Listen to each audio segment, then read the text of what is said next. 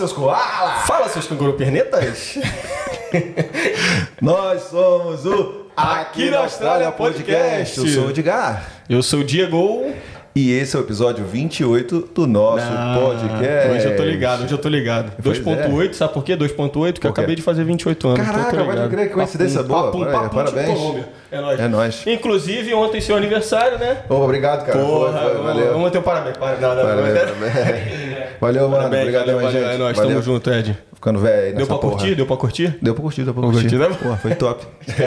Vai rolar fotinho lá, stories lá no Instagram. Que isso, cara? Inclusive, já vou aqui é pedir pra galera aí, ó, tá começando a conversinha aqui, a gente tem um convidado topzera, pedir pra galera ir lá no nosso Instagram, começar a seguir a gente, a gente vai estar sempre falando dos nossos futuros convidados, pedindo pra vocês mandarem as perguntinhas, algumas dúvidas e tudo mais. E também, Ed, pedir pra galera se inscrever no nosso canal aqui no YouTube, né? Deixa já o. aperta já o joinha ali, curte o vídeo aqui que eu tenho certeza que você vai se amarrar. E também se inscreve aí, porque tem muita coisa boa vindo por aí. Dá uma compartilhada. Dá Eu sempre compartilhada. pô, compartilha Vamos, com uma pessoa. campanha, campanhazinha, Compartilha com uma campanhazinha, pessoa. campanhazinha. Uma pessoa tá de boa. Você hoje que tá inspirado. Hoje ele tá? É, hoje, tá- hoje tô querendo. Domingo- é, Querendo. é, verdade, tá- Mendigo do banco. É, né? tá querendo, tá querendo. E aí a gente não pode deixar de falar, gente, começar aqui pela Seven, aquela empresa que dá apoio pra gente. Eu queria deixar pra vocês uma notícia muito boa essa semana.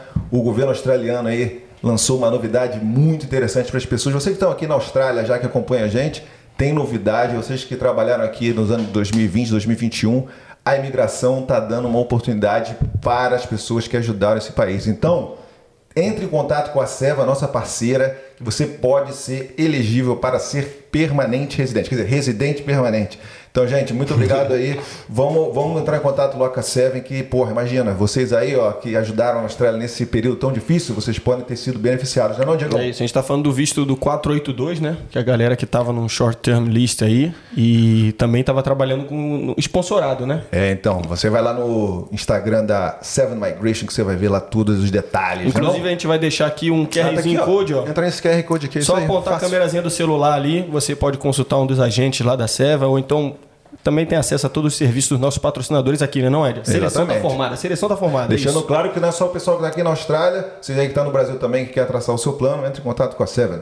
É isso. E também aproveitando o gancho, também falar da nossa camisa 10, né? A Seva é que bota pro gol ali, né? Camisa 9, a gente vai falar da nossa camisa 10, que é o West One, que também é o West One, galera. Pra você que tá no Brasil, a gente fala sempre aqui na Austrália também, em qualquer lugar. Se você estiver também na Irlanda, na Nova Zelândia, Canadá, Estados Unidos, tudo que for, e você quiser, tem um sonho, né, de vir pra Austrália, vem aqui pra Perth, aqui. A gente tá conversando com o nosso convidado aqui, ó, que ele já vai falar daqui a pouco. Tem uma resenha, tem um futebol, tem um danoninho, uma cervejinha, não. E também É. a qualidade de vida aqui de Perth, que é excelente, a gente adora isso aqui, né? Então já entra em Exatamente. contato com a galera aí, tem a plataforma lá, você pode fazer um orçamento inter, pro intercâmbio e tudo mais. E logo, logo tá aqui com a gente vivendo esse sonho de Austrália, né, não, Ed? Exatamente. E aproveitando aqui os QR Codes, os links, entra também no Instagram da Rio 40, nosso parceiro aqui no- do canal. Se você está aqui e quer provar aquela comida brasileira super show de bola, entre em contato com o Rio 40 ou segue o Instagram para você saber onde estarão para servindo essa comida maravilhosa. Isso, quiser também fazer function, né? Organizar de repente uma festinha, fazer uma encomenda e tudo mais, eles também estão disponíveis para isso aí, galera. Então, você tá com saudadezinha lá, ou então quer comer aquela comidinha brasileira, é só entrar em contato. Valeu? Exatamente. Também vou falar também rapidinho aqui, galera, da Unique, né? Que é uma das parceiras aqui do canal também. A Unique é um salão de beleza aqui em Perth e lá você vai encontrar todo tipo de serviço, né? Então, não tem aquela história mais de você vai numa clínica, ou você vai de repente no salão para cortar o cabelo, você vai em outro lugar fazer outro serviço. Na Unique você vai encontrar todos os tipos de serviço no mesmo lugar. Serviço de qualidade, então vem com a gente, vem com a Unique. Que isso, hein? Gostou dessa? Boa, não. Mandei a mensagem aqui pro, também pro Andy Sampson. Andy Sampson, meu amigo querido, super especial aqui no canal. Você sempre manda mensagem pra gente, sempre manda mensagem lá no WhatsApp. Essa camisa aqui é pra você, meu amigo, Que em isso, homenagem hein? ao Andy Sampson, que vai chegar aí também pra visitar daqui a Eu, pouco. eu gostei. Se você falar com aquela tua voz de locutora aí do Disque Paquera, com esse, com esse peitoral aí aparecendo, eu vou ficar arrepiado aqui do seu lado. Vou até, vou até tomar um vinho aqui pra poder dar uma relaxada. E vamos parar com a putaria! E vamos apresentar esse convidado que é muito importante para aqui, a comunidade daqui da Austrália, a comunidade aqui de e ajudou, está ajudando e vai ajudar muitos brasileiros a alcançarem os seus objetivos aqui, seja em relação a compra de casas, financiamento de imóvel, de carro, business e tudo mais. A gente vai trocar uma ideia super especial. Rapidinho falar aqui, ó. Galera, convidado pica hoje, hein? Ó, muita informação aí, ó. Presta atenção, hein? Com vocês! Rafael!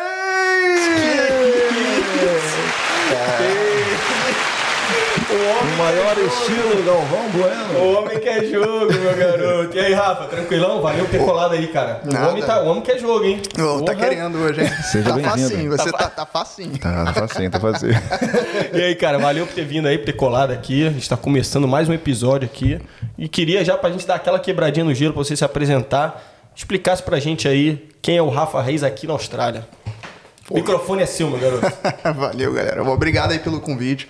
Eu acompanho o, o podcast de vocês, o, o trabalho e o serviço que vocês estão. O desserviço, né?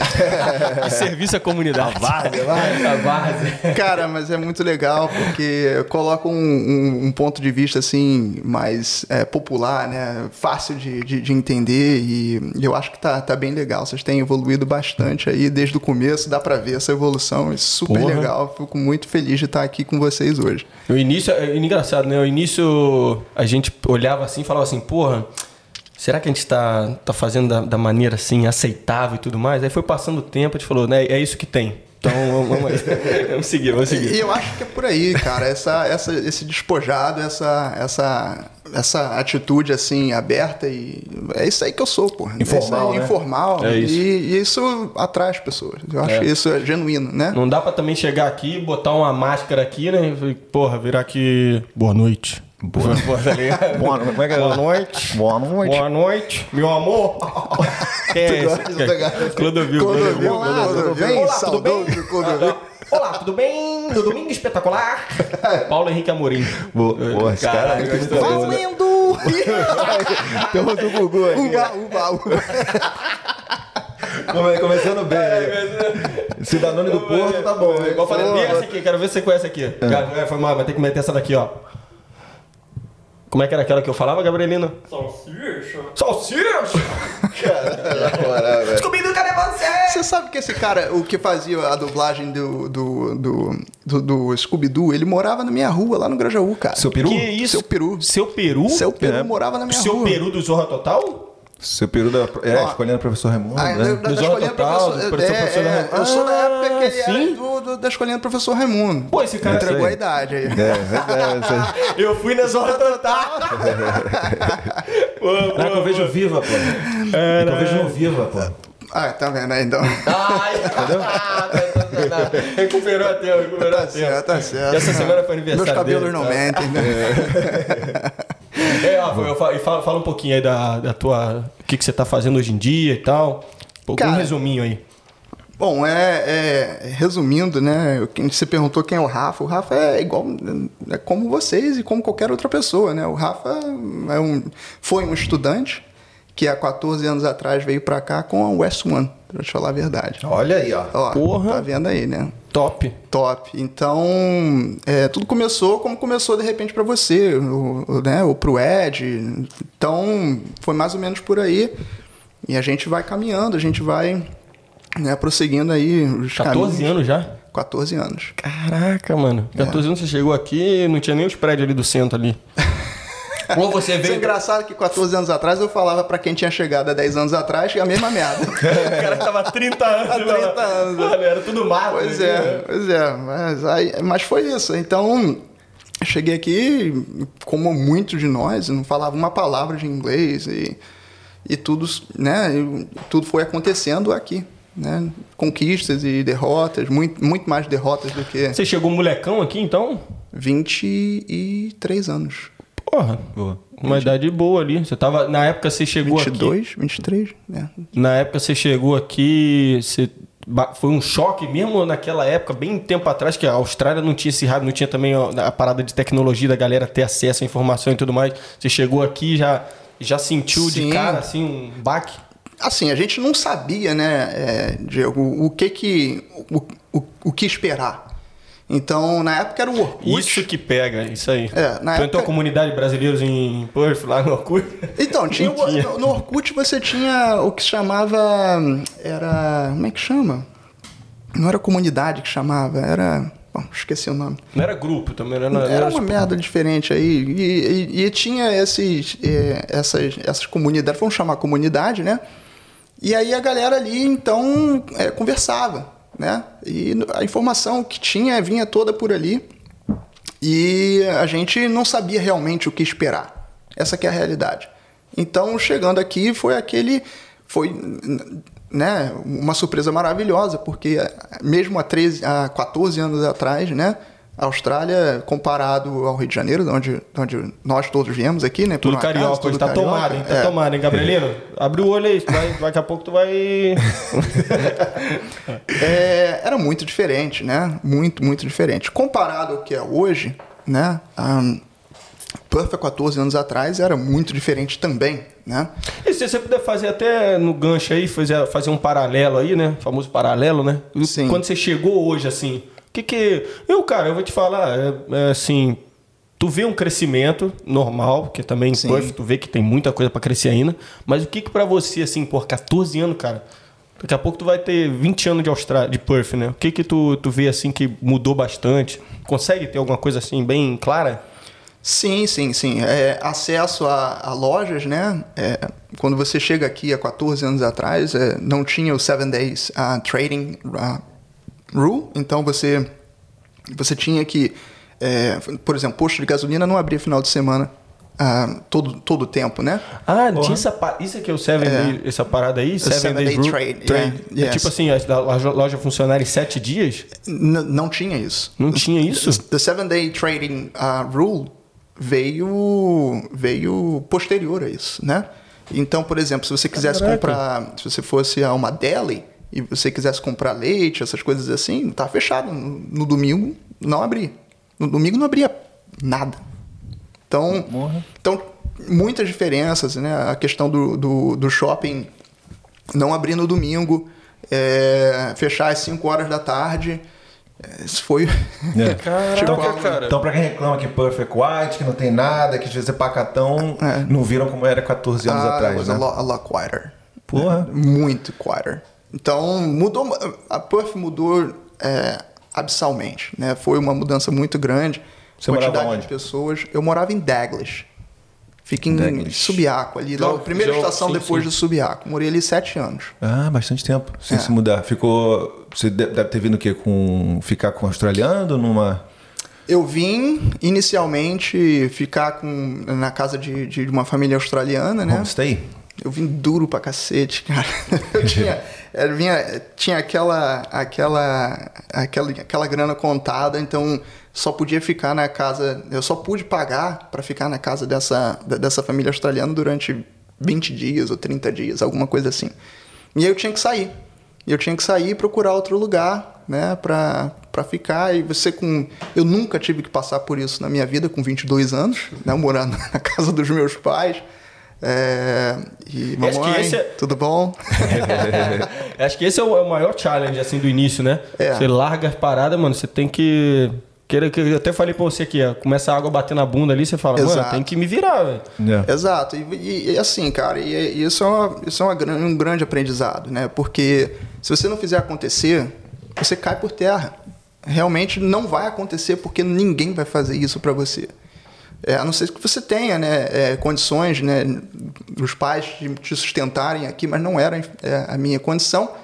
E eu sou muito grato por isso, porque isso desenvolveu né, o meu crescimento aqui, desenvolveu as minhas habilidades e assim foram parte foi parte do meu desenvolvimento pessoal, crescimento e por Sim. aí vai, né? Eu perguntei isso porque assim queria saber onde você morou para não, não sei como é que era aqui essa minha área aqui antes chegou a passar aqui por aqui. Sim, é, é praticamente ninguém vinha para cá. Tinha só mato mesmo. Era muito, muito E a gente está falando, hein, galera? A gente está falando de 30 minutos do, do dali do da, centro, do né? Do centro, é. é. E a estação de trem aqui, né? Agora, é. é. E agora a freeway aqui também, que não tinha. Não tinha freeway aqui? Não tinha freeway aqui. Não, Acabava free... onde? Você lembra? Ah... É porque se você continuar um pouquinho mais na freeway ali, você já sente que, mano, tá acabando a freeway. É, tá, tá acabando. É a, a, freeway, a, a freeway terminava Cara, não vou arriscar para falar hum. cagada porque tá, agora tá tudo é, não, tá é, aqui, tá né? Certo, tá certo, tá certo. Mas, mas não, não, não tinha freeway, é, tinha estação de trem já, mas não, Legal, cara. E qual, é. como é que foi esse seu, como começou o planejamento para vir para a Austrália? A gente tem pergunta porque é legal saber dos outros dos outros para que a galera compara, né? Como é que tá a minha história hoje, como é que tá a história de outras pessoas que Nessa estão lá. situação aí, né? Como é que tá a sua exatamente, como é que era a sua situação na época? Você veio pra cá pra morar de vez? Então, não, não vim para morar de vez, mas é difícil de você não se não se encantar, né? Chegar aqui e, e então se encantar pelo, pelo que o lugar tem uh, para te oferecer, né? Então, no início eu trabalhava é, no Brasil e tomei uma pernada da minha gerente lá na, na época é, e era uma promoção que eu, que eu que eu, que eu iria e então aconteceu da, dessa promoção não ir à frente, por, né, por, por inter... É. Famoso, vamos reavaliar aqui é. e já te damos a resposta mas, mais mas um pouquinho. Mas o que, que você fazia? Cara, eu trabalhava com vendas. Eu, eu, trabalhava com. Era um representante de vendas, mas muito jovem, muito Entendi. jovem, né? Tinha 22 anos. Então você mas... tem essa venda, essa veia de vendedores desde o começo, né? Sim, sim, sim. De lidar com o público, lidar com o cliente. Isso sempre foi algo natural. Uhum. Aí depois comecei. Sempre foi vendas. Na, na verdade, a gente está vendendo sempre alguma coisa todo momento, nossa vida inteira. Né? Se sim. engana quem acha que não. Né? Uhum, mas verdade. você está sempre vendendo. Principalmente é... a você mesmo, né? É, é você está vendendo, você está vendendo a sua imagem, você está vendendo é, o seu serviço, você está vendendo a sua credibilidade, você está sempre vendendo alguma coisa. Porra, né? tô, você tá fazendo agora dar uma viajada aqui, cara. Porra, porque isso aí que você falou. E agora você tá falando se vendendo, é, tipo assim, você quando tá procurando, chega aqui, eu cheguei aqui, eu tava procurando trabalho, eu tava vendendo a, a sua, o meu serviço, o que, que eu podia fazer, você tem que convencer, tem que ter o poder de convencimento para a pessoa te contratar e tal. É, exatamente. Então, então tem, se você pesquisar, né, nesse âmbito aí de, de engajamento e percepção, essas coisas assim, tem diversos estudos que te mostram, né, a, o quanto rápido é para uma pessoa criar um preconceito sobre você. E, é, e, né, e decisões iniciais são, são baseadas nesse conceito inicial da sua imagem. Uhum. Não importa o que você faça. Né? Então, é, isso sempre, sempre esteve vivo né? dentro, dentro, da, dentro de mim. É, comecei, então, é, quando muito jovem, trabalhando, eu trabalhava numa, numa lan house. Vocês lembram da lan house? Porra. Sim, sim. Porra, então, cara. Ficava lá com os caras fazendo corujão? Porra. Ficava, jogava CS a noite toda, eu não fazia, assim. Eu fazia isso. Mas eu trabalhava, cara. Eu tinha que estar lá, porque os doidos estavam tudo lá. Os tipo assim, louco, ó. Né, alucinado, trincado, jogando CS igual um louco contra outra lan house e essas coisas assim. Eu tinha 15 anos. Mano, isso é, anos. isso é uma época muito louca. Se parar pra pensar, é uma época, cara, a galera ia pra, pra, pra lan house. É. é. Pouca gente tinha computador em casa, tá ligado? Sou da época do fliperama ainda. E aí, cara, tá... cara, ele, é, tinha... ele tá na crise do, do aniversário, né? Ele tá na crise, né? Quando você fez? Pode falar? 34. 34. Aí já jovem ainda. Porra, pô, o cara tá na flor da idade. Jovem, cara. jovem. Porra. Tudo, juventude ah, que nunca morrerá, vamos né? Com tudo, então. pô, vamos com tudo. mas é, mas eu não. Eu, Saudoso, já. Saudoso, exatamente. Boa. Eu fui, eu fui. Não, em comparação, fui mais a fliperama do que a Lan House, entendeu? É mesmo? É. Eu jogava muito fliperama na, na, na, na, época na casa da minha avó. Minha avó, minha família é de Duque de Caxias, no Rio de Janeiro, né? É, a família da minha mãe e tal. E aí, na verdade é, Belfor Roxo, na região de Parque Amorim. Tarde de Malboro do caralho. E, e aí meu, meu, meu, eu ia para casa da minha avó, né? E meus primos estavam todos lá, meus tios. Era quando eu saía do, do Grajaú, né? Uhum. Tijuca, onde eu, onde eu nasci. E, pô. Tijuca, nasci na Tijuca também. There you go. Porra! fui, fui criado na Vila da Penha, mas nasci na Tijuca. Então, aí ia pra casa da minha avó, na época era barra. Na época, então era, era soltar pipa, jogar bola, é, bolinha de gude e fliperama. E aí, pô, qualquer moedinha que eu tinha, minha, meus pais, um pouco mais providos, né, mandava para casa da minha avó, tinha um, um dinheiro a, a, mais que meus primos e levava meus primos todos, a gente ia pro, pro botequim jogar fliperama, jogava. Boa. Caralho, Tinha aqueles caça-níqueis também? Pô, que machinha. É, Aquele que você caralho, bota, apertava a bolinha assim, a bolinha de cair, isso. fazendo, né? Porra. Isso é muitos anos atrás. Isso, é. isso era o cassino raiz, pô, né? Pois é, que, que não é, lá, né, porra, pô, eu tinha, quantos anos eu tinha? Devia de ter nove, nove anos de idade, ia pro botequim, os outros bebendo cachaça, entendeu? Fumando um derby. Fumando, vou dando, é, fumando derby é, tomando é, do Mac, né? do Mac é O André também. André. Pô, galera aí, frimaço, frimaço. É. Frimaço? Frimaço? Que isso? Meu pai falava, pô, compra... Free. Com, Free? É compra um free. É, Compra um free maço. É, um maço de free, pô. Porra, eu chegava, eu chegava na padaria e falava, vê um frimaço aí. Eu fazia isso. Aí, Free varejo. Isso aqui é cultura, cara. Aprendendo aí, ó. Free massa, free varejo. E, e outra também, você fala aí, ó, porra, eu, minha, minha avó, ela é de São João de Meriti. São então eu João, chegava pô. lá Pô, também. ali era Mano, era a né? galera na rua soltando pipa, eu vi a show, né? barrão. Hã? São João de Ali Meriti eu perto. vi a show, pô. Ali É, perto. ali perto, é. E aí você tinha um, tinha um botequim de esquina e tal, os caras lá tomando um negócio e tal, copinho americano, pá. É. Pô, galera jogando fliperama. Pô, e tinha os caras que hoje em dia nego fala, ah, vamos fazer o paredão aí, que é o cara bota o somzão. Naquela época já tinha. Minha avó ficava puta. Já tinha, Se já tinha. Com tal Carro de som, pô. Carro de som. Pô, eu lembro que nessa época eu tinha um, um- um primo que funkeiro raiz, de corredor, sabe qual é? Aquele que ia lá, pro, né, lá do A, lá do B, ele saía lá, saía no, no pau lá. E. Porra, vamos, Rafa, vamos, Rafa. Eu tinha garoto, garoto, mas baile de corredor na favela, você não tá ligado. Segurança com corrente, pedaço de pau com.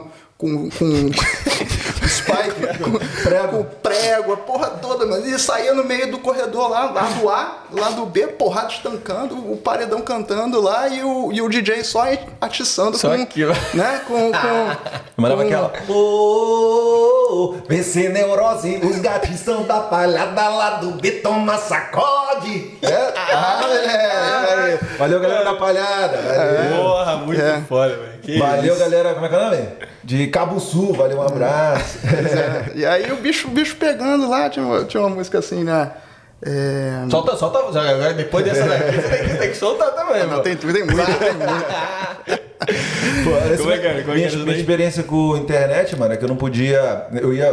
Porra, mano, eu não tinha computador em casa, eu ia. Eu ficava esperando dar umas férias de julho do colégio para ir visitar o meu tio em São Paulo, que ele tinha o computador, só que ele não deixava eu usar a internet só no fim de semana, enquanto isso eu ficava jogando show do milhão de segunda a sexta. entendeu? Olha lá, lá, se identificou. O jogo, Hã? que era o computador do milhão. Por isso que é um vendo? homem sabido? É, aí no fim de semana eu ficava lá, entrando na, na Globo.com. Na época não tinha, né? Sei lá o que que eu entrava lá. De repente eu. Ah, não, Playboyzão, Playboyzão tirava lá aquele. Câmera Playboy ali. É isso, cara. Cara, vai ser cancelado. Porra, Playboy, pô, aí salvar um disquete, aí depois trocava com os amigos assim, disquete com figurinha da Playboy. Nunca fez isso não? Que é a Playboy Cláudia Raia aqui, ó. Pô, bora, é, Da é, Cláudia é, Raia. não, essa é mais antiga, mais antiga. É, era Kelly Key, porra. Kelly Key, tiazinha, feiticeira. Mano, que episódio foda, velho. Cara, Na moral. Porra, você nunca trocaram disquete com. Pô, eu trocava. Eu, eu ia pra, pra, pra, pra eu ver Playboy, eu tinha que ir pro supermercado na de chave. Pra pegar Abrir lá. abrir Na a banca. e tal, não sei o quê. É, Na- antigamente Pô, o na banca, da. na pe- banca o, o, o jornaleiro me conhecia. Falei, não, aqui não, vai tomar no cu, você vai pra lá. Tua mãe chega aqui e vem você. Não, você lembra que antigamente, porra, ficava com os peitos pra fora na, na banca? Tipo assim, é, o Na- Gabri- não é da época do Gabrielino, não. Gabrielino? Pra chamar as- na venda, pô. É, porra, o, o- a capa da Playboy tinha, é, era tipo assim, explícita e aí nego explícita. botava assim É, no vidro pra é, galera ver, velho. Total, total. E aí na, na- na- do lado da, da banca, assim, né, que tinha a, a Playboy, era sexy, era. É que ali o cara não via, pô. Você ficava do lado ali, o jornaleiro não. Aí se você Pô, pegar mas pra era só, eu ver. ficava só vendo com, vendo com os olhos lambendo com a testa, né? mas no supermercado dava pra. pra Ah, no dava supermercado pra dava pagear. pra- É. Porque vinha no plasticão, né? Caralho. Isso E é aí, pô, mas aí nessa Papo época. nostálgico aqui da. Porra, isso aqui. Le- Lembrei, lembrei de uma Não era aqui. hentai não, porra, naquela época não, Rentai o caralho, porra. Tinha? Ah, não lembro. Mano, rapidinho antes de você falar, já que você falou. Mano, a quinta série, Pedro II. Mano, Você estudou Pedro II? aham. Tu Pô, também? minha irmã estudou. Não, não. Minha irmã estudou no Pedro II ali do. São Cristóvão. Boa, boa. Não, no- São Cristóvão não, é Engenho Novo. Boa, boa. Eu, meu amigo estudou lá, mas eu estudei só no Muay Thai. No Muay Thai. Muay Thai. É, Muay Thai. Muay Thai. Muay Thai, Muay Thai. Não, mas Muay Thai. na quinta série tinha um moleque doidão lá, o Marcelo. Valeu, Marcelo, se um dia você vê isso aqui. Mano, o maluco levava é, revistinha pornô, inclusive um hentai. Ah, sempre tem o tarado. Enquanto, é, não, não. ele- Aí ele ficava vendo na aula, enquanto a professora virava, ele achava, se achava engraçadão, ele levantava assim. tá ligado, mano? Puta que pariu, agora que você falou, eu lembrei realmente, tem desde aquela época essa porra. Hentai, hentai. Era um hentai isso aí. Rentaizão, rentaizão ou explícito mesmo. Eu achei que hentai era Mano, mais, é, é, Porra, Marcelão, porra, virgão, cara. Vai lá, vai. Fala, fala essa daí que tu lembrou. Não, não, eu tô, tô lembrando aqui dessa época de, de, de, de baile funk, né? Quando, quando moleque, aí brincando e tal. Eu sempre fui, eu era da, da Tijuca, né? Tijuca era lado B, né? E, e a região ali onde meu, meu, meus primos moravam também era lado B. E tinha um lado A, né? Que era, era, era bom, era outro, outros bairros, né? E eu sempre, eu sempre fiz jiu-jitsu, né? Faço até hoje. Aí, galera do jiu-jitsu, os, estamos aí. Aí sim. Aí sim, jovem. Aí, porra, cara, era uma loucura. Era uma loucura. A gente cantava assim: lutadores de jiu-jitsu lá da Tijuca. Bonde, do vale tudo da, pra, da praça dos artistas. Junto com a praça saída e o Maracanã. É o pelotão sinistro, famoso Vietnã. Jiu-jitsu. Salve, salve, Rio de Janeiro. É isso, velho. Caraca, mano. Pois é. galera, Estamos na nostalgia brava aqui e a Austrália que se for. É Vamos vamos fazer mais um brinco. Vamos fazer mais Mas um é, é aquela história, né? A gente só Porra. lembra do que é bom, do que é, É ruim. isso, gente... é exatamente. Pois é, eu lembro que eu ia pra praia com um real e voltava com dois. Oxa! Ah, meu amigo Rafael Lima, o Limão, eu e ele entrava pela janela do, do, do ônibus e fazia esses. Ia pra... Vamos botar... Pega a visão. Porra, vai, vai pegando, né, papai? Boa. E aí, esse tempo bom pra caramba de Rio de Janeiro. Aí você falou, porra, tava lá vendendo lá no Lan House. Era Lan House que você foi? Não, isso era quando eu tinha 15 anos, 14 anos. E aí, e aí eu estudei, né, e tal, eh, faculdade, essas coisas todas. Aí comecei a trabalhar. eh, traba trabalhando, trabalhava na Coca-Cola. Pode falar? Pode, pode, trabalhava cara. na, na Coca-Cola. Aí fui crescendo dentro da Coca-Cola, cargo de supervisão, essas coisas assim. Aí foi oferecido um, um cargo melhor e aí não pude ir. E eu fiquei muito frustrado e tal. Acabou que eu saí da empresa. E com 22 anos, ou 20, na época 21 anos, 22 anos, eu comecei a procurar um para me encaixar no mercado novamente, né? É, e aí o que, o que tinha não me, não me atraía. Então eu tinha recebido uma rescisão, né? né? Sempre trabalhei desde cedo e tal, recuperei o, o fundo de garantia, aquelas coisas todas, e foi o que, junto com a ajuda da minha mãe, é, me financiou, né? Me deu a oportunidade de, de, de vir para a Austrália. E eu vim para cá para estudar inglês porque eu queria retornar para o Brasil e então é, galgar algo melhor. Eu lembro que na, na- nessa época eu tinha feito um, um, um teste online para Shell, né? para ser estagiário da Shell. E aí veio a parte do inglês. Porra, irmão, não sabia nada, cara. Não sabia porra nenhuma. E um grande amigo meu que tinha feito intercâmbio, cujo eu achava que, que falava tudo, sabia tudo. Falei, não, vou pra casa do Dudu. Dudu vai me explicar isso e vai fazer um fazer Salve, essa salve, Dudu. Dudu Cabelo. Boa, boa. E eu fui pra casa do Dudu, do Dudu, vamos fazer esse negócio aí, cara, porra, mas Rafa, como é que é isso e tal, não sei o que, irmão. Vamos fazer isso daí como se fosse eu. Porra, começou o teste, o Dudu não sabia porra nenhuma. Aí veio aquela monte de perguntas, o Dudu olhava pra mim e falava, que porra é essa? Caralho, na moral. Aí bateu o pânico. Aí, Aí bateu, bateu o pânico, eu dei essa porra pra lá, eu vou aprender essa merda de inglês, eu vou voltar pra cá e vou fazer isso e vou entrar. Ai, caralho. E aí, e aí pra, começou aquela história, pra onde é que eu vou? Né? Aí, Estados Unidos é a primeira, primeira, né? Acho que vocês também se passaram por esse processo, pensaram nos Estados Unidos. Falei, não, nos Estados Unidos, porra nenhuma. Aquele monte de brasileiro lá, mentalidade da época, né? Eu quero aprender o inglês, eu quero me imer, né?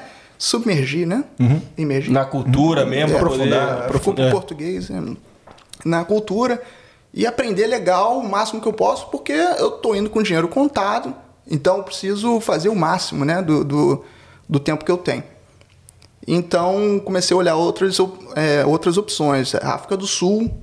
É, eu falei, pô, África do Sul, vou trocar seis por meia dúzia. Eu saí do, do Brasil, vou para África do Sul pra, somente para aprender inglês, de repente volto pior do que eu fui. Então, acho que não. Irlanda, frio pra cacete. É. Canadá, mais frio ainda. É, que mais que tem? Aí tem London, não pode trabalhar, né? Por causa do da questão do visto, eu precisava trabalhar.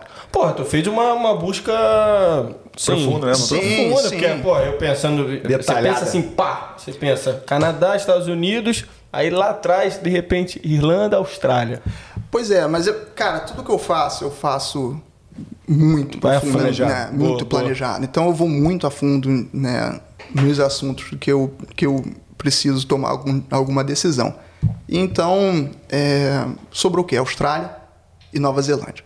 Na época eu tinha um cliente na Coca-Cola, eu falei com ele, o, o Roberto, eu tô querendo ir pra Nova Zelândia. Ele, porra, Rafa, Nova Zelândia é longe pra caralho, não vai pra lá não. Vai pra Austrália, do lado. Aí eu, porra, mas eu não vou pra esse, eu não vou pra esse, eu não vou pra esse, eu não vou pra esse. Pra onde é que eu vou? Vai pra Austrália, porra. Ué, cara falou que ele Nova Zelândia é longe pra caralho. É essa mesmo? Pra você, ué, tava pra você zoando, Aqui. Caralho. Cort- cortou aqui, não. Não, agora cortou, não, ouvindo. vai, vai, vai. Entendeu? É, tipo, é... Não faz muito sentido. O que a gente tinha na época, né, cara? Entendi, a gente entendi. não sabia de porra. Ah, você fala que de repente nessa questão do cara fala, pô, Nova Zelândia deve ser outra galáxia. né? Exato, a Austrália é não. uma- Tipo, tá na Ah, mesma galáxia. Tá aqui no Entendi. mesmo buraco, Aham. né? Então aí, vamos, vamos pra Austrália, vamos pra onde? Pô, já que eu tô na, na merda, abre os dedos, vamos pro lugar mais longe. Pisou na merda, abre os dedos. Vamos pro lugar mais longe. E, e- e onde eu, já que eu tô indo lá pro outro lado do mundo, né? Qual o lugar em que eu posso é, estar um- um, né, Mais isolado. mais isolado da. Você do- queria pegar Austrália, Austrália mesmo. eu queria pegar o, o raiz. Raiz, Eu queria ir para onde, na época, eu pudesse aprender o máximo no menor espaço de tempo possível. Ou seja, Puff é a raiz desde aquela época. Porra, wait, wait a while, né? Então, então, pra cá eu vim. 14 anos atrás e... Sozinho. Sozinho, sozinho. Se é pra aloprar, vamos aloprar direito. Vamos É, lá pra eu, acho que eu, vamos eu acho que eu tinha 800 dólares no bolso Caralho, velho. quando eu vim. Ou um Porra. pouco mais, de repente, mas não muito Vamos lá, mais. Vocês- Recomenda, recomenda? Qualquer, pra qualquer um. Não, não pra qualquer um, mas eu recomendo pra. Sim, eu recomendo. Não, não, não. recomenda chegar fala- com 800 conto. 800 conto no bolso. Ou vir um, um pouquinho mais pra ficar tranquilo. Vai, vai, vai depender da época, da, quando vai. determin- da- da sua, da sua Ah, sim. determinação, pra te ser muito sincero. Depende de você mesmo, não depende É. de mais ninguém. Isso né? é muito relativo. É muito O relativo. cara pode vir com 800 conto e pode vir com um mindset tipo, hein, galera? O cara vem pouca grana e o cara chega, mano, eu vou chegar lá já. Ou o cara pode vir, ah, vou com dois pau, e aí chega aqui, o cara acomoda. Ou pode ser o contrário também. Então, é, realmente, Realmente, vai, vai, é. vai de cada um. Eu, eu não tinha opção. Tu já veio com sangue nos olhos já? Falou, já vi sedento, chegar. já mordendo já o lábio igual um doido. Vamos pra briga, vamos pra briga. irmão, vamos- vambora pra cima. Os caras já no avião assim, ó, lá do o que. Caralho. Mas, mas- mas olha só, com toda brincadeira à parte, se vocês pegam, pegarem o contexto né, da, da, da criação do, do sujeito, né? Aonde foi forjado, o que, que se passou, as experiências que se, que, que se teve, né? E tudo isso, nada é por acaso.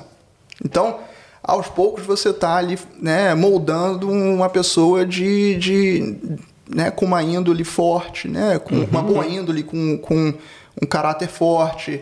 É, diversas decisões na minha vida eu tive que tomar, né, é, o que me, me, me, me caminhou para o lugar certo, né? Mas eu poderia ter ido pelo, pelo outro lado. Então, foram muitas opções. Então, isso tudo, todas essas experiências, tudo que foi acontecendo, né? Desde o do baile funk lá, lá no, no, no Vale do IP, lá no, né?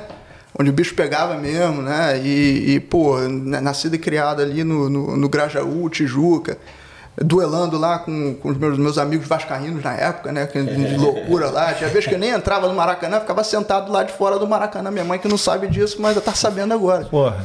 Ficava sentado lá do lado de fora do Maracanã, né? Com a polícia, botava todo mundo sentado lá. É foda. Fiquei igual louco, igual louco. Uma vez o Maracanã tava tão lotado, tão lotado, eu era da, da raça rubro-negra, né? Tão lotado, tão lotado. Eu falei, vamos subir aqui o portão da escolinha do Maraca, vamos andar aqui por cima do muro, passar por cima da arquibancada e descer do outro lado. A polícia ficou olhando igual um louco, não podia fazer nada porque tava tão cheio, tão cheio, que eles só ficavam apontando pra gente. E a gente passando e pulando. Entendeu? Caraca. Não tem Então- que os caras não tem o que fazer, velho. Então, era é muita, são, foram muitas experiências e muitas coisas que, graças a Deus, eu tomei certas decisões que não, né, não, de repente, certas coisas foram levadas pelo momento e tal, mas as decisões no momento crítico foram, foram o que determinou né, o sucesso em, em outros âmbitos. Tá nostálgico essa conversa aí, né? Eu também lembrei de uma, velho. Eu fui no Vasco Flamengo também, com a minha mãe e meu irmão pequeno. E aí você sabe que tem, pô, as saídas de, de torcida, né? Pô. Mas eu tava acostumado a pegar um ônibus tal ou, e na estação tal. E aí eu falei, ah, Aham. vamos lá então. Vamos aí. Só que essa saída era do Flamengo, velho. A gente não sabia. Quando a gente foi ver, a gente tava meio da torcida do Flamengo. Os três de camisa do Vasco, velho. Uns três de camisa? Caralho, a gente, caralho. Aí depois a gente foi se tocar, assim, quando já tava no meio, falou, cara, ferrou, velho. Tacaram um pedaço de pau na gente. Mas o. O, o cu apertou assim? Tá ligado? Mas a gente apertou. Passava nem vento com vaselina, né? É, apertou o passe e a gente conseguiu chegar, velho. Não, mas eu já passei por várias, várias. Maracanã, então, várias. Fogo, várias. né? Vale nem a pena falar, mas ó, o pessoal da guarda montada aí, ó. terrível. Porra, é, mano. Tem um, tem um colega nosso que tá pra vir aí, ele, tá, ele já tá planejando de vir, ele tá passando até hoje. É isso aí. É, né? né? Salve, salve, Leandrão. Tava lá na torcida essa semana. né?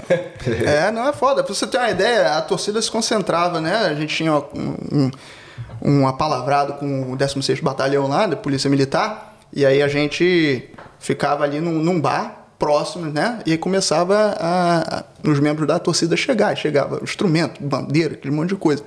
Aí vinha a polícia, né? A polícia chegava, a guarda montada. Cara, devia de ser uns 3 mil, 5 mil integrantes daquele batalhão, da, da, daquele pelotão da raça rubro-negra, né? Um monte de guarda montada e a gente ia andando, cantando e pulando no meio da rua, assim, a rua toda fechada e aquele monte de cavalo da polícia, cena de batalha. A famosa caminhada, né? É. e a gente ia cantando, cantando, cantando, e a polícia, helicóptero, que, que, né, imagina o cenário, imagina o cenário. Cena de filme, pô. Cena de filme, cara. Se você, e você passar por um negócio desse, você fica... Com medo da porra. O que, é, é, assim, a, a questão do, do- A gente lá Brasil, né? No, no teu caso, Rio, a gente aqui também, né? Você considera que dá uma vivência boa pra você chegar aqui, porra, você pega aqui o país aqui, Austrália, você fala, porra, aqui eu vou, vou tirar de letra, né? Mas há, há controvérsias. Há muitas controvérsias, porque isso, isso não é toda parte da história, né? Isso é somente um pedaço, né? Certas coisas você não está preparado. Para a grande maioria, você não está preparado.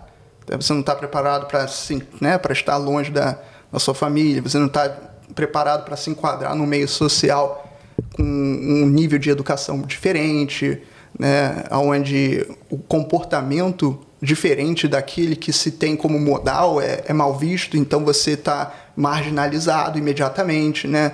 Isso gera preconceitos, isso gera é, limitações e diversos outros pontos que dificulta você com esse tipo de background se encaixar no, no nesse meio social. Para isso você não está preparado. Você está preparado para questões é, é, relativas a, a- a- certas dificuldades, por exemplo, é, financeiras, é, trabalho, essa dificuldade de transporte, ter que voltar tarde, trabalhar e batalhar e conseguir esse tipo de coisa, mas para outros tipos de dificuldades você não está preparado. Você, na verdade, você nem sabe quais são as dificuldades que virão. Isso. É um, é novo capítulo na tua vida, né? cara? Exatamente. Não adianta, não tem, não tem um. É, é engraçado, hoje em dia até você consegue se preparar melhor, né? É. Mas há um tempo atrás, cara, você não tinha nem noção do, do que esperar, né? Isso aí falou, porra. você- E também, cara, cada, cada experiência, aquela, cada experiência Cada vai depender do experiência é espírito, única. de, de- a vontade da pessoa, o que o cara tá querendo ali pra frente. Pô, você chegou com 800 conto, mas você chegou já mordendo os lábios, falando, vou, vou fazer acontecer aqui. Eu não tinha opção, né? Era, era, o, era o que tinha. A família recebeu bem quando você falou, vou pra, vou pra Austrália? A família ficou de boa, deu apoio? Falou assim, porra, longe pra caralho. Ah, Bom, a minha mãe transpareceu, tanto meu, meu, meu pai e minha mãe transpareceram, minha irmã transpareceram certa tranquilidade e apoio, sim, né? Mas a gente sabe, né? Hoje eu sou pai, eu sei o coração, né? Como fica dentro, né? Vocês, se não são, virão a ser, não sei, mas é, a gente é, sou eu fora de mim, entendeu? Então eu sou minha mãe e meu pai fora do peito deles. Sim, então sim, sim. esse é o sentimento. Então é, você quer o melhor para o seu filho, eu acho, né? Então se era isso que eu queria, eles respeitaram e me ajudaram. E a princípio você veio por quanto tempo? Quatro meses. Quatro meses. Quatro são meses. 14 anos. 14 anos. Porra, Você sabe que a minha mãe tem a agenda dela, que ela marcou a data da minha saída E do no retorno? dia até hoje. Caraca. Caraca, mano. Ela tem aberto no dia da saída lá. Mano, a família, é, tipo assim, é uma coisa assim, ab- absurda. Você fica, de vez, de vez em quando, você fica de boca aberta, assim, porra. Uma vez, um tempo atrás, eu liguei lá, pro, pra, lá pra casa, né? Tava falando com meu tio, cara. E meu tio, porra, você espera, de repente, tua mãe falar, saber, ter uma agendinha, as coisas e tal, né? Como sempre, né? Mas, o meu tio falou assim. Aí, tá pra. Isso foi final do ano passado. Aí meu tio falou assim: tá pra fazer oito anos de Austrália? Eu falei assim: "Hum, como assim? Aí ele, é, pô, você desembarcou aí, tal dia, tal, né? Aí eu, que isso, cara? Como assim? Eu tava quase esquecendo já. É, é. entendeu? Como é que é a parada? A família É, é. Família é louco demais, cara. E, e eu, eu, cara, eu me identifico pra caraca com essa. Claro, a gente tem muita coisa em comum ali, até vendo da cidade e tudo mais. Mas, claro, histórias diferentes e tudo mais. Eu queria saber o seguinte: no, no seu caso, assim. Eu, quando eu cheguei aqui, eu não tinha ideia nenhuma da Austrália. Porra, um puta país desenvolvido. A gente fala volta e meia aqui, né? Porra, toda hora, cidade da, top 10 das melhores cidades do mundo. A Austrália emplaca 3, 4 cidades aí no bolo. E você, quando chegou aqui, então, você tinha ideia que era, mano, tô indo pra um puta país? Ou você falou, pô, vou lá aprender inglês, de repente ter uma experiência? Como é que foi esse início aí?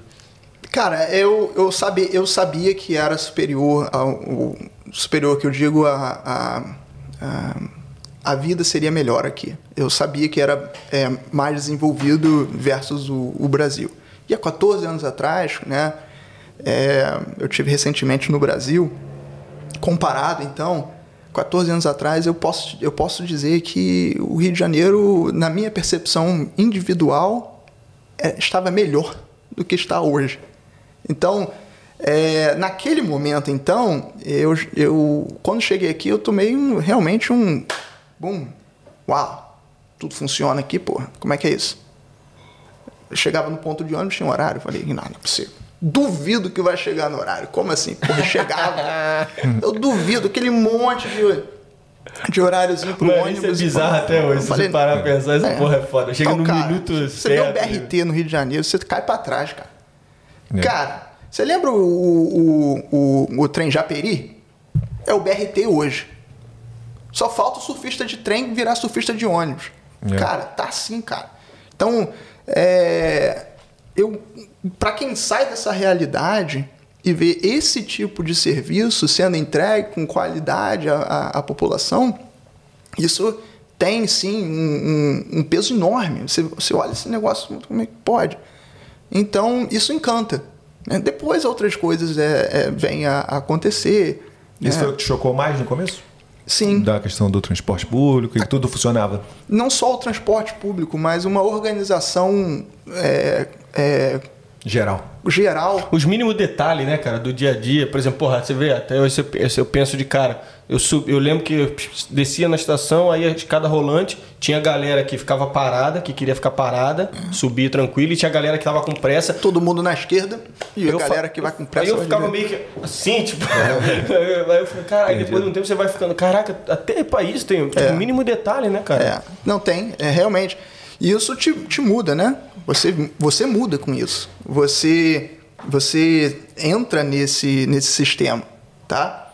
E é, isso é minha percepção, são Sim, minhas sim, conclusões, sim. tá? Então, é, esse tipo de, de, de variante. Imagina que a vida seja uma equação onde você tem diversas variáveis, né? né? E você tem x, y, z, leva, tira, subtrai, é, é, quadrada, faz esse monte de coisa. E quando você começa a tirar esses tipos de, de variantes, né? variáveis né? Do, da equação, a equação cada vez vai ficando mais simples, né?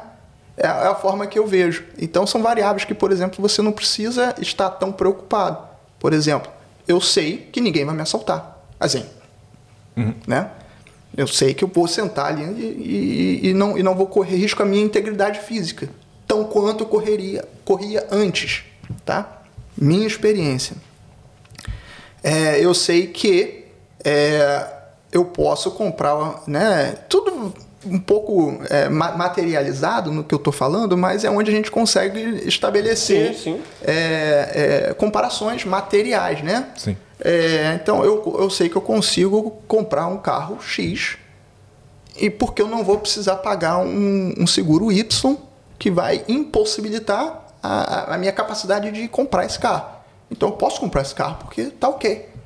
Entende? Você está entendendo? São, Sim, sim, sim, sim. são certas coisas e pequenas coisas. Você compra um carro melhor, você tem outros, menos tipos de problemas, você diminui né, certas varia va- é, Variáveis. variáveis e você vai cortando essas variáveis, né? Você aumenta a qualidade do seu, do seu, da sua vida, você, né, do seu estilo de vida, você vai é, cada vez mais melhorando e te possibilitando criar foco em outras áreas, né? Onde você então com- começa a florescer, porque aqui você já não está drenando tanta energia. E assim, e assim as coisas, né? Eu costumo usar uma analogia que você está num rio, algum de vocês já andou de caiaque? Já. Então, você está num rio e você está remando contra a maré, né? Imagina que você, em vez de estar remando contra a maré, está remando a favor da maré. Ma- Ou então a maré que está remando contra você não é tão forte. Entendeu? Não quer dizer que você tem que deixar de remar, porque senão você não anda.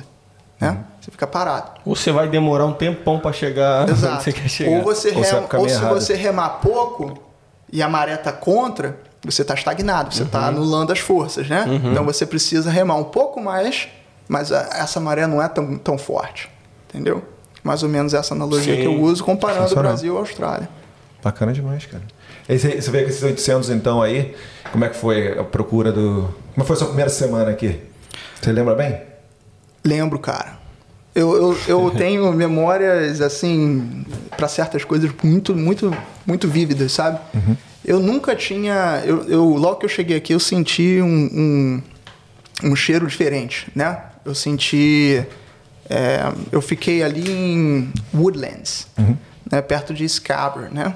E aí, ali, numa casa que eu fiquei e tal, nessa, nessa casa de família, foi onde eu, onde eu fiquei 30 dias, e tinha um, cheiro diferente Inglês ou australianos? australianos. E aí eu senti esse esse esse cheiro e eu eu não sabia o que, que era, mas isso me marcou. E toda vez que eu sinto esse, eu sinto esse cheiro, eu lembro, me remota quando eu cheguei.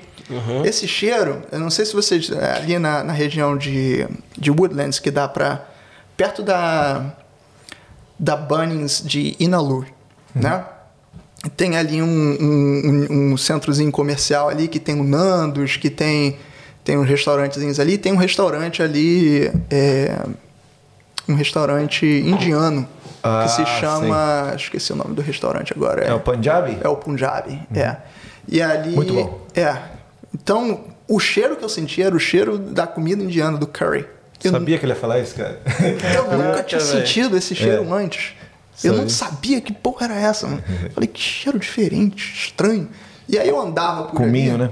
É. Não, e eu no início, Pimenta, você, você pimenta. falou do cheiro, eu tava falando assim, ah, tá falando da atmosfera. Do, É, eu pensava nisso, do- né? ele Eu tava falar um- bacon, eu Um sentimento, bacon. assim. É, tá, porque Não, eu tava, realmente era um tava cheiro até um mesmo. tão quanto filosófico, né? Até então. Mas agora voltando ali à, à realidade, né? Sim, sim. É, esse, esse, esse cheiro marcou. Então eu falei, caramba. E a primeira semana foi assim. Eu lembro que eu dormi dois dias direto, porque o fuso horário né, foi muito difícil. E eu lembro que a, a, a, a homestay lá, a, a, a dona da casa, né? Ela foi lá bater no meu quarto não falava nada de inglês. Aí eu só falava, ok, ok. Tudo, não sabia falar nada. E, e aí ela chegou lá, tá tudo bem e tal, né, tá aí esse tempo todo e tal. E aí eu falei, não, ok, ok. Só isso. Mas eu tava muito cansado, eu tava. é, eu tava assim. Você queria dormir, né? Eu queria dormir, pô. Se curar do Jack. do- Jack. é. Como é que é? Jet lag. Jet lag, caralho, velho. ai, ai, eu esqueço quando. E aí, Jet lag. É, pois é. E aí essa semana foi, foi de descobertas, né? E eu fui me permitindo andar aqui ali. Eu tinha- eu falei, não tinha GPS no telefone, né? Era mapa. É fogo, velho. Então tu usava o mapa assim, vou pra cá e tal, pá. Aí, aí chegava na ponta do mapa e vai pra página 54F. Às vezes 54F eu continuo. Caralho, mapa, mano. Mapa, mano. Eu ligava. Aí sim. eu ligava isso pra, é raiz. né? Aí Eu ligava agora, pra agora, casa. agora, agora eu tô respeitando. Porra. Pô, Joga, tô Foda, falando, né? mano. Eu, eu, pra eu ligar pra casa, eu, tinha, eu comprava cartão de orelhão, né? E aí ia pro orelhão de madrugada, né? né? Caramba. É, pra poder ligar lá, pá, pá, pá, ligava pra casa e ali ficava. Cinco minutinhos. Aí, a sensação Por de tu aí. olhar no mapa e conseguir chegar no lugar que tu falava, eu vou até ali, será que dá pra ir pra. Pum, cheguei. Tu- O cara que olha no, G- no GPS hoje, o cara nunca vai sentir. Não, não, não. Ah, não. Não, você olha no mapa, não, não diz tempo, não diz porra nenhuma. Então, eu vou andar, caralho. É. Quando. Experiência com o mapa que eu tive, eu e meu pai, eu e meu pai, a gente, minha família, né, a gente ia do Rio para Paraíba de carro, né? E era no mapa também. Uma aventura braba, pegava ali a Paraíba? BR. Minha família é da Paraíba. tá zoando. É, pô. Eu nasci em João Pessoa. Ah, moleque. Porra, é. Bacana. Porra, calma aí, Tô calma falando pra você. A gente vai lembrando, né? A gente vai né, é, se, porra, eu se ligando, né? Nos Ah, pontos. Meu pai é, é, foi transferido, né, era, era, trabalhava no, no BNH, Banco Nacional de, de, de Habitação, e família toda de carioca. E aí foram. Meu pai foi transferido lá pro Nordeste e minha mãe estava grávida, eu nasci em João Pessoa da Paraíba. Irado. Terra Pois boa, terra boa. Meu Pois pai é. é. do. Porra, do interior, do interior, do interior. Meu pai e minha mãe, né? Interior. É, legal, Aí cara. assim, é, você tem o João Pessoa, aí você anda um pouquinho, você vai pra Guarabira, Aham. aí você anda um pouquinho, vai a Araçagi, Uhum. aí você entra na estrada de terra, 5 km andando a 30 vai. km por hora, você chega em Canafista, Canafístula do Félix, que não tem nenhum mapa, mas tentei mostrar pra ele. Na fístula do Félix. É, você tem que mostrar pra Nossa. ele o, o mapa, não achei, velho. É mesmo? Não achei. Caralho, no sítiozinho lá. Ah, papai é fogo, guerreirão, velho. Mas é isso. Pra vir de lá, né? Porra, é por isso que quando eu tenho muito orgulho de onde eu estou, entendeu? Sim. Entendeu? E, Sim. Independente de dinheiro ou de qualquer outra coisa, tá- já estando aqui com saúde e É. né, poder estar aqui na Austrália, tipo, é. um objetivo muito grande assim que eu, É. eu consegui chegar. Então, Quem não feliz. conhece não, não tem ideia do tamanho que isso é. Exatamente. É, Exatamente. cara, a galera olha, pô, o Rafa aí, financial aí, é broker, não sei o que, porra, tal, o cara, pô, aí tu vai contando a história aqui, ó, É, contando eu a acho história. que toda essa história aqui, tudo que está sendo contado aqui, hum, pouquíssimas pessoas sabiam. Não, cara, É. porra, eu tô achando foda, mano. Porque, tipo assim, é realmente é isso aqui, Raízes, tipo, é, raízes, raízes. é ir Falar um pouco da conhecendo e tal. Claro que a gente vai falar pra cara, porra, a gente tem muita coisa pra falar sobre a tua área aqui, até porque Mas a isso galera. é chato, isso aqui que é, É, legal. isso é. então, galera, agora a gente vai, vai meter o fogo aí. né? Então, gente, acabou, não vamos falar nada de, de broker aqui. É, não, não, vamos falar de. Vamos, trocar ideia aí. Então, Zoa, daqui a pouco tem. Falando nisso, lá na, lá na Tijuca, lá, é. O cara vai ficar uma hora falando da nostalgia, né? Não, mas beleza. época Aí- da Tijuca foi Grajaú, Tijuca, Porra. Daraí. É, Daraí, Nossa. no tempo que Não, não, não jogava, jogava. Varro, Eu era do tempo que tinha o América no Andaraí, não tinha, não tinha Iguatemi, Caralho, pô. meu Tô vô- falando pra você. meu- mano, meu avô, torcedor da América, mano. Você Então, falou aí, meu é. avô aí, pô, uma vez fui lá em. No Edson, Edson Passos. Edson Passos. Porra, lá em. Onde é que é? Onde fica? Em... É Xerém, né?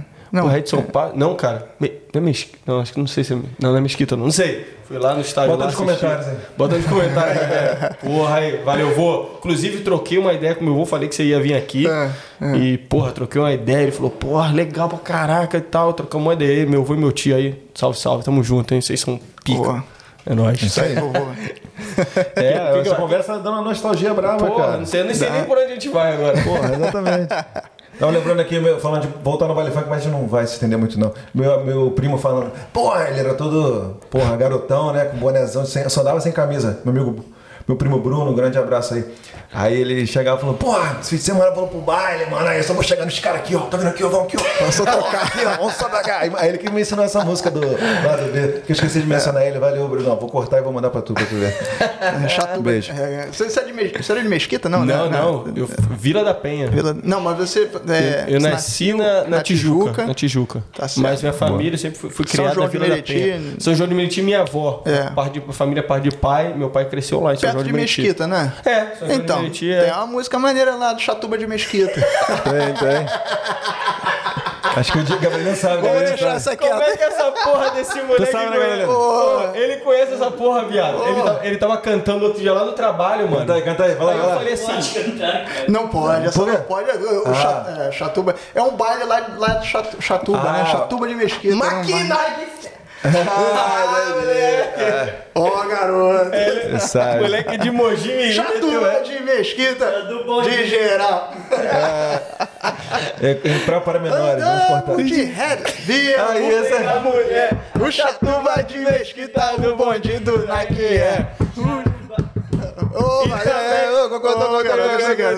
Como é que esse Mogi Mirim sabe disso, velho? Internet, Cara, é, internet, internet. Caralho, eu tô muito feliz nesse episódio. é nóis, caralho.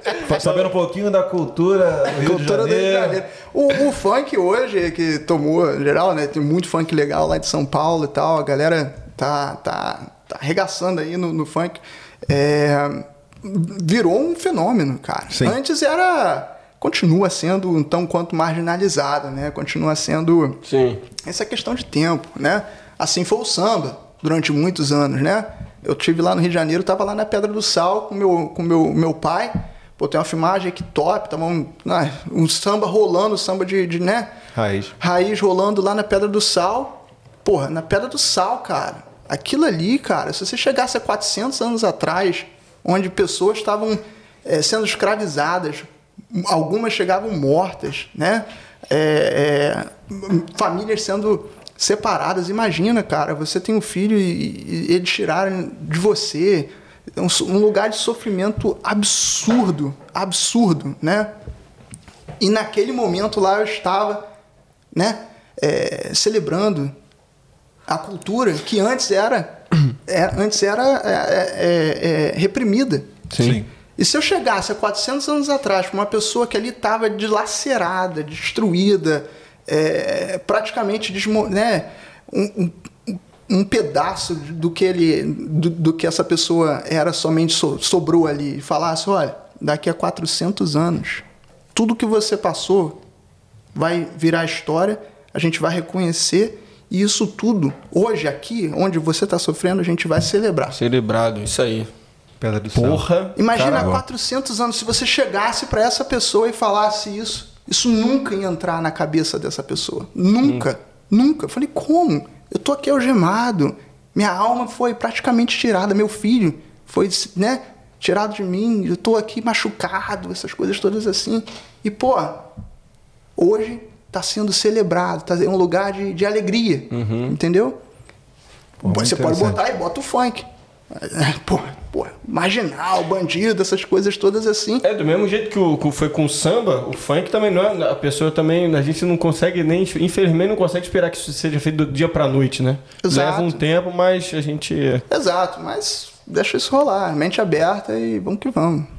Liberdade Pra dentro da cabeça. Os caras hoje estão demais, né? Que isso? Boa. Esse episódio aqui, eu nem. Vamos voltar então pra Austrália aqui. Você... Vamos lá, Vamos. Pode. Vamos tá difícil, mas...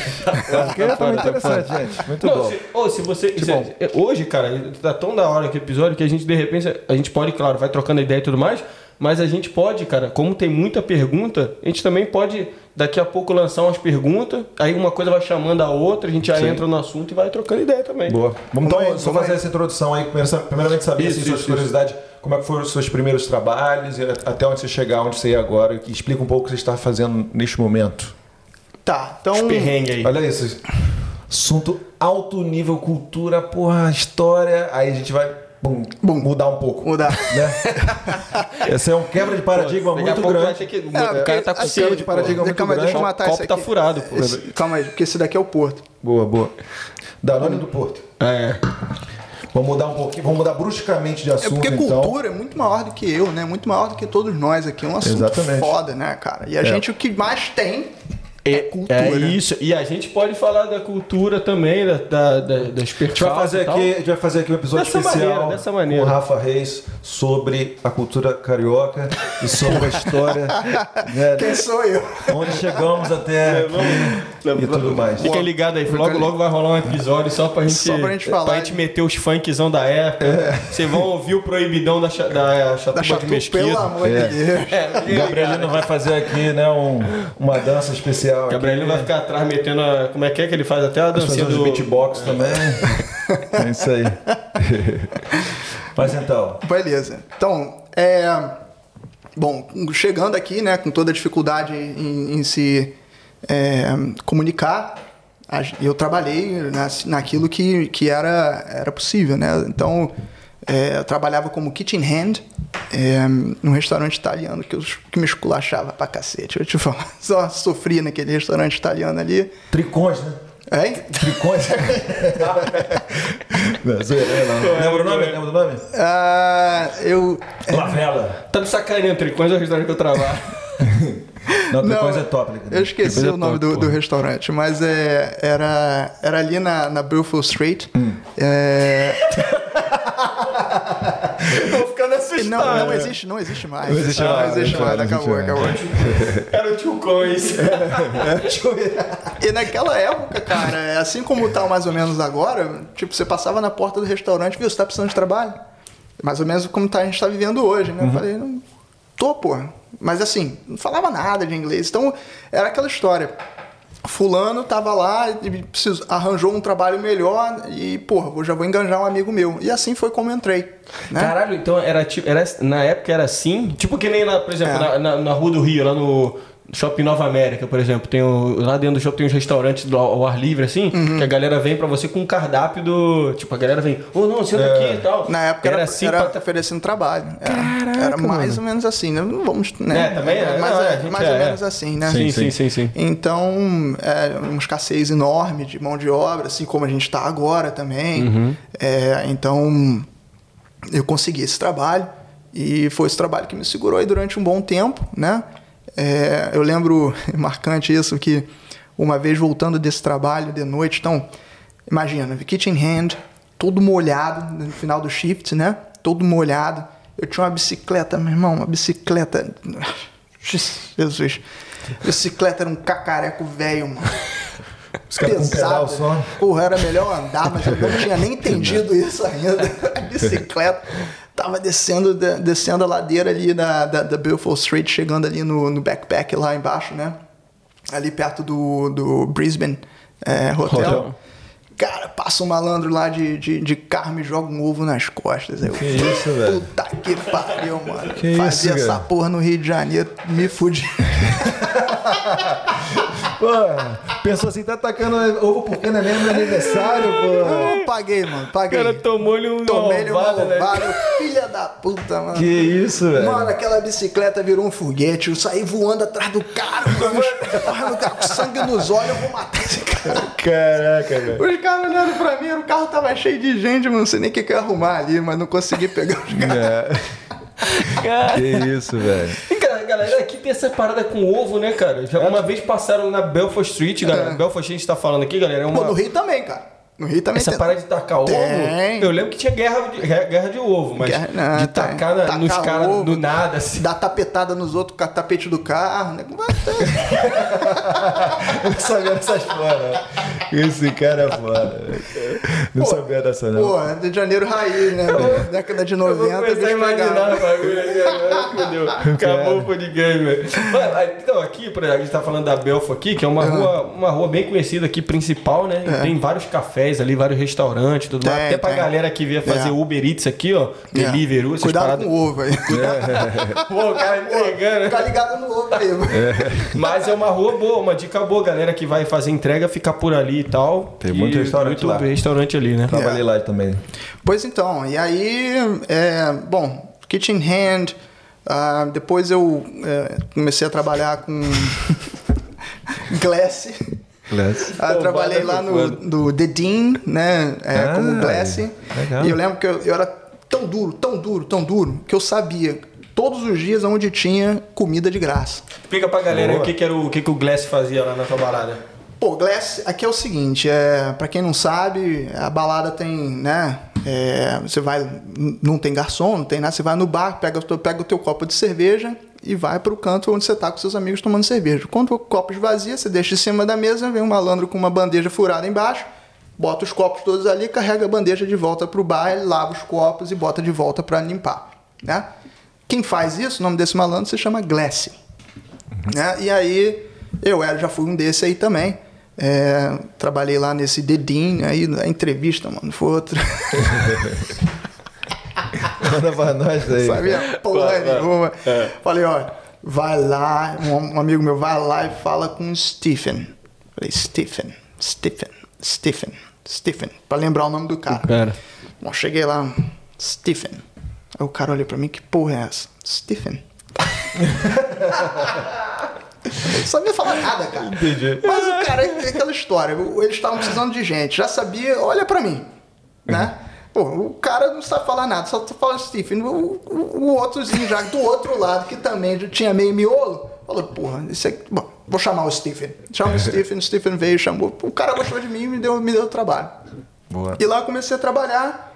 E mas aí, pô, era meio shift e essas coisas assim, cara, eu sei que eu sei que eu vendi o almoço para comprar janta, né? E aí chegava na, acho que era na terça ou na quinta-feira, o Dedinho tinha barbecue de graça. O Mustang tinha cachorro quente de graça, outro dia. O outro bar era o Rip Club, tinha um, um cachorro quente de graça também. Eu vivia assim, cara. Era de um, Cup em, Lider, em Leaderville. em né? Leaderville, é. E ali eu- a gente ia assim, de um. De um é, eu e uns amigos meus, tudo duro também, igual pau de tarado, duro pra caralho. e aí, e assim, de um lado pro outro, assim, e se virando, se virando. Pô, e aí eu trabalhei é, como, então, foi é, é, kitchen hand, um, glassy, barman, um, e aí então, Foi promovido de glaça para barman. é. No Tu dedinho? tava no dedinho lá na época que o Amaralzinho jogou aí? Pô, claro, pô, claro. Porra, aí, ai, ai, ai, ui, ui, ui. Amaral, várias conversas com o Amaral, cara. Na casa de, um, de um- uma conhecida nossa em comum e tal. Figuraça, figuraça. Porra, aí, ó. Liga pro Amaral aí, Liga pro. Amaral. Liga mesmo? Mano, Oi? Liga mesmo? Tá dúvida Liga agora, mesmo. mano? Ele Manda, tem mesmo. manda o WhatsApp pra ele aí, vamos ver, vamos ver.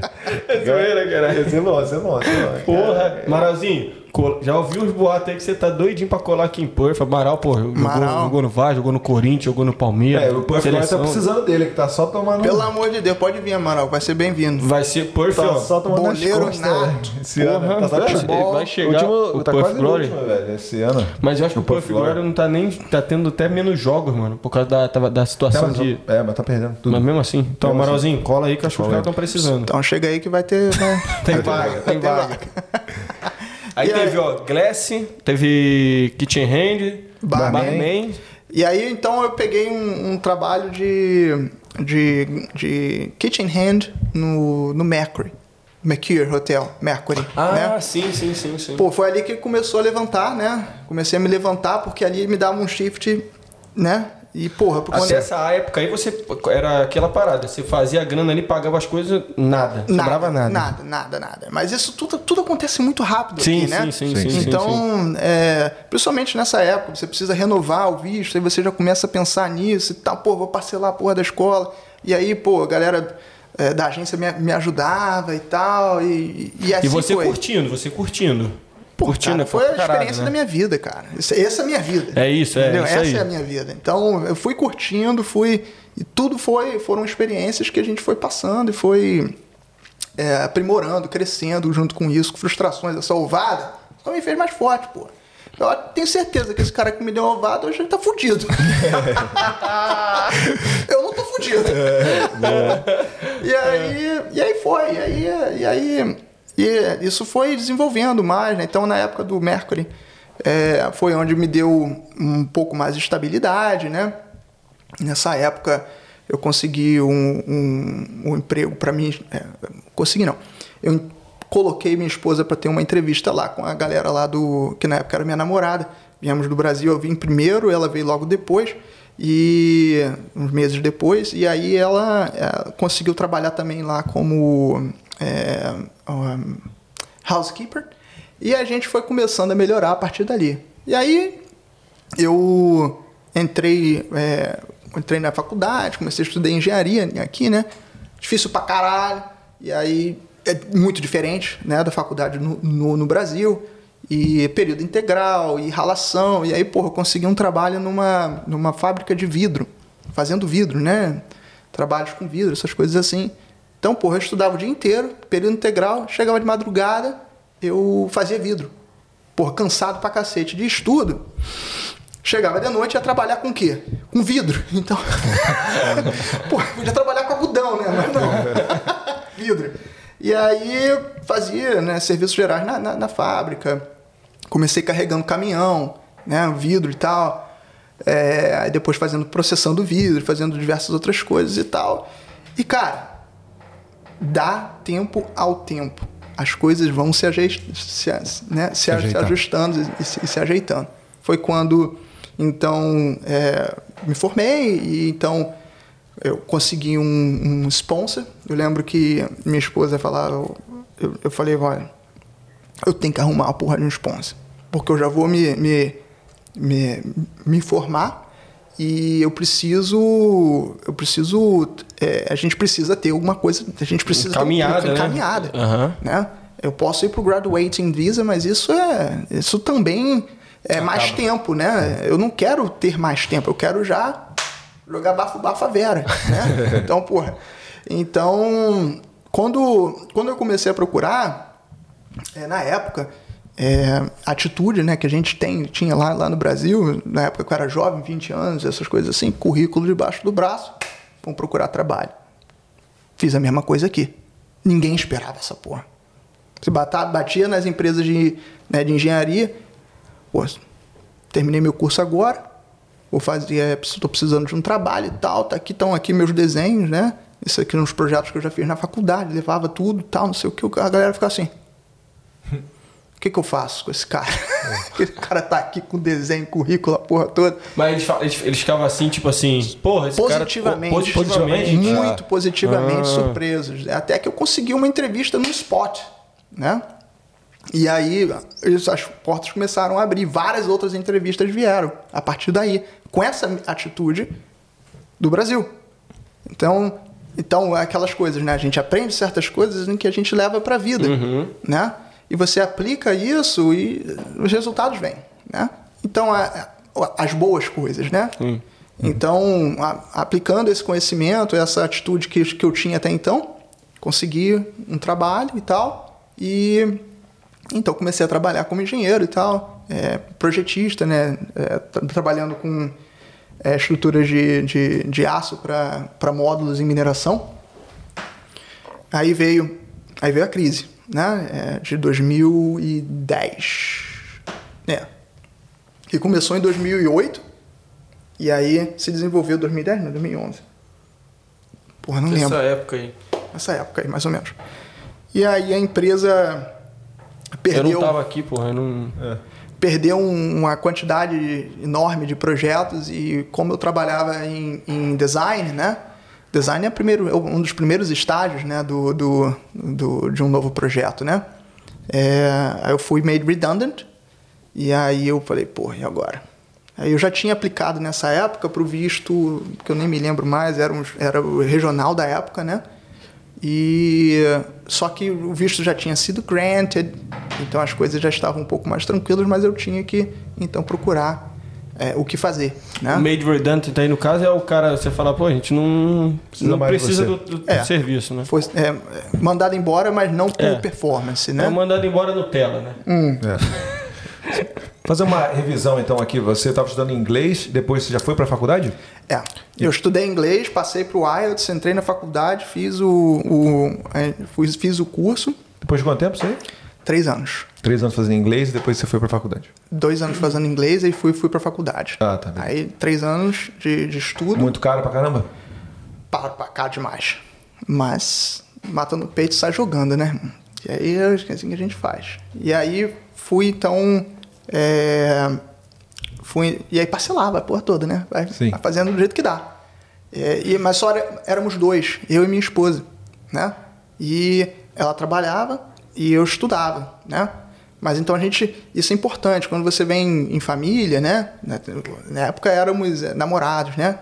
E você tem que traçar um plano e, né? E jogando junto, ou então remando para um barco na mesma direção, né?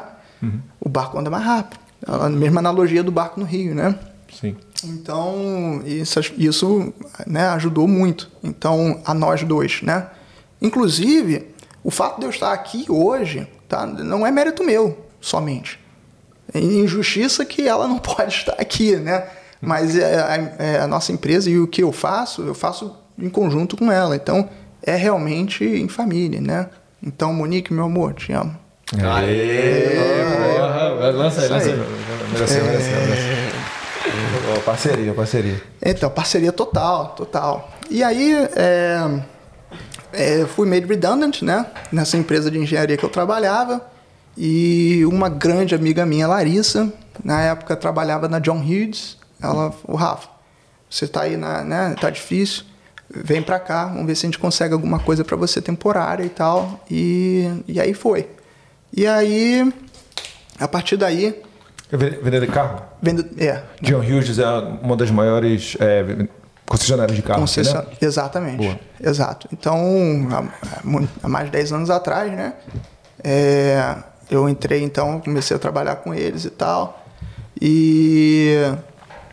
E, e aí, porra, não sei porquê, por ser engenheiro, né? E, e ter algum conhecimento né, com números e tal, é, fui convidado a a entrar no- no- no- no, Na área de financiamento? na área de finanças, né? Mas então eu, eu fui oferecido o curso de finanças, né?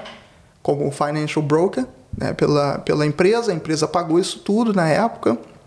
Isso não acontece mais, tá, gente? Aham. É, a empresa pagou isso tudo e eu tive um bom tempo de aprendizado, né? É, foi aí que tudo começou na área de finanças, né? E então, de lá para cá, é, é, as coisas vêm, se desenvolvendo, vêm me especializando mais, os resultados vêm chegando. É, a, a- minha própria empresa, né? A gente abriu a própria empresa, é, somos completamente independentes, a empresa é nossa, não tem laços com ninguém. E então eu fiz especialização né, em economia, já, essas coisas todas assim, MBA e tal. E, e aqui a gente está conversando agora. Como é que foi essa experiência lá na John Hughes vendendo carro? Cara, foi muito Quanto tempo legal. você ficou lá? Cara, eu fiquei pouco tempo vendendo carro, mas eu fiquei mais tempo, né, na parte de finanças, né? Então, mas a venda de carros, cara, é muito legal, porque é um, é um, é um ambiente super descontraído, é um ambiente que você é, conversa Conhece pra caramba, gente? conhece muita gente, muita gente mesmo, ali na região de Victoria Park, né? Que é uma região aqui em Perth, né? De, de notória por, pelo seu centro comercial e, em especial, concessionárias, né? É, onde o grupo John Hughes se estabeleceu e tem diversas outras concessionárias. Se eu não me engano, quem trabalha lá, o, Pablito. o Pablo, o Pablo também, que tá Tam- na pelada, pô. E É. Trabalha em Vitória Park. E Trabalha também está lá Vitória nessa Park. mesma rua, Victoria Park Hotel, que é onde Exato. o nosso Gema trabalha. É, pô, Nosso André. Andrezinho, Chefão André. chefão, é isso aí. botafoguense. Top. É. Isso aí. Pô, e uma coisa que você- mencionou aí, é. Porra, que eu ia. Você começou, quando você vai pensando aí, você, então o cliente chegava, você primeiro falava, trocava uma ideia, e, ah, vai conversar com aquele cara da, da finança aí para ver se você pode financiar seu carro. Aí depois você virou esse cara, o cara, o vendedor chegava para você, dá uma olhada aí no cara, É. ver se ele quais são os é, requisitos e se ele tá apto a comprar o carro que ele deseja. Exatamente. Aí- cada, cada é, yard, é, pátio, né? como é que chama? Cada Deve ser pátio mesmo. é, pátio de, de, de concessionária tem o seu gerente financeiro, né? Que é aquele cara que vai fazer o, o, o- análise de crédito, né? Para aprovar a ficha de crédito para comprar o carro, né? Então esse esse é aplicado em em concessionária, né? Isso é, é, é um gerente financeiro de, para concessionária, de concessionária. E a gente não fez a pesquisinha aqui, pô. Você trabalhou até vendendo carro. E aí quando você desenrolou o primeiro carango aqui? Primeiro carrinho. Venda o. Não, não, não. Compra, compra. Compra. Pô, cara, aqui 14 comprar, anos atrás. comprar carro aqui, sabe como é que é? É fácil, né? É. Mas o primeiro carro que eu comprei, A gente cara. sempre faz a pesquisinha aqui pra saber no- na tabelinha Foi. do Ed aqui, se você tá na tá ali no meio termo, se você tá, ah, foi humilde ou se você foi já um play já. Não, não início. foi play, não. Não foi, não. Foi a bicicleta de um pedal só, pô. Primeiro Aquela carro, cara. bicicleta foi foda. Aquela bicicleta me dava mais trabalho do que. Do que É. Ó, do que outra solução. coisa, bicicleta aqui, cara, a gente falou que é Pega tranquilo. na rua, pô. Mano, e bicicleta, nego pega, nego pega na rua. E não pô. é roubar, não.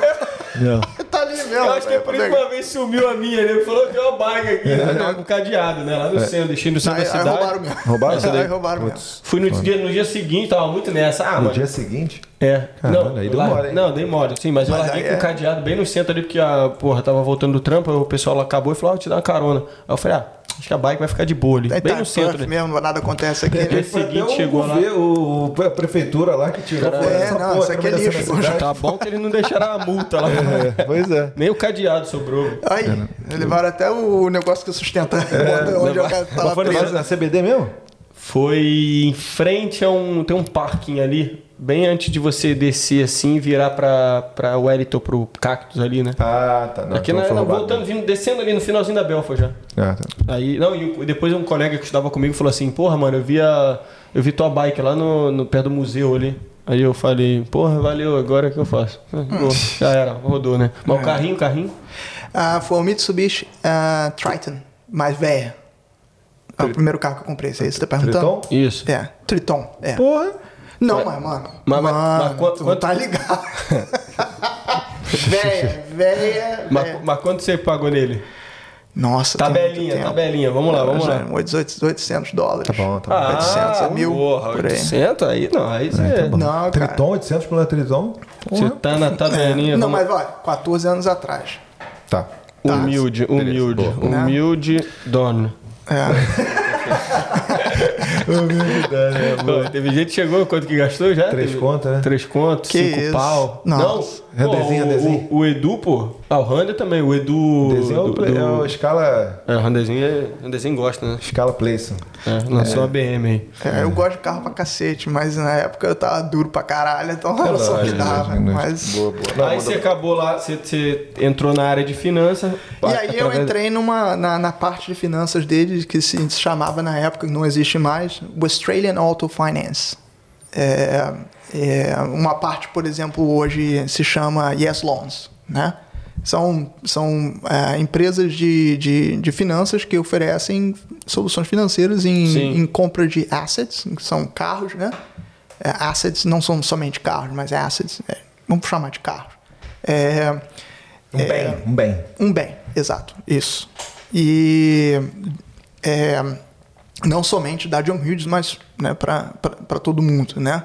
Porque antes, trabalhando somente no yard, você só está financiando, né? Você só está oferecendo finanças aos carros que estão ali, né? E trabalhando numa brokerage, na época, é, você está oferecendo soluções de crédito para quem quiser comprar além dali, em qualquer lugar. Né? Você quer comprar um carro, um barco, um caminhão, sei lá, entendeu? Uma, uma colheitadeira, qualquer coisa. Então, esses são bens, né? Mas não são imóveis, né? Então, vocês caem dentro do, do, do, do nicho assets, né? E então, e foi onde eu comecei. E hoje, o, o broker de... de ah, asset finance broker, né, o broker de financiamento de bens, é um broker muito escasso hoje em dia, porque não é uma, não, não se tem uma formação específica, né? É o treinamento, um treinamento longo e, e um treinamento caro. Então é difícil de você ter um broker para esse tipo de, de, de, de finanças, né? Ainda mais se você está lidando com é, bens comerciais, por exemplo, é, como a colheitadeira que eu falei, um caminhão de grande escala, Aí você tem containers, você tem navios, aviões, esse tipo de coisa. São nichos de financiamento muito seletos. né? Eu tive o prazer de, de, ser, de ser treinado nisso e hoje em dia sou um dos poucos que faz esse tipo de, de finanças específico para isso. Boa.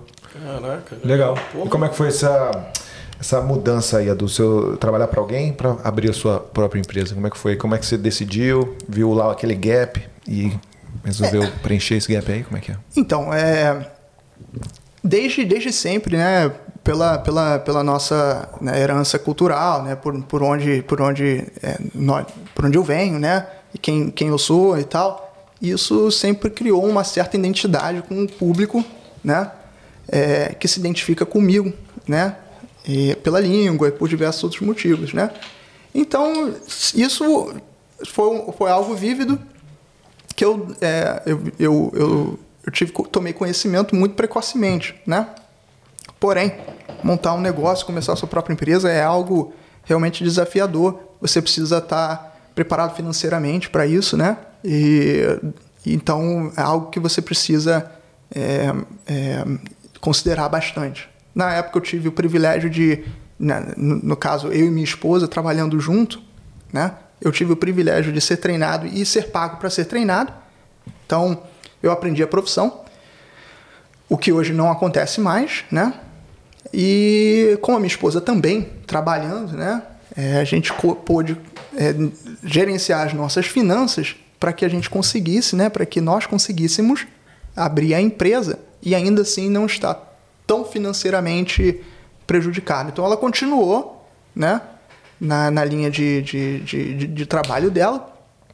E eu, né, continuei na minha até que a gente conseguiu chegar a um patamar de finanças e que a gente, não, beleza, vamos, agora dá pra gente conseguir fazer isso. Mas uma porrada de licença que você precisa ter, principalmente pelo que eu faço. Isso, isso, legal falar sobre essa parada aí. É, são, é uma indústria extremamente, extremamente, muito regulada e são muitas licenças, são, é, são licenças caríssimas, são é, reputação que você precisa ter antes de fazer isso. Então, o tempo de mercado, né, isso que eu quero dizer traduzindo, tempo de mercado, reconhecimento, é, horas de trabalho, essas coisas todas assim, para você conseguir chegar a esse patamar. Certificação também. Certificações também, muitas certificações, treinamentos, horas de treinamentos, essas coisas todas assim. Tem um caminho, como tudo, não cheguei aqui ontem, né? Sim. Então, assim como vocês, porra, vocês estavam falando aqui, porra, Rafa, isso aqui começou assim. Porra, olha onde é que a gente tá. As coisas e daqui a pouco tá melhor ainda, entendeu? Assim como vocês, e também foi, foi assim comigo. Então, nesse caso, para na, na montagem da sua empresa, foi você sozinho ou você também precisou de um profissional? Não, foi eu sozinho. Eu eu eu eu tava segurando a empresa, né, montando a empresa em si, e no caso a minha esposa junto comigo, né? Quando eu falo eu, é um conjunto, tá? Sim, sim. Somos nós, na verdade. Então, mas não, mas não tive nenhum profissional, até porque eu já tinha anos de experiência na indústria como broker ativo, essas coisas todas. Então, hoje, assim. com a sua experiência, em quantos anos? Então, desde que você começou lá, há tá chegando a 10 anos. 10 anos de experiência, começando lá na, na concessionária até agora com o seu próprio negócio. Sim. Legal. Hoje, cara, assim, eu, eu, eu- Que serviço eu posso chegar e falar, porra, vi o Rafa lá no podcast lá dos moleques lá e tudo mais, cantando uns funkzão e tudo mais. que, que, que serviço que eu posso falar assim, porra, isso aqui, será que o Rafa, vou dar um, vou dar um toque lá nele? Que, qual é as coisas que você toma conta hoje, que você, até onde você pode chegar e tudo mais? Então, o, o meu, o serviço que, os serviços que nós prestamos, tá? É, de certa forma, tem um certo. É um tom quanto alienígena ao público brasileiro. Porque é um serviço diferenciado ao que se tem comparado ao Brasil. Né? Então, a, a criação da própria empresa ela vem da necessidade da, de, de, de preencher essa lacuna de falta de conhecimento à indústria, né? né? e a, a- facilitando a comunicação ao nosso público. Né? Então, basicamente, o que, que, o que que a empresa faz a grosso modo? Você. Suponhamos que o, o, o, o objetivo é a compra do seu imóvel, da sua primeira casa. Certo? É, o primeiro passo a lhe dar é saber o quanto você consegue comprar se você então necessitar de, de, de, né, de empréstimo para isso. Né? A grande maioria de todo mundo não tem o dinheiro para a compra do imóvel em cash. Sim. Né? Então, se você vai comprar um imóvel financiado, natural que você queira saber o quanto você pode financiar. Né? Então, é, o- em comparação como o cenário é no Brasil e aqui, tá? No Brasil você iria ao seu banco, né? E você iria aplicar para o financiamento no seu banco, certo? Beleza. Aqui também você pode fazer da mesma forma. Só que, quando você vai ao seu banco, por exemplo, é, lá, no, lá no Brasil, você, você, as suas circunstâncias pessoais, você trabalha como, como chefe, tá? Você é, se considera é, CLT, né, full time, porém, na realidade você é contratado, né, como se- mais ou menos um freelance que tem horas certas toda semana, né? Ah, por sua vez, você tem um filho e a sua esposa ela trabalha é, casual, tá? É, você tem um valor de depósito é, reduzido porque foi tudo que você conseguiu juntar e você então é, teve há um tempo atrás um problema com um cartão de crédito que você não conseguia resolver. Você nem sabia disso a princípio, tá? Então, esse é o cenário de qualquer pessoa, entendeu? De repente você não tem problema com cartão de crédito. Nenhum. Mas você, brasileiro, vai à Caixa Econômica Federal, ao Santander, ao Itaú, e você, é, sem saber né, o que, que a política do banco aprecia ou não, faz a aplicação ao crédito. Né? Então, seu crédito é negado imediatamente, né? Porém, as suas circunstâncias iniciais não foram discutidas, né? Para saber então se, o, se o, a- o seu pedido de crédito seria apreciado ou não. Ele é, ele é, ele é logrado, né? Ele é, ele é, é enviado a, a, a, a apreciação de crédito, né? A- e, o, e o gerente ou o analista de crédito não, não dá. E esse é o cenário com diversas outras pessoas. Você tem engenheiros, por exemplo, que têm um depósito reduzido, tem um depósito maior, mas querem comprar uma casa que um valor aqui. Você tem os médicos, você tem os, os kitchen hands. você- então são diversas. O, o ponto é, são mais de 40 bancos. Cada banco tem um apetite para crédito diferente. Existem bancos que estão focados em, em quem está comprando o primeiro imóvel. Existem bancos que estão focados em quem está construindo. E existem bancos que estão focados em quem está upgrading, downgrading. Então são diversos tipos de cenários que não estão é, apetites né, e cenários que não estão escritos na política bancária. Isso são práticas bancárias. Assim como no, no, no mundo jurídico você tem a jurisprudência, né? Isso é a decisão né, que o, o magistrado tem sobre determinados é, é, cenários que ele tem tendência por, por, é, por pré-existências, né, por, por decisões anteriores em tomar as mesmas, as mesmas decisões né, dentro do, do- da, mesma tendência, né, para você não abrir precedentes para outros tipos de ações, essas coisas todas assim. Isso não está é, no Código Penal, isso não, isso não, não está ali, mas isso são práticas jurídicas. Existem práticas financeiras também. Só que no mundo financeiro, isso muda muito, isso é muito dinâmico, né? Porque o, o investimento que o banco tem, né? Porque o, o, o livro de investimento que o banco tem para quem está comprando a primeira casa, para quem está construindo, ele tem limites, né? Então ele tem que diversificar o risco, colocando isso, esse apetite para outros tipos de cenários. Isso funciona praticamente mensalmente. Então você tem o tempo todo essa mudança de, de, de tendências, né? E isso, por ser, né, por a gente estar inserido nisso diariamente, a gente está, obviamente, 100% é, inse- é, é, sobre, é, sobre essas mudanças e a gente sabe onde é o caminho. Então você tem isso, essa, essa, essa facilidade. É, como broker, a gente tem, eu faço a leitura do seu cenário em paralelo, off, antes da, da aplicação. Então a gente faz uma reunião é, é, muito bem pontuada, é, onde todos os pontos da aplicação, né, do processo. Rola meio que uma, uma avaliação financeira da, da saúde Preliminar. da saúde financeira da pessoa, no caso, né? Perfeitamente.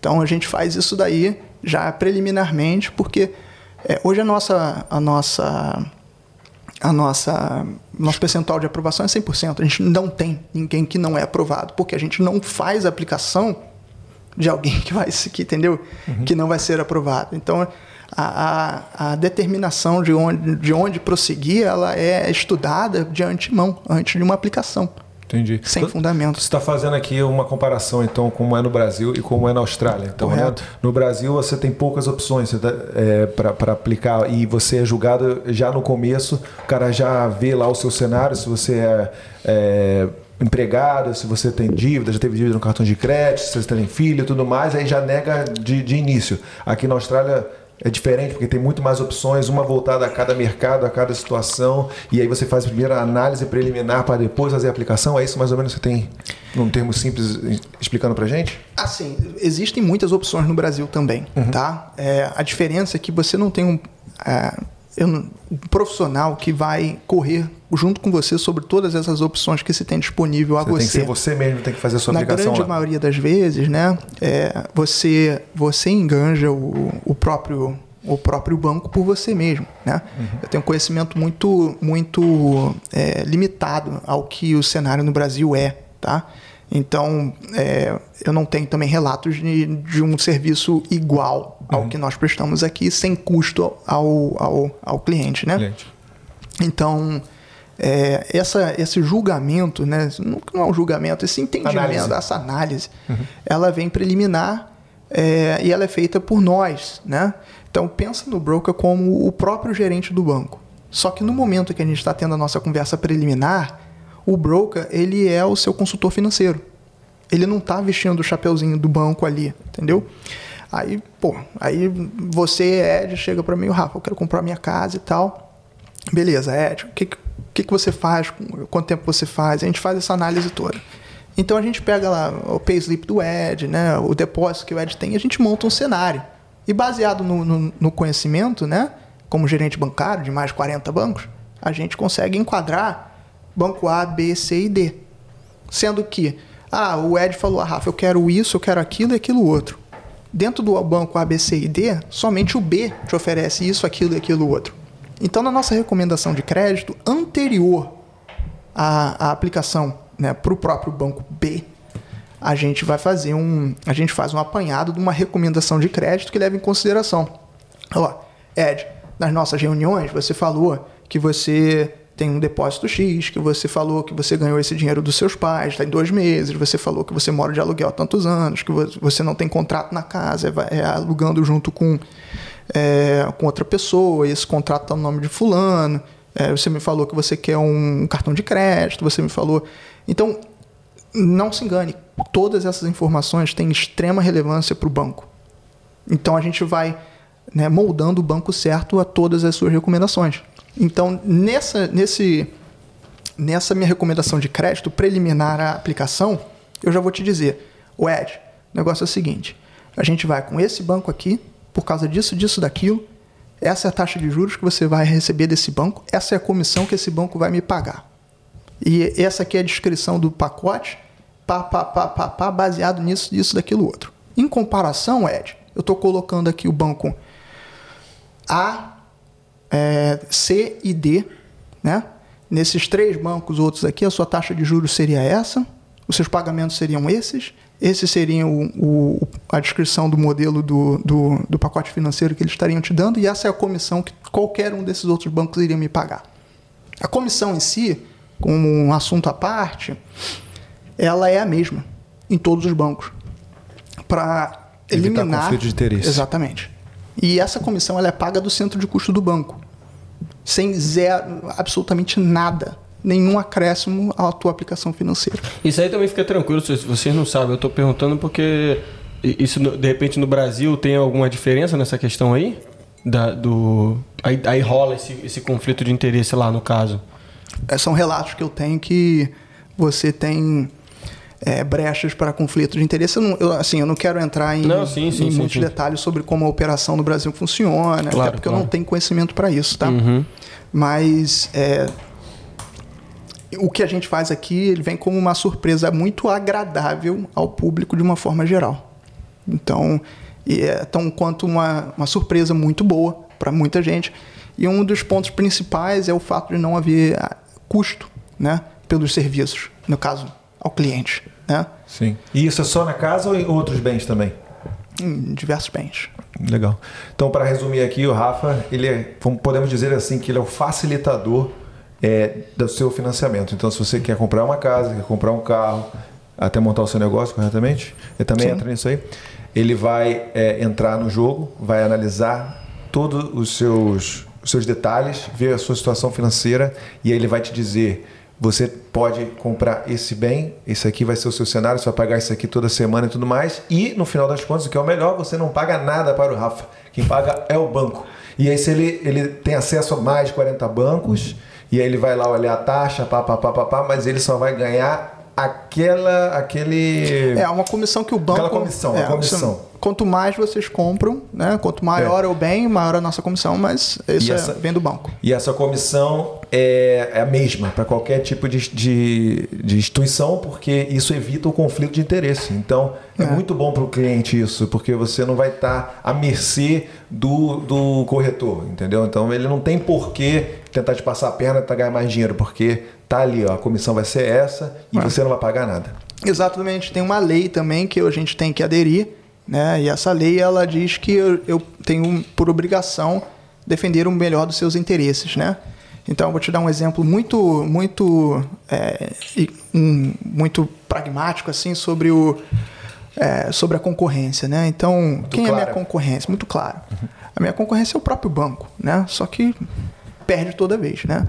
Então, por exemplo, você como cliente do Banco Amarelo, então você vai no, no- do Banco Amarelo e você fala, eu quero comprar uma casa. Você não sabe qual é a política do Banco Amarelo para quem é self-employed. Você não sabe a política do Banco Amarelo para quem começou agora, há três meses atrás, um, um trabalho full-time. Você não sabe qual é a política do Banco Amarelo para construção, você sabe? Não faz ideia. porque- né? Então, você vai no Banco Amarelo, o Banco Amarelo vai olhar aquele negócio ali rapidamente, não tem análise preliminar, esse tipo de coisa assim. É feita uma aplicação imediatamente, tá? É, e então a sua aplicação ela tem grande chance de ser negada se não, né, se não entrar dentro da política do banco, né? Você não tem obrigação nenhuma de saber, né? E mesmo que ela entre dentro da política do banco e que você seja aceito para um financiamento, é, o banco amarelo não vai chegar para você e vai falar que o banco roxo tem taxas melhores. Ele está defendendo o melhor dos seus interesses? Não. O que, que ele está defendendo? O, o serviço dele. Serviço dele. Exato, não. Exatamente. Eu não posso fazer isso. Eu tenho que defender o melhor dos seus interesses, por lei. Então, qual o recado que você dá para uma pessoa que quer adquirir um bem aqui na Austrália? Fala comigo. Exatamente.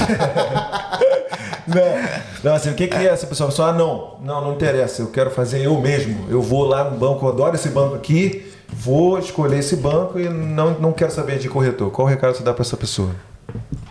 Boa sorte. assim, é, é- Não, porque não faz sentido, entendeu? Depois que eu, Não, não soube, faz. desse, eu soube desse serviço que o corretor é, faz, não tem sentido você. Inclusive, a gente fazer soube disso aqui em um episódio, em off, né? E a gente ficou até. Porra, é mesmo essa Não, eu situação? sei porque eu, da minha situação. Ah, não, não, sim, sim, sim. É, sim, sim. Mas eu, no não sei, caso, né? não, é, não sei por que não é, contactar um corretor financeiro, corretor imobiliário, porque é só tem a ganhar. Né, ca- você não paga broker. nada para ele. É, O broker. O broker. Não, realmente, não paga nada. é, o objetivo tem que ser alcançado por lei. O seu melhor dos seus interesses tem que ser é, defendido por lei. É, O que faz um broker melhor ou pior é. Fala um pouquinho daquele seu, é, do aplicativo que você tem, pô. Que, que você vê lá ao vivo, em tempo real, não é isso? Você não tem isso? Tem. Para as taxas? Tem, tem. tem. Então você, você quer. Você, ah, tá, gosta do, do, do Banco Amarelo. É. Aí o Banco Amarelo tem essa taxa aqui. Você vai, você, você tem, você pode. Você pode chegar no site das 40, dos 40 bancos e procurando Um lá a taxa e tudo mais. O que, que você tem para ver isso? Então, é, é, a, a gente tem um sistema né, que, em tempo real, nos informa as melhores taxas de todos os bancos. E é, as taxas elas são secundárias, tá? O primário é, é a- o objetivo do crédito, tá? Então não adianta eu ir para um banco que está com a taxa de juros muito baixa e não conseguir aprovar o teu financiamento. Então, ah, por quê? Porque a sua história de crédito é muito, muito, muito jovem, muito prematura. Ou então porque o seu depósito é muito pequeno. Ou então porque você teve um, um histórico de crédito é, não tão perfeito. Ou então porque você é, o vínculo empregatício é, é fora da- da- do padrão. A questão é, a gente, na compra do primeiro imóvel, a realidade é, não foge muito de todos nós, entendeu? Todos nós estamos passando por dificuldades financeiras, né? É, batalhando para para conseguir dar uma vida digna a, a nós mesmos e aos nossos, né? Nossos, no- nossos filhos e essas coisas assim. Então, é difícil pra cacete você conseguir é, juntar um valor substancial de, de, de, de depósito logo na compra da primeira casa. Na compra da segunda casa as coisas mudam, porque você conta não somente com o, depósito, o dinheiro que você consegue juntar, mas também vale se lembrar que todo o valor que você paga, que antes era aluguel, agora diminui a tua dívida da tua casa. Ou seja, diminuindo a dívida, aumenta o patrimônio. E organicamente, né, é, historicamente, o patrimônio se, se valoriza por si só. Se você não precisa fazer porra nenhuma para isso, entendeu? Porque sua casa está é, tá elevando valor. Exato, exato. Isso acontece por, né, por questões além do, muito aquém do, da, da tua capacidade. Então, então, os benefícios são muito grandes, mas na compra do primeiro imóvel existe sim a, a dificuldade é, normalmente, né? Eu tô, eu tô assim, entendendo, assim, o, o Ed falou muito bem aqui a questão de facilitar essa, esse intermédio ali entre o banco, a pessoa que está querendo comprar o bem e tudo mais.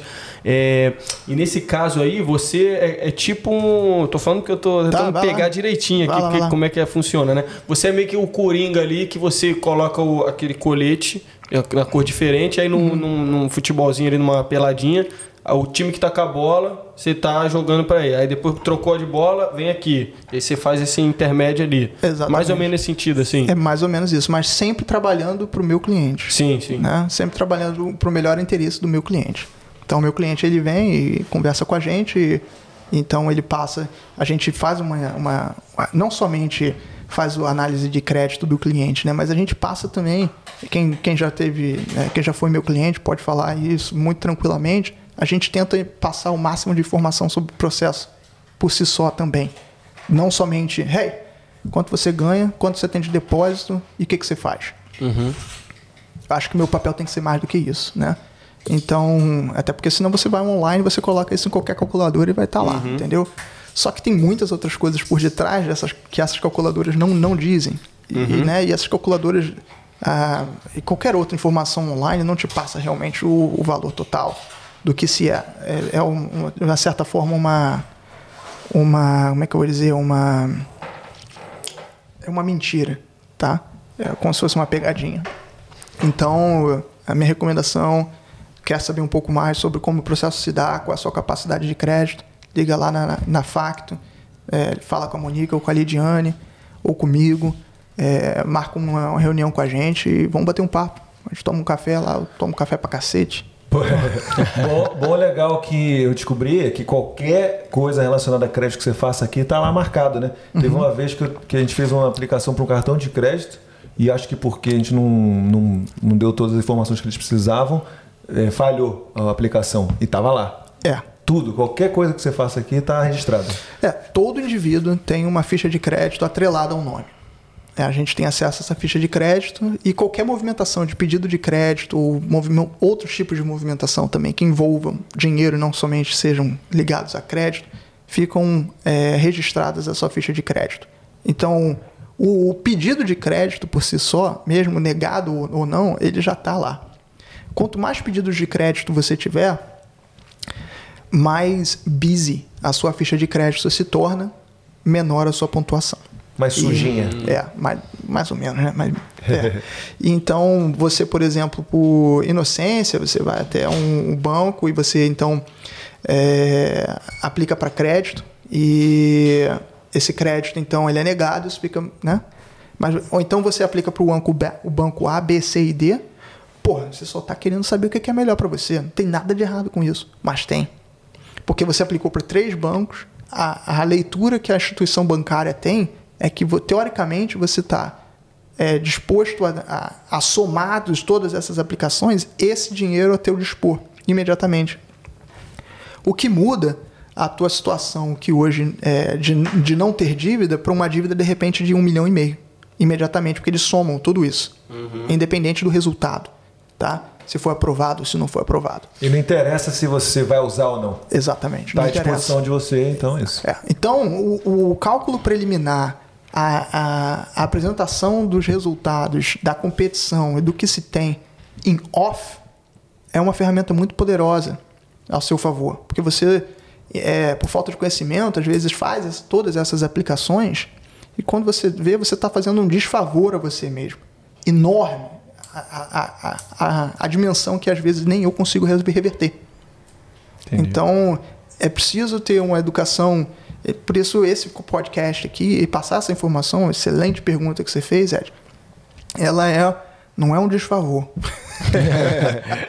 ela é um, um favor enorme para para Essas pessoas que as almejam. pessoas que almejam alguma coisa que não seja, não precisa lidar comigo, mas que pelo menos saiba disso e não faça cagada, entendeu? Boa. Não vai começando a, a, a fazer inquiries aqui, ali, ali, ali, ali, em um monte de lugar, quando você vê se está ferrado. E é entendeu? legal falar que qualquer tipo de crédito é qualquer tipo de crédito. Se você for no- na Apple para comprar um iPhone e, e É. você fizer a aplicação lá para ter o cartão de crédito lá, É. vai estar na sua ficha estar de lá. crédito. Vai estar. Se Qualquer você coisa. for, se você for aplicar pro por exemplo, a- Afterpay? Afterpay, ou então você entrou, é, alugou uma casa nova, entendeu? Você fez três aplicações para aluguel. Cada aplicação que você faz para aluguel, ela, ela é, é uma consulta à sua ficha de crédito também. Ou então a, abriu a conta da, da, da Synergy, abriu a conta da Vodafone, tudo isso fica registrado. Tudo, tudo, tudo, tudo é registrado. Então o sistema ele é assim, ó, fechado.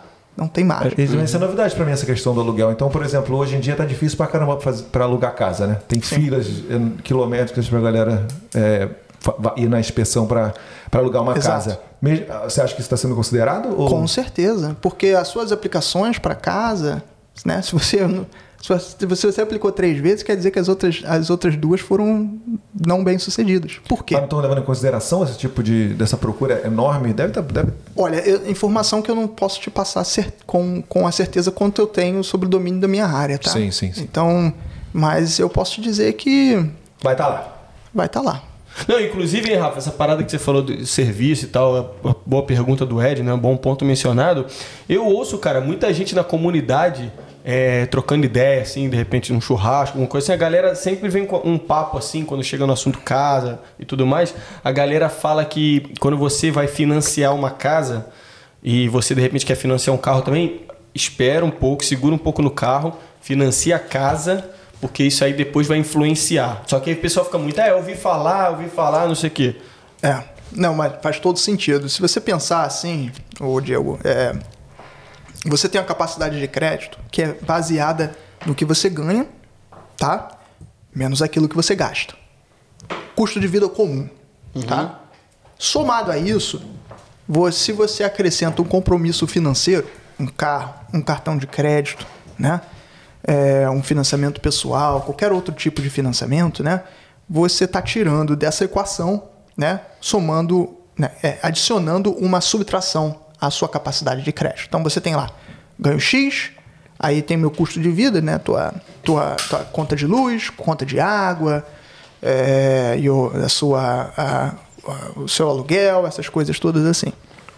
Aí você soma essas despesas, um, um financiamento de carro, uma parcela de financiamento de carro. Pô, o que sobra é menos, obviamente, do que sobrava antes. Então, o que você consegue pegar de empréstimo está diretamente vinculado ao que sobra. Né? Se sobra menos do que sobrava antes, você pega menos de empréstimo. É simples assim, entendeu? Não tem nada de errado em fazer um financiamento de carro. Absolutamente nada. Antes da casa, no caso. né? Antes da casa, nada. Desde que isso não entre no, no- né, não interfira nos seus planos, tá? Então, de repente, é interessante você procurar saber sua capacidade de crédito para o seu gol maior Primeiro. antes, primeiro, né? Antes de É, você se comprometer. Porque tinha um mito aqui na comunidade que era assim: ah, primeiro faz o financiamento do carro, porque aí o banco vai falar, pô, esse cara tá pagando bem, Isso, isso sua aí. história tá boa de crédito, mas um na verdade. bom, isso aí, bom pega um ponto. histórico bom, só que Não. no caso também influencia na sua capacidade de crédito, né? É, o seu histórico de crédito, né, a sua conduta de crédito, ela pode ser medida de diversas outras formas, não necessariamente focando em como você paga o teu cartão de crédito ou porque você foi agraciado com aprovação para crédito em, em cartão de crédito, em, em linha de crédito, tá? Outra maneira de medir a credibilidade, assim, né? Exatamente. Por exemplo, lembra que eu falei que você, quando você aplica para um, pra um, pra um aluguel, você a real estate faz um credit check na tua ficha de crédito? Então, a sua conduta no pagamento do teu aluguel conta. Tá? É, a conta de luz conta. Bom, de repente alguém tem telefone aí em conta. Eu tenho. Entendeu? A- a- o pagamento dessa conta ou comprou um telefone no plano. Né? Vai, vai pagando isso junto com o próprio plano. Isso, isso já é um comprometimento financeiro. Isso já é um, um, um certo. chama-se credit worthiness. Né? Você já tem já a sua credibilidade né? já estabelecida de uma certa forma. Então, se e, o- e- e o principal é quando a gente está começando, né? É, você está no começo da tua carreira. Na maioria das vezes, quando você compra a sua primeira casa, você está no começo também da sua carreira. Então, tem vários estudos aí também, que não, não vou ficar citando estudo aqui para não ficar chato, né? O cara é chato pra caralho. Tá falando de chatuba de mesquita antes ali, agora tá metendo, metendo essa de estudo, não sei o que. Mete essa, pô. Então, então para não, pra não ficar muito acadêmico, tem estudos que dizem que o seu maior, a sua maior colaboração econômica tá depois dos 40, entre 43 e 45 anos. É onde você está na sua ascensão né, é, da, da, da tua carreira e, gasta, e ganhando mais e gastando um catatal de dinheiro, porque você já tem dois filhos e tal, não sei o que, então dinheiro entra, dinheiro sai, uma merda para você, mas para a economia é maravilhoso, entendeu? Porque você está ganhando volume maior e você está soltando dinheiro dentro de volta na, na economia, então você está fazendo economia, tá? Então você Girar. economicamente ativa seus 43, 45 anos é onde você está bombando para a economia. Então, é, dá para você, é, é, para você pensar que no começo as coisas não estão ainda lá. Nos seus começos dos seus 25 anos, né? Mas lembrando que nós somos imigrantes, de repente a gente retarda um pouco isso, vai comprar lá para os seus 35, 40 anos, né? Mas ainda assim é o começo para nós. Então, é onde a gente precisa ter cautela com relação a, a exagerar, né, carregar muito a- o- o- os comprometimentos financeiros antes de você cobrir ali o- a base, né, o 01, botar o teto na cabeça. Já, já puxando a sardinha aqui para o seu lado, Rafa, então. Eu sei, eu sei desse negócio aí de, de você. Desse mito de você primeiro fazer um financiamento de carro, fazer um financiamento para ter sua, sua, seu linha de crédito, sua, sua seu histórico de crédito bom. Hum. Que eu não fui falar com um broker primeiro, entendeu? Tá vendo, Então né? é aquele boca a boca que você ouve assim, porra, ah, então primeiro eu acho melhor você pegar um carro, porque aí fica lá no seu histórico de você tá pagando bem e tal, aí É. de repente você consegue o financiamento da sua Porra casa nenhuma, porra me- é, mais rápido e mais fácil, mas não. Não. Entendeu? Aí, Então poder, eu corri o risco de não poder ter o meu crédito aprovado porque eu fiz primeiro o financiamento de um carro. Ou de repente corria o risco de você ter que comprar uma casa que não era a que você queria, Isso. né? Não que não, não vai ter o crédito reprovado, mas de repente você não tem a capacidade de comprar aquela casa que você queria porque você não consegue pagar que você está pagando o carro. Né? E financiamento de carro são 5 a 7 anos, né? Aí depois que foi, você fala, porra, me fudi, eu Que podia merda. ter feito o bagulho antes. Pois é. Entendeu? Aí tem que vender o carro. Porra, cortar a pele é foda, né? Ninguém quer vender carro, né? Vou fazer um negócio diferente aqui. A gente acabou de entrar nesse assunto, só que Só, a gente... só um Ah, fala, fala, fala, Mas fala. tem solução, tá? Mesmo assim, se você já fez a cagada, tem solução. É, cagada que eu tô falando, sacanagem, mas é você, a gente pode refinanciar Uhum. o veículo, né? É, em juros, em financeiramente falando, não é vantajoso, mas se você for pensar somente no, no resultado monetário, né? Se você for pensar que isso vai te proporcionar a, a casa que você quer e posterior, né? Você consegue ah, faz- ter alternativas com relação ao carro, isso aí sim a gente consegue fazer. Refinanciar, aumentar o financiamento, trocar taxa de juros, esse tipo de coisa, com o objetivo de liberar mais dinheiro né, da sua capacidade de crédito mensal para que então você consiga ir e comprar a casa que você quer. Então nada, nem tudo está perdido. Nem tudo está perdido. É. Então, eu estava falando, é, vamos fazer um negócio diferente. A gente acabou de entrar nesse assunto, só que temos muitas. Muito obrigado, galera do Instagram. Temos muitas perguntas. É, temos muitas perguntas aí que, a serem respondidas. Então, vamos começar com as perguntinhas e aí no final a gente. Infelizmente a gente não consegue colocar todas também, né? Senão a gente vai ficar aqui até amanhã. É, e também não conseguimos É mesmo? colocar tanta gracinhas assim? É, é, é. aí que vocês botam lá, então. Valeu, Solano, para de botar merda aí, cara. Porra, só, fa- só bota coisa idiota, porra. Vai lá. Tá com a pergunta pronta aí, Gabrielindo? Não, não. Tá a, gente mão. a gente tem que fazer o seguinte, na hora que a gente tiver naquele início empolgador ali, tipo, a gente tiver aqui pegando fogo, a gente tem que lançar essas perguntinhas da galera. É, né? Essa aqui da galera que manda zoeira. Ah, é? A gente manda logo no início. Ficar dando crédito pra esse filho da puta? Vou dar porra nenhuma, não, cara. Ó, crédito pra- pra esses otários aí, ó, é tipo depois que você já tem casa e carro. Exatamente. O carro, o crédito já tá lá em embaixo. Não dá crédito nenhum nessa porra, não. Bota a primeira aí, Valeu, galera. É nóis, é nóis, é nóis. Valeu, gente. Opa, pergunta do Arthur Corange. Então, já tem uma Unity em Scarborough. Fica mais fácil ou mais difícil de adquirir a segunda? Mesmo preço? Valeu, Arthur. Tamo junto. Ou Valeu, melhor- boa. Ah, tem continuação, tem continuação. Continuação? Ou melhor, pesquisei aqui e não entendi como funciona o stamp duty. Isso é importante. Sei que você paga no segundo imóvel. Bem, bem longa essa pergunta. É. Vamos que vamos? Vamos aí. Vamos ver se eu consigo fazer isso pequeno, responder isso em vai pouco vai tempo. Vamos lá.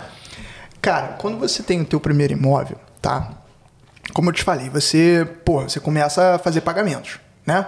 Então, antes você começa com uma dívida, cada pagamento que você faz, obviamente, diminui a porra da dívida, certo? Sim. Beleza. Diferente do aluguel. Tudo que você paga não diminui nada teu, só bota o teto na tua cabeça, certo? Na, na, na, na questão do quando você é proprietário do seu próprio imóvel, aí como, como o Arthur é, é, tem, tem a sorte, o privilégio de ser, e é, tudo que o Arthur paga, ele está diminuindo a dívida dele, tá? Além de botar um teto na cabeça do Arthur, né? Então, com o passar do tempo, inevitavelmente o Arthur vai, né? O Arthur vai estar ali, ele vai viver, né? A gente vai passar aqui, a média de vida aí tá mais de 80 anos aqui na Austrália, né? Não sei se estou falando merda. Deve ser, deve ser. deve- Passou, pa- se tá falando, passou credibilidade. Então, então é, mas O é, segredo é o jeito que você fala. Fala com segurança que tá certo. segurança, É tudo é isso. atitude. Tem muita, né? tem muita é gente que atitude. faz aí, já presidiu o nosso país, tá tudo certo. Não que eu ia falar nada, mas o cara tem carisma, pelo menos tem. Mas aí, então, aí nesse, nesse, nesse contexto, é, você vai é, é, inevitavelmente diminuindo a sua dívida, né? E aumentando o seu patrimônio. E como eu já tinha, havia falado aqui também, é, naturalmente, organicamente, como a galera fala aí, o seu patrimônio cresce em valor, valoriza. Historicamente, valoriza. Né? Se você colocar. Ah, pode desvalorizar, Rafa. Porra, pode, porra. Tudo pode acontecer. Mas, historicamente, o seu imóvel tende a valorizar. Então você vai criando uma certa distância do valor que o teu imóvel tem ao valor da tua dívida. Cada vez essa distância vai aumentando, tá? A grosso modo, a distância do que você deve para o que o teu imóvel vale tem um nome e essa distância se chama e esse e esse esse gap se chama equity, tá? Esse tal de equity, tá? Falando tudo a grosso modo, tá? A gente pode botar isso tudo em, men em pormenores porque tá? Essa diferença pode ser utilizada a compra, pode ser utilizada para financiar a compra do próprio do próximo imóvel sem se desfazer do imóvel que você tem, tá? Ou pode facilitar a compra do próximo imóvel sem se desfazer o que você tem, tá? Então, é uma facilidade de- do proprietário de imóvel, né, de utilizar dessa, desse ganho, né, dessa valorização do imóvel como depósito da compra do- da próxima casa, tá? Então, sim, é super viável que isso aconteça e tal. Sobre o stamp duty, né? O stamp duty, tá, tá claro aí essa primeira Sim, etapa? sim, sim. É, ou seja, quanto mais rápido você pagar a sua casa, mais, ah, mais maior a possibilidade de você usar o equity para pegar a sua segunda casa, correto? Correto. Não somente pagar, mas também a valorização do imóvel. Vamos Isso. supor que alguém constrói uma Bunnies aqui do lado. Porra, teu imóvel faz puff, em valor. Entendeu? Tu não sabe o que vai acontecer. Mas se alguém construir uma Bunnies aqui do lado, você tá, tá feito. E o McDonald's? McDonald's não. Desculpa, mas. É que eu tenho, é que eu tenho aqui na frente o McDonald's e o Bunnies. É, né? Então tá na metade, Tá na né? metade. Fica, Tá no meio, meio. Não chegaram lá, não. Pô, faz a compra na Bunnies e depois vai comer no McDonald's, pô. Perfeito. Tá todo mundo pô. junto Mas ali, compra pô. o cachorro quente do, do- da Bunnies, que é mais Ah, gostoso. é Pô, caralho. esse Eu gosto. cachorro, Bom, né? Bom demais, bom sabe que eu vou no, no- na Um Bunnies dólar. no, só pra comer o cachorro quente? É bom, né? Minha filha tem dois anos e meio, ela adora, mano. Rola gente- lá, né? Porra, a gente vai pra, pra Bunnies com, pra comprar o que não precisa e comer o cachorro quente. É. Cachorro quente daqui é, é o pão, linguiça e cebola Linguiça frita. não, é salsicha. Salsicha. É salsicha aquela porra? né? É mais ou pra, menos, Pra né? gente não é salsicha aqui não. né? É, mais ou menos. Pra mim aquilo não é É salsicha não. os é, é, é, salsa de salsa de como é que fala o nome dessa porra lá no Bunnies? Sei lá, salsa de Bunnies. Cachorro quente Season. do Bunnies, porra. Cachorro quente do É, Bunnies. cachorro quente do Bunnies. Um dólar, só abrir domingo. Vai lá, você tá com fome. É. Então, É e aí... podrão, podrão australiano. Deixa muito a desejar. é o podrão lá nosso lá. Eu ia mas- falar do purê, mas ele não vai gostar, né? Do purê? É, purê no cachorro quente. Você não gosta, você é carioca, porra? É, não. Não sou muito chegado, não. Não, da outra vez eu fiquei meio sem graça aqui, falei vai, porque os caras estavam aí, vai, vai. É. Não, eu gosto, eu gosto, eu gosto. Vai. Sou carioca, mas gosto. Vai saber, né? Sou um cara vivido. Viajado. É, viajado. Vai lá, vai lá. Mas, é, mas então. O stamp duty, para quem de repente está no Brasil e, e, e tem um imóvel no Brasil ou está familiarizado com o processo de compra de imóvel no Brasil, o stamp duty é um imposto, né, que o governo aqui te cobra, não faz parte do teu depósito, tem nada a ver com o teu depósito. Você continua precisando ter o depósito e o stamp duty. Comparado ao Brasil, o stamp duty seriam então chamados no Brasil ITBI, Imposto de Transferência de Bens e Imóveis. Eu acho que é isso a, a, a, a sigla. E esse, esse imposto, ele então tem que ser pago na, na, no momento da aquisição do imóvel, né? não no momento da aquisição. No, no que diz respeito ao, ao que a gente está falando aqui, esse imposto precisa ser demonstrado que você tem a capacidade de pagar esse imposto, tá? No momento da aplicação de crédito, quando você está aplicando para o crédito para compra daquele imóvel. Então vamos lá. O Diego vai comprar casa lá em. Você mora em Scarborough, sei lá. Você vai, vai Highgate. Com, Highgate. Highgate. Vai comprar lá uma casa lá do lado onde Vou você. comprar a unit que eu moro. Beleza, vai comprar a unit onde, a unit onde você mora, tá? Então, naquele momento, você tem que ter o seu depósito lá, vamos supor lá os seus percentual de depósito, que a gente isso é uma outra história, a gente entra já já para falar sobre isso. É, o seu percentual de depósito. E é, é, cheguei na política do banco, pum, beleza, esse é o meu percentual de depósito. Mas aí você tem que pagar o stamp duty também, que está além disso. Porém, na compra do teu primeiro imóvel, o governo vai te dar um molezinho. Ele vai falar para você o seguinte, Diego, o negócio é o seguinte, se a sua casa custar 400, e- até 430 mil dólares, não tem stamp duty. Pô, beleza. Unit em Highgate provavelmente não vai custar mais do que 430 mil. Beleza. Tum. Aí você. Mas é o seguinte, o, Diego, se a sua unit passar de 430 e for até 450, eu vou te dar um desconto, mas você vai ter que pagar alguma coisa. Tá? E se passar de 450, porra, aí é full. Vai pagar 100%. Da Tá? diferença de Dá. 430 por. Não, vai pagar desde o zero. Aí você já está pagando seus 13, 14 mil de, de, de stamp duty. Entendeu? Seus Quando você, quando você falou em imposto, no caso, é esse stamp duty aí. Esse stamp duty que não tem nada a ver com o teu depósito. Uhum. Tá? É a trolha que não dá para dividir. Esse é. Não pode pagar em crédito, não pode pagar com cartão de crédito, não, não pode financiar, não pode fazer porra nenhuma, tá? Você tem que pagar isso ali. E você, na verdade, você só vai pagar no momento posterior à, à aprovação, posterior à assinatura de contrato, no então chamado settlement, tá? No settlement, você é onde a distribuição, né, o disbursement of funds, vai ser feito e ali você vai é, então começar a fazer esses pagamentos. Quem faz isso para você é um profissional chamado é, settlement agent ou conveyancer, tá? Esse profissional é como se fosse um oficial de cartório, tá? só que destacado.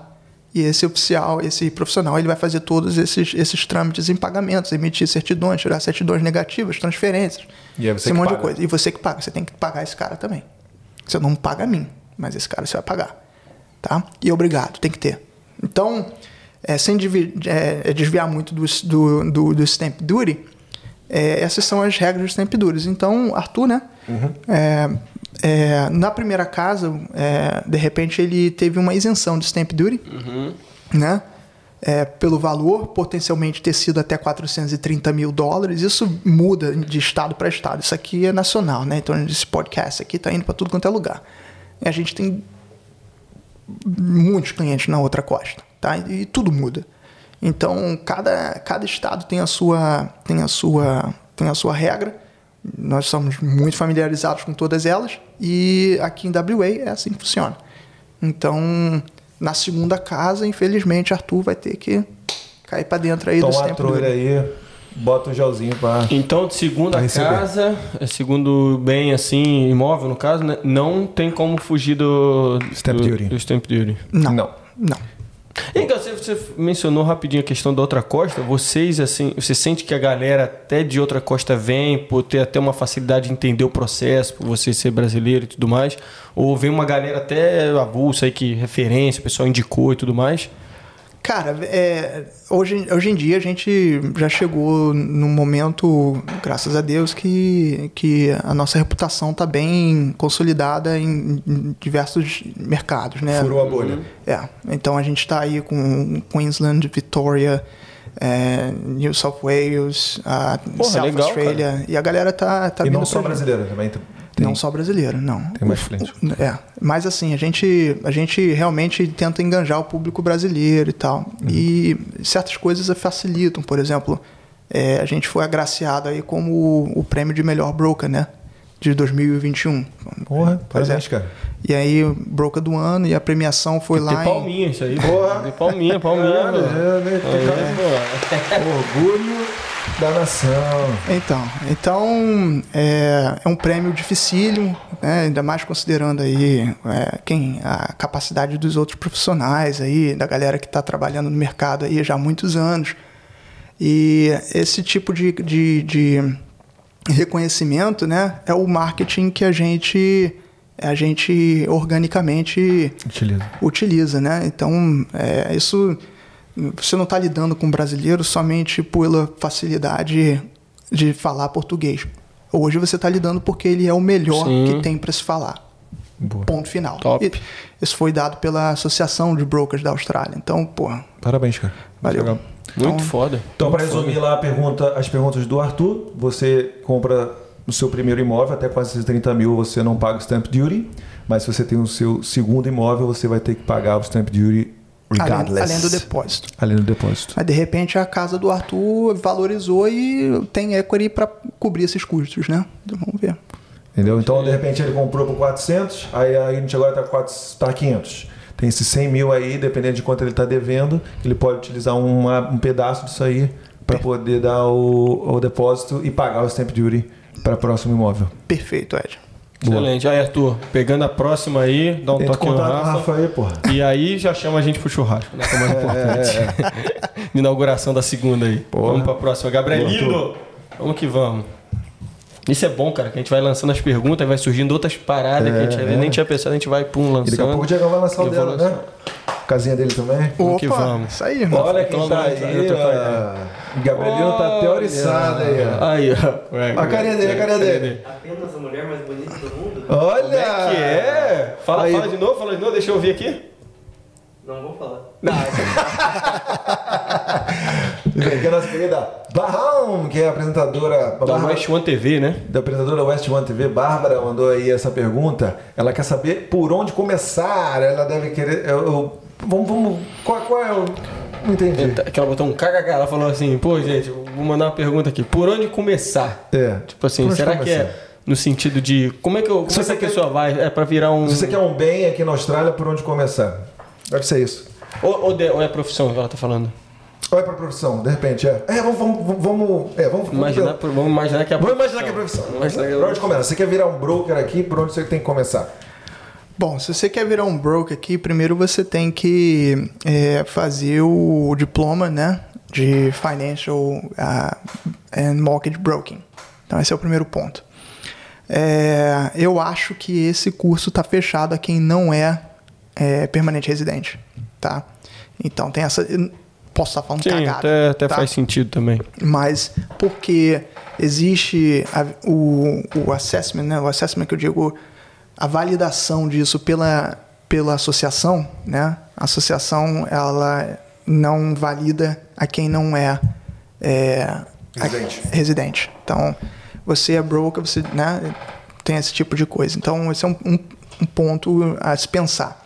É, então, você precisa, além de- do curso, você vai precisar de é, três anos de, de experiência sobre a tutela de um, de um broker senior, né? É, trabalhando junto com o broker senior. E você, vamos supor, Tipo um estágio. Pô, é, aí, porra, o Ed, o Rafa, quero entrar na indústria, quero trabalhar com você. A gente tá precisando de gente, tá? Aí o Ed vai e vira. É, é verdade. Aí o, aí o Ed vira e fala: Ô Rafa, quero trabalhar com você. Então, beleza. Então você vai ter que fazer o, o seu curso primeiro de broker, né? E vai ter que passar durante esse processo a validação. Quanto tempo é esse curso aí? Cara, em torno de um ano. Em torno de um ano. Né? Aí você faz o curso, depende de você também. Sim, Pode sim, durar sim, um pouco mais, tá? Pode durar um, um pouco menos, em torno de um ano. Você faz o curso e então você é, é, tem a sua certificação, ou vão trabalhar lá com, lá, lá com a gente e é, começa então o seu período de experiência, né? Onde você já, já, já tem, já, já pode atuar como um broker, mas com, sobre a, a, a tutela né, de, um, de um senior broker. E é assim que se entra na indústria. Normalmente tem um. Antes de você fazer o curso de broker, você tem que ter uma certa pontuação né, de, de qualificação anterior. Né? É, educação. É, você, você tem um, né, um curso universitário, alguma coisa relacionada à indústria. Né? Você simplesmente não faz de uma hora para outra e tal. Se- sendo brasileiro, então você precisa. É, Reconhecer aqui. é. Então você vai precisar reconhecer aqui, essas coisas todas assim. É, é, é um processozinho que você tem a se cumprir. É, acredito que se você então fosse fazer um curso para entrar, né, na, na preliminar à entrada do broker, você de repente vai precisar fazer IELTS ou, ou alguma coisa assim. Essa parte eu não sei, tá? É, o curso em si do, do Financial and Mortgage Broker, é, diploma, é o, o entrante principal. Existe uma certa é, prerrogativa para você qualificar fazer esse curso antes, que eu também não estou 100% familiarizado, mas aqui eu já estava antes, já tinha feito curso universitário. Inglês já, né, português agora já está meio esquisito, mas o, o inglês está bom. Acontece, né? Acontece, Esse curso aqui é na TAFE, tem vários lugares aí que oferecem esses cursos? Sim, sim. A, a própria Kaplan, né? é, tem um braço é, professional, Financeiro. professional Kaplan. Aí você tem, eu não sei se a TAFE faz esse curso, mas aí você tem a Universidade de New South Wales que faz esse curso. Você tem, é, é, bom, tem, tem algumas outras entidades aí que você pode fazer esse curso. E- Então, para o cara se considerar, de repente, eu comecei hoje o processo, esse, esse ano aí, 2022, quando que eu vou ter, quando que você daria, assim, se tem uma ideia que, pô, tal ano você já pode ser considerado, um, no caso, um sênior, né? Um, Em- cinco em- anos? É, entre, entre quatro anos, assim, três e quatro anos você, Ah, você sim, já está já tá dentro do como considerado como pleno.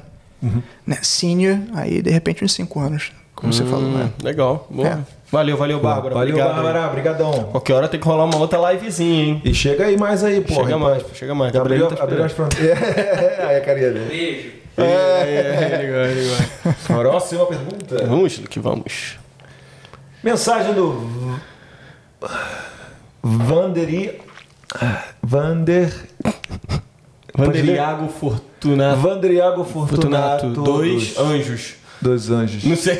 Caraca, Vander. Vou te chamar carinhosamente de Vander. Vander. É, tendo um PR, trabalhando de chefe nas minas, preciso de contrato de trabalho para conseguir comprar casa? Ou sendo casual nas minas, também consigo comprar casa? Quanto devo guardar para a entrada? Tá. É, o importante é que o vínculo empregatício, tá? É, ele tem um certo peso, tá? Mas o, o, o objetivo, é, o meu objetivo é te passar essa informação e, e fazer com que isso não seja o teu limitador, dificultador de procurar ou não os nossos serviços, porque a partir da- dessa primeira conversa é onde a gente vai te passar essa informação, né? E se precisar fazer algum ajuste, né? O que às vezes é possível, você faz esse ajuste ao longo do tempo para você então chegar ao seu objetivo da compra da casa. Ser casual não é detrimento nenhum à compra do imóvel, tá? Ter um contrato, eu não sei exatamente o que, que ele está se, que que tá se referindo, se é um contrato full time ou se é um contractor como subcontractor, sobre o que, que ele está exatamente falando. Mas se ele está se referindo né, contrato ou casual, acredito eu que ele esteja falando contrato sendo full time e casual sendo, obviamente, casual. Problema nenhum ser casual, tá? É, o, o, o, o, o cálculo, né, o assessment, ele é feito baseado na média salarial e na estabilidade, né? Do, do, do teu vínculo empregatício. Não adianta você ser casual hoje, amanhã você não é mais casual e você troca de empresa, vai para outra e tal, essas coisas todas assim. Tem uma certa dificuldade. Mas na indústria, nessa indústria em que eu, em que eu, em que eu trabalho, tudo tem um porém. É, é isso, mas alguma coisa. Mas, né? Então vou te dar um exemplo. Você é casual, você é, é, trabalha casual nessa empresa há um ano, ou seis meses, ou nove meses, você tem shifts regulares. Pô, não tem problema nenhum quanto a isso. Agora, você é casual, você vende um. Você, você trocava pneu de caminhão e virou chefe. Tá? Conseguiu agora certificação de chefe e você era, antes trabalhava numa borracharia. Porra, você entrou na indústria agora, é casual há dois meses, e entendeu? E, e não tem a frequência de pagamento para mostrar a, ao banco essa estabilidade que, que, que é necessária. Lembrando que a decisão de crédito, né, e, o, o, e tudo isso é baseado em riscos, né? É o, o, qual o risco? O risco de potencial inadimplência que você tem, né, é, sobre o, o, financiamento que você está é, requerindo. Então o banco vai fazer essa, essa análise de, de, de crédito, essa análise de risco e vai então determinar em qual faixa de risco que você se encontra. Então a gente já pode entender aí que nem todo mundo representa o mesmo risco e nem todo mundo leva a mesma taxa de juros. Né? Existem taxas de juros diferentes para riscos diferentes, cenários diferentes. Aí suponhamos, você é, é, já trabalha casual é, há certo tempo, você tem um depósito ok, nada demais, mas você tem um depósito ok, e você então quer é, então entrar no é, comprar seu imóvel, tá? Super tranquilo. Agora sobre o depósito em si, é, Existem diversas linhas de crédito, tá? Quanto menor o depósito, maior os juros. Por quê? Maior o risco, né? É, embora cada banco tenha um apetite para crédito diferente, tá? É, todos eles tendem a entrar em acordo sobre o que seria o ideal. E o ideal, o, crédito, o risco ideal seria não mais do que 80% do valor da compra. Esse é o ideal. Ou seja, 20% de depósito. Né? O que, que isso te dá? Esses 20% de depósito vão, vão, vão, vão, te, vão, te, vão se irá se traduzir em taxas menores. Então, só para recapitular, taxas são baixas no geral. Ponto final. É, então, hoje em dia, só um parênteses rapidinho. Hoje em dia, a, ta a taxa de juros aqui está mais ou menos em quanto? 0,25, né? 0,25 ao ano. É. Não, 0,5, mano. Acho, acho que diminuiu um pouquinho, mas não tenho certeza não. Desculpa, gente, não lembro. mas acredito que seja 0,25 ao ano. Não tem a Selic do Brasil, que está 11,75? Aqui é 0,25 ao ano. Pronto. Então, é, então... Não quer dizer que você vai financiar o seu imóvel a 0,25 não, tá? Essa é a taxa básica de juros australiana. É, essa na verdade é chama-se overnight cash rate. Né? Essa taxa de juros ela é a taxa de juros em que o banco vende dinheiro às instituições bancárias. Aí você tem aí o. É, no final de todo o trade, né, de todo dia, né, de, de, de trade, você, você de repente está com um banco azul, você está com um banco vermelho, eu estou com um banco amarelo, tá? É, só fazendo um parênteses sobre essa taxa de juros em si. E aí o, no, você compra de mim, eu compro dele, eu compro dele. no final das contas, os bancos eles vão num, num, num, num sistema e eles fazem a troca dos dinheiros, tá? Cada banco tem um valor X alocado é, diariamente e esses valores então são acertados e transferidos um para o outro. De repente, o meu banco, eu, né, Banco Amarelo, estou sem a capa o meu passei do meu limite de dinheiro de transações daquele dia. Então eu preciso comprar dinheiro para então fazer essas transações. Quando eu compro dinheiro como Banco Amarelo, eu compro a essa taxa. Essa taxa ela é liberada pelo então Banco Central Australiano e esse é o valor do banco em si. A taxa de juros em que nós, como consumidores, é, né, recebemos, ela é um, um, estudo do movimento mer do, dos mercados sobre é, baseado no apetite que a, que a minha instituição financeira tem de retorno aos meus de dividendos de retorno de dividendos aos meus acionistas em como eu quero é, é, né, direcionar o meu barco. Então eu aumento e diminuo as taxas de juros deliberadamente por, por mim mesmo, de acordo com isso. Então, o que eu quero dizer é o seguinte: não está 100% vinculada a essa taxa. Porém, se essa taxa aumentar, eu, o banco em si ele aumenta a própria taxa porque está comprando dinheiro mais alto. Tá? Bom, fecha parênteses, vamos falar então sobre o, a questão do, do depósito, né? O depósito, ele, como eu te falei, taxas diferentes, bancos diferentes, riscos diferentes. Se você tem 20% de depósito, você então entra no que eu chamo de sweet spot. Né? Você terá juros mais baixos, você terá um assessment mais facilitado. Por que, que o assessment é facilitado? Porque a 20% de depósito, o risco que você oferece, ele é bem gerenciável. E quando você não tem 20% de depósito, é, o que o banco está vendo não é mais somente a sua capacidade de pagamento, mas sim o caráter que você tem como pagador. Né? O seu caráter financeiro. Aí vai se olhar coisas como, por exemplo, a sua conduta de crédito, como você juntou o seu dinheiro, da onde que vem, qual é a sua né, a disciplina, é, onde você mora, quanto tempo você mora, essas coisas todas assim têm um peso muito maior. Então, é, isso quando você não tem 20% de depósito, né? Então, o crédito fica então um pouco mais dificultado, né? É mais criterioso. Então, até porque você está encurtando a distância do que a sua casa vale para o valor da tua dívida. Então, está muito próximo, o risco aumenta, né? E você também não paga, é, você também tem um assessment mais rápido se você tem 20% de depósito e você não paga um então seguro que se chama LMI, né? Lenders Mortgage Insurance. Depois a gente fala sobre isso se, for, se isso for matéria de pergunta. Mas é, 20% seria o ideal.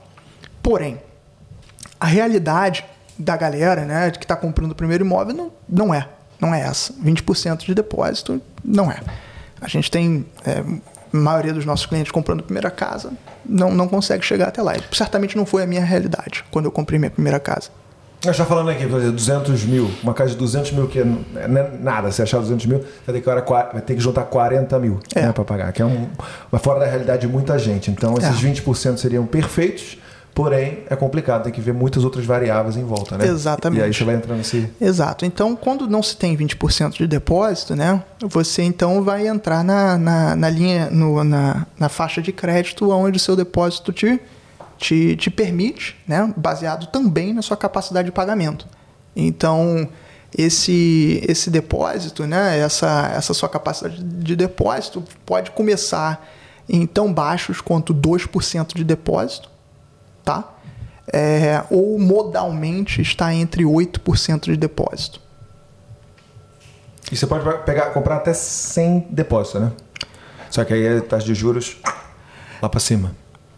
Realidade é que a compra sem depósito, ela, ela é, é até um tão quanto... Burra, né? É. Sem, sem depósito nenhum. É, como é que funciona a compra sem, sem depósito? Você tem que combinar um, é, uma, uma série de fatores, né? Você está comprando o primeiro imóvel. Isso é um assunto bem trickzinho, né? É. é muito tricky porque a minha indústria, por exemplo, é, é, é pesadamente é, é, é, fiscalizada, né? A gente tem, é, nós somos auditados assim constantemente. constantemente. A gente tem que lidar com com a verdade nada mais do que a verdade, né? E isso tem, tem um peso muito grande no que a gente faz e no que eu falo, por exemplo. Fazendo uma ressalva ao que foi falado anteriormente, é, não existe taxa absolutamente nenhuma sobre os nossos serviços, porém existe é, na compra de imóveis, tá? Na compra de, por exemplo, bens, casa, é, carro, moto, alguma coisa assim, existe uma taxa que a gente repassa ao consumidor, porém que ela é, ela é embutida ao valor do, do financiamento. Mesma coisa é o banco tá? Uhum. Mesma coisa. Porém, no, na, no, na, no modelo home loans, nada mesmo, uhum. tá? Casas, quer dizer, nada mesmo. É, então, esse compromisso com a verdade e com, a, e com, e com né, o tiro certo, né? É, ela é, diz que a gente precisa mostrar realmente quais são os fatos. E essa compra do, do imóvel sem depósito, ela então quanto ludibriosa, né? Não, não tem. Existe essa palavra? Enganosa. Enganosa, é... né? É... Ela, então, quanto. É, bom, não é tão verdadeira, né? Porque você precisa combinar uma, uma questão de, de, de, fatores, os juros são demasiadamente altos. Ilusória. É, ilusória. Boa. E você. Está comprando lá, você acha que está comprando tua casa, mas você está comprando duas casas, né? digamos assim, no final das contas, né? Por, pelo, é.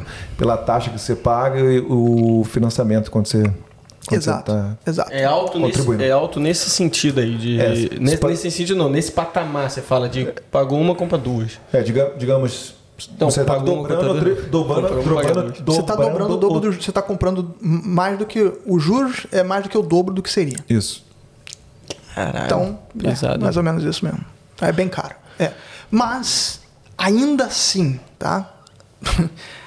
Eu costumo dizer que é muito difícil de você comparar com, com aluguel, porque o aluguel perde toda vez. Né? Ah, Eu costumo dizer que hoje as taxas de juros modais estão em torno dos seus é, 2,5%, 3%, né? Para um, pra um depósito modesto de, de 8% de depósito, 5% de depósito. Eu vou falar, em vez de 5% de depósito, vou falar 95% de financiamento. O que é diferente de 5% de depósito, embora né, precisa com- né, né, 95% de financiamento. É, a 95% de financiamento você é, tem juros muito bons. Tão quanto seriam se você tivesse 20% de depósito, a bem dizer, sabe? Porém, é, existem outras cobranças que você tem que você não teria se você tivesse 20% de depósito. Porém, é, quando você não tem esses. é, quando você financia mais do que 95% de financiamento, você está pagando juros mais altos. Tá? E, e somado a isso, né, é, existe a dificuldade de você sair desse loop juros mais altos, né, porque por diversos motivos. Então você entra num, num, num patamar onde você vai pagar juros mais altos durante um bom tempo. Porém, comparado ao aluguel, mesmo assim é melhor. Mesmo assim. Por quê? Porque você está pagando a sua casa. Embora os juros sejam mais altos, você ainda está pagando a tua casa. Enquanto no aluguel você jogando, pegando teu dinheiro jogando no lixo. Exato. É 100%. Né? Você, no aluguel, você só coloca um teto sobre, sobre a sua cabeça. É, no, no mortgage, né? você, além de colocar o teto na sua cabeça, ou seja, 0,1 está coberto, você também diminui a sua dívida e aumenta o seu patrimônio. A mesma coisa. Mesmo assim, mesmo com juros um pouco mais altos, o valor que você pagaria em- no seu mortgage, né, na sua, no seu financiamento, né, é, mortgage é, o- é o financiamento em inglês, né, a hipoteca da casa, chama-se mortgage. É, esse mortgage ainda assim é muito similar ao que você pagaria do aluguel em uma casa similar. Até menor de na maioria das vezes. Mesmo com juros mais altos em algumas instâncias, ainda assim é mais barato do que você pagaria no seu próprio aluguel. Então, E você pode também falar um pouquinho sobre essa questão do seguro, né? Que você tem que pagar. Se você se você está financiando mais de 80%, você tem o LMI. Exato. E, mas assim, às vezes você toma. Eu tinha esse, essa visão e de que não, não, não queria pagar isso a mais. Só que isso também é financiado. Então, você pega um financiamento de 30 anos, isso é diluído e a diferença é muito pouco, né? Não? Exato. O LMI, o que, que é, né? É, LMI, LMI quer dizer Lenders Mortgage Insurance. Né? É um seguro que você paga é, por você representar um risco maior ao pedido de crédito do que o banco teria normalmente apetite para absorver. Então, por intermédio de um seguro que o banco te obriga a ter, eles te dão acesso a linhas de crédito, né? com um depósito reduzido. Esse, esse seguro, ele tem um conflito de interesse muito ridículo aí, né? É, porque o banco, esse seguro cobre ao banco, você é quem paga e você não está coberto. E o banco só faz se você tivesse seguro. Então, esse seguro não é para você, é para o banco. É para o banco. E, a seguradora muitas vezes é o próprio banco. Então, porra, se dá para fazer, caralho. Por que, que É. você vai ter que. Entendeu? Mas banco. Banco é banco, né? Mas tem uma história por trás disso daí, é que muitos anos atrás, né, é, banco não, não oferecia linha de crédito a ninguém que tivesse menos do que 30% de depósito. E você tinha que, tá faz... tinha, que ser... tinha que ter vínculo com o banco por mais de 10 anos. E quem decidia era o gerente do banco. Então isso tudo mudou. Então, hoje em dia, existe a possibilidade de você comprar a casa com, né, e financiar até 95% do imóvel, é, começou- sem você nem ter vínculo com banco nenhum, né?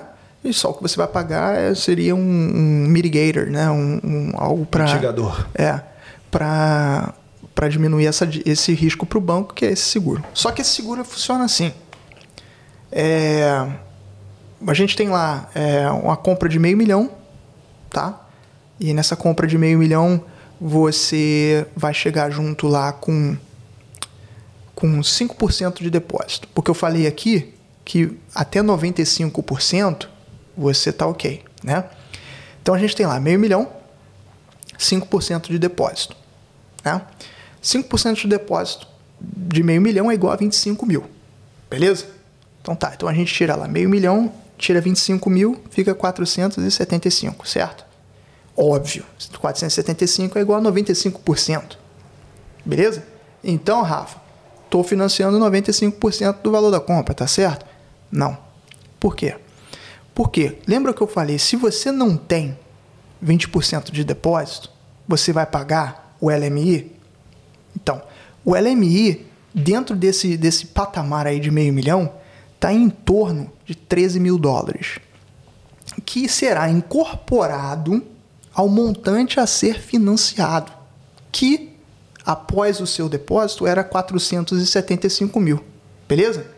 Então a gente vai pegar 13 mil dólares e adicionar nesses 475. Estão acompanhando? Uhum. Então, o que antes eu tinha 95%, que era 475, adicionados de 13 mil dólares, subiu para 488.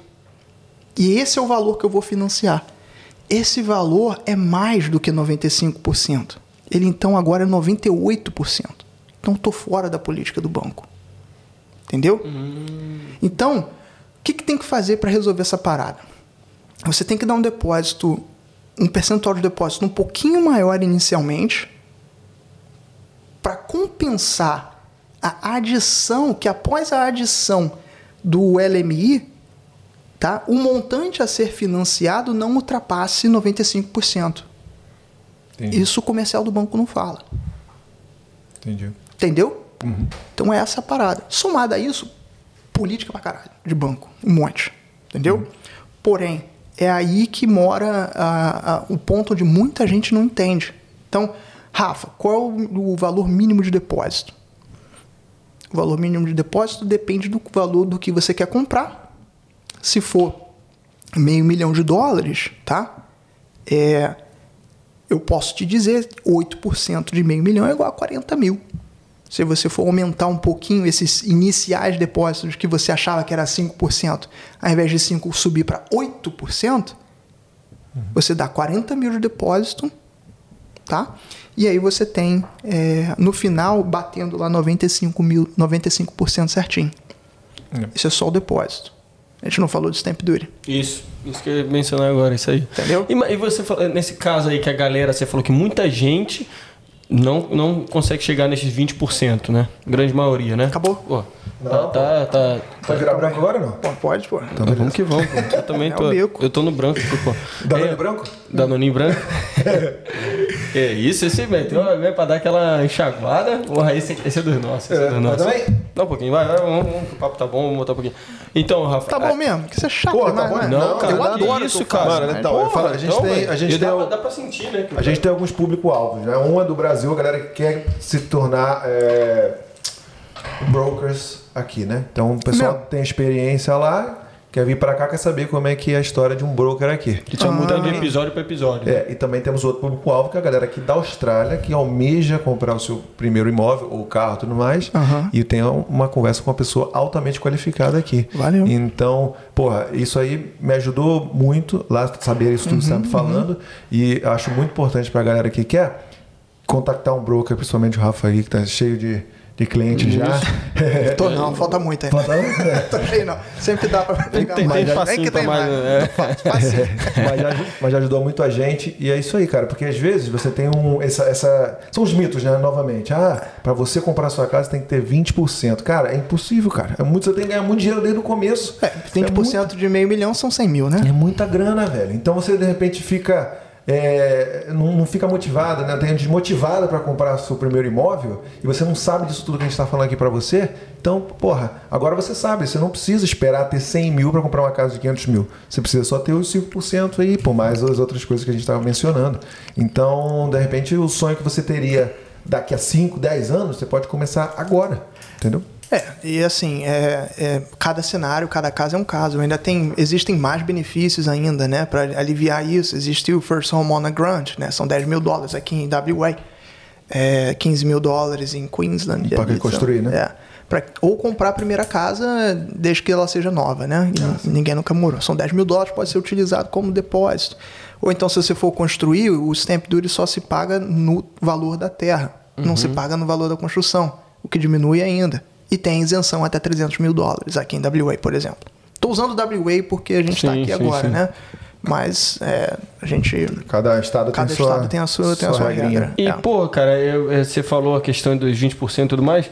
É, tem, tem gente que tem, até tem a grana, mas o cara fala assim, putz, pensando a longo prazo, de repente é melhor se eu aplicar com menos, ou é questão de realmente o cara não ter aquela grana ali?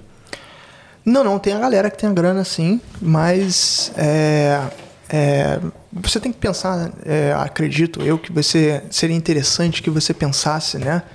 Que após o. A vida continua após o depósito da casa, entendeu? Você não pode ficar 100% liso de tudo, entendeu? Aí, de repente, você tem um filho, ou você se separa, ou. São diversas coisas que O podem. caso a caso, né? É muito complexo a situação, Exato. né? Exato. Você usar, utilizar 100% do, do que você tem é, como depósito vai te colocar numa posição tão quanto muito vulnerável, né? Eu acho interessante que você avalie isso também, né? É muito bom não pagar o Lenders Mortgage Insurance, mas sossego tem seu preço, entendeu? Liquidez tem seu preço, entendeu? Então, se de repente, não é um, um conselho financeiro, tá? É, é somente um- uma ponderação. De repente, preste atenção nisso, né? Quer Isso- fazer pergunta aí que esse- você anotou aqui? Que Esse, eu achei interessante. Ah, sim, sim, legal. Esse LMI é o famoso, porque por mais que eu não, não tivesse assim na, naquela na boca ali de comprar uma casa ou então conversar um tempo atrás, é sempre bom você já ir meio que, porra, per- perguntando, dar aquela curiosidade, né? E Eu acho a dica. Quer dizer, eu posso dar essa dica, não sei se você concorda comigo. É tentar sair o mais rápido possível do aluguel. Não faz sentido pagar aluguel. Não faz sentido pagar aluguel. Não faz nenhum. sentido. Não tem como. Se você não está em posição agora, que pelo menos você tem um plano. Entendeu? Já Não tendo, agora eu tô liso, não tem dinheiro, aqui, não tem isso aqui na Austrália. Aqui na né? Austrália. Porque pelos juros baixos e tudo mais, É, eu fui fazer é, uma. Só quis fazer. De curiosidade, ir Uhum. lá fazer um.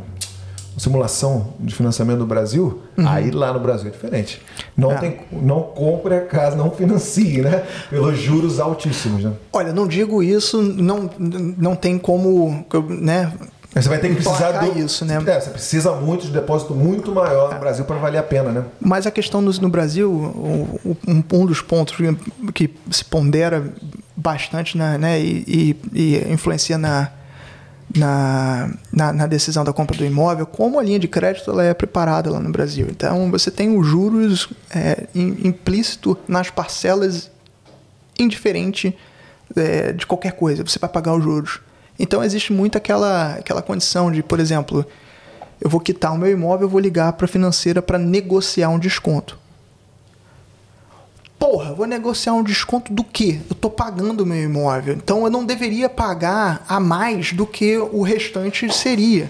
Porque os juros estão embutidos em todas as parcelas para os próximos 30 anos. Então, isso no- lá, lá no Brasil. Então, para você pagar o, é, o teu imóvel né, e, liquidar todo, é esperado que você pague o saldo devedor com juros até o final porque o juros está embu- embutido em todas as parcelas, entendeu? Então você se condiciona à, à, à posição de ter que pedir desconto dos juros. Lembrando que os juros, ele é o valor do risco. Ele é o preço do dinheiro que você não tem, né? Baseado no risco do, do que você precisa. Só que, porra, não tem mais risco, porque eu vou quitar o imóvel. Para que, que eu vou te pagar isso? Entendeu? É assim que funciona aqui. O saldo devedor não tem juros. Então você vai pagar a tua casa, ah, quero pagar amanhã. Quanto, quanto é o saldo devedor? É tanto. Não tem juros. O, o juros ele é calculado é, mensalmente, no, no, no teu pagamento. Ele é embutido somente no momento do pagamento. Ele não está correndo lá no, no- lá no, no saldo devedor. Entendeu? Então, é, per- uma pergunta que eu recebo muito comum: ah, tem como eu adiantar a última parcela? Hum, Não, porra, porque a última parcela não tem juros. Você está você tá diminuindo o saldo devedor sem juros. o qualquer momento, qualquer pagamento que você faz. Então, ou seja, se antes você comprou uma casa de meio milhão, você deu 50 mil de depósito, aí você tem 450 de dívida, né? 450 de dívida é o que você tem. No Brasil você teria meio é, comprou meio milhão, deu 50 mil de depósito, você teria 450 com juros até o final. Então o teu saldo devedor seria aquele, sei lá, seus 800 mil. Entendeu? Não, o saldo devedor aqui é 450. Entendi. Só que a parcela, quando é incidida, ela então é calculada sobre juros. Então ela aumenta os juros. E ela vai aumentando os juros conforme você vai. Aí você financia durante 30 anos. Se você não fizer pagamentos adicionais, você tem então aquele montante de juros dilatado que é equivalente ao, ao, aos juros que você está pagando. Por exemplo, os seus 2,5% ao ano. Ou, entendeu? Em certos casos, há meses atrás, 1% e 1,5%, 1,99%, alguma coisa assim. A galera faz a- a- o padrão aqui, considerado padrão é 30 anos. 30 anos. 30 anos, né? 30 anos. Isso, é, isso representa qual porcentagem do, do- dos clientes que você lida? assim? Todos. Todos? Todos. Ah, sim, sim. Aí se você quiser depois quitar, você É. Ah, não, não, fazendo é, isso. sim, sim, sim. Você tem a financia- taxa variável, a taxa É. é, fixa, né? Se financia em 30 anos, não quer dizer que você vai pagar durante 30 Sim, anos. sim, Você pode pagar mais e encurtar esse financiamento. Né? É, sem entrar no mérito de, né, de, de pacotes financeiros fixos ou variáveis, né? o Ed comentou aí, mas é, teoricamente, a grosso modo, é isso, entendeu? Ele tem diversas mecânicas que você pode fazer, como de fazer a diminuição do, do corte de juros a partir de um mecanismo que se chama offset, né? Isso não é um é, offset Isso é muito um, legal. é, offset é um eu não quero confundir. Melhor deixar isso quieto. Beleza, boa, boa, boa. Pô, offset, pô, se você, se você tiver sua conta do seu mortgage, você bota seu dinheiro lá, como se fosse num, num dia a dia. Sei lá, você tem 10 mil salvo na poupança daqui. Você deixa nessa offset, isso vai ser descontado do, do seu mortgage, né, do valor que você está devendo. E você paga menos 10 É, mil do que você está devendo, não é isso? Não, mais ou menos. Você tem. O, mais O ou menos. pensamento é O pensamento é. tá quase lá. É. Então você tem meio milhão de dívida. Tá? Aí Você tem meio milhão de dívida. Aí qual é a taxa de juros que você vai pagar? 2%. Tá? Então todo mês, tá? A grosso modo falando, todo mês 2% vai se, vai se calcular sobre o seu saldo devedor, que é de meio milhão. Beleza? Mas, porra, o Ed tem 10 mil guardado ali no, no colchão ali.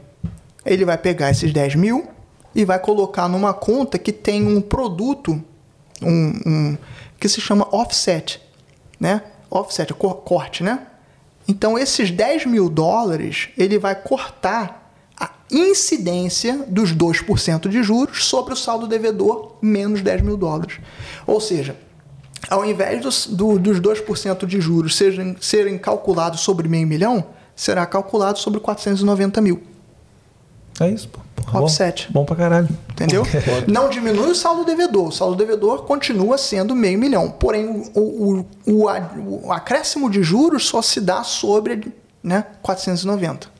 Caralho. É uma, aula, é uma aula que a gente tá tendo aqui hoje. Então, às vezes, é melhor você nem gastar o seu dinheiro, deixar o seu dinheiro parado lá, né? Em vez de você podia, ah, vou, vou pagar aqui a casa mais rápido, vou, sei lá, dar pro banco esse dinheiro. Às vezes é melhor você deixar o dinheiro parado lá, você tá pagando menos juros anyways, e ainda tem o dinheiro lá para qualquer problema, você usa, né? Tipo assim?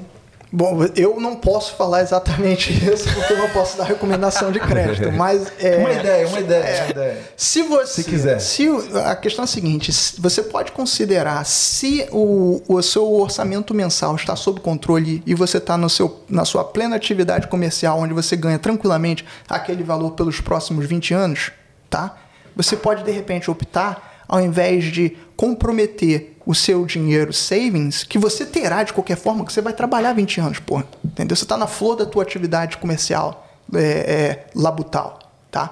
E aí você então é, tem esses, esse, esse dinheiro guardado, tá? Lembra aquilo que eu falei, liquidez tem custo, tá? Então esse dinheiro guardado você vai utilizar, você pode considerar de utilizar ele ao invés de diminuir a sua dívida na essência, né, no que se chama no principal, diminuir os juros que você paga. Ou seja, Você então vai pagar menos juros e ainda vai ter a liquidez daqueles 10 mil dólares para serem utilizados, seja lá para quando você quiser, né? Não quer dizer que você não vai pagar o mortgage, você vai continuar pagando o mortgage. Só que porque você está pagando menos juros, né? Você vai pagar o mortgage muito mais rápido. E você ainda tem a liquidez. Entendeu? Para você, porra, de repente, quero comprar uma outra casa, ou então quero comprar um carro.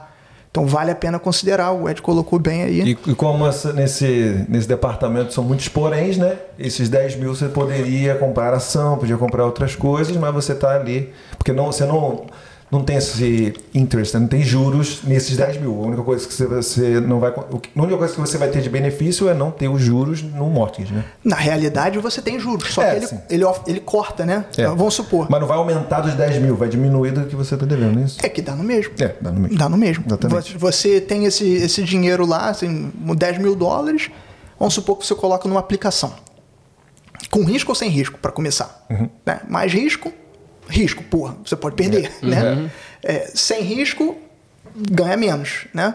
Já no, no, no, no teu mortgage, você pega esse dinheiro, coloca lá, isso não é um conselho de crédito, tá? Isso é uma mecânica, isso você- acontece. Você pode utilizado, se né? utilizar disso se você quiser.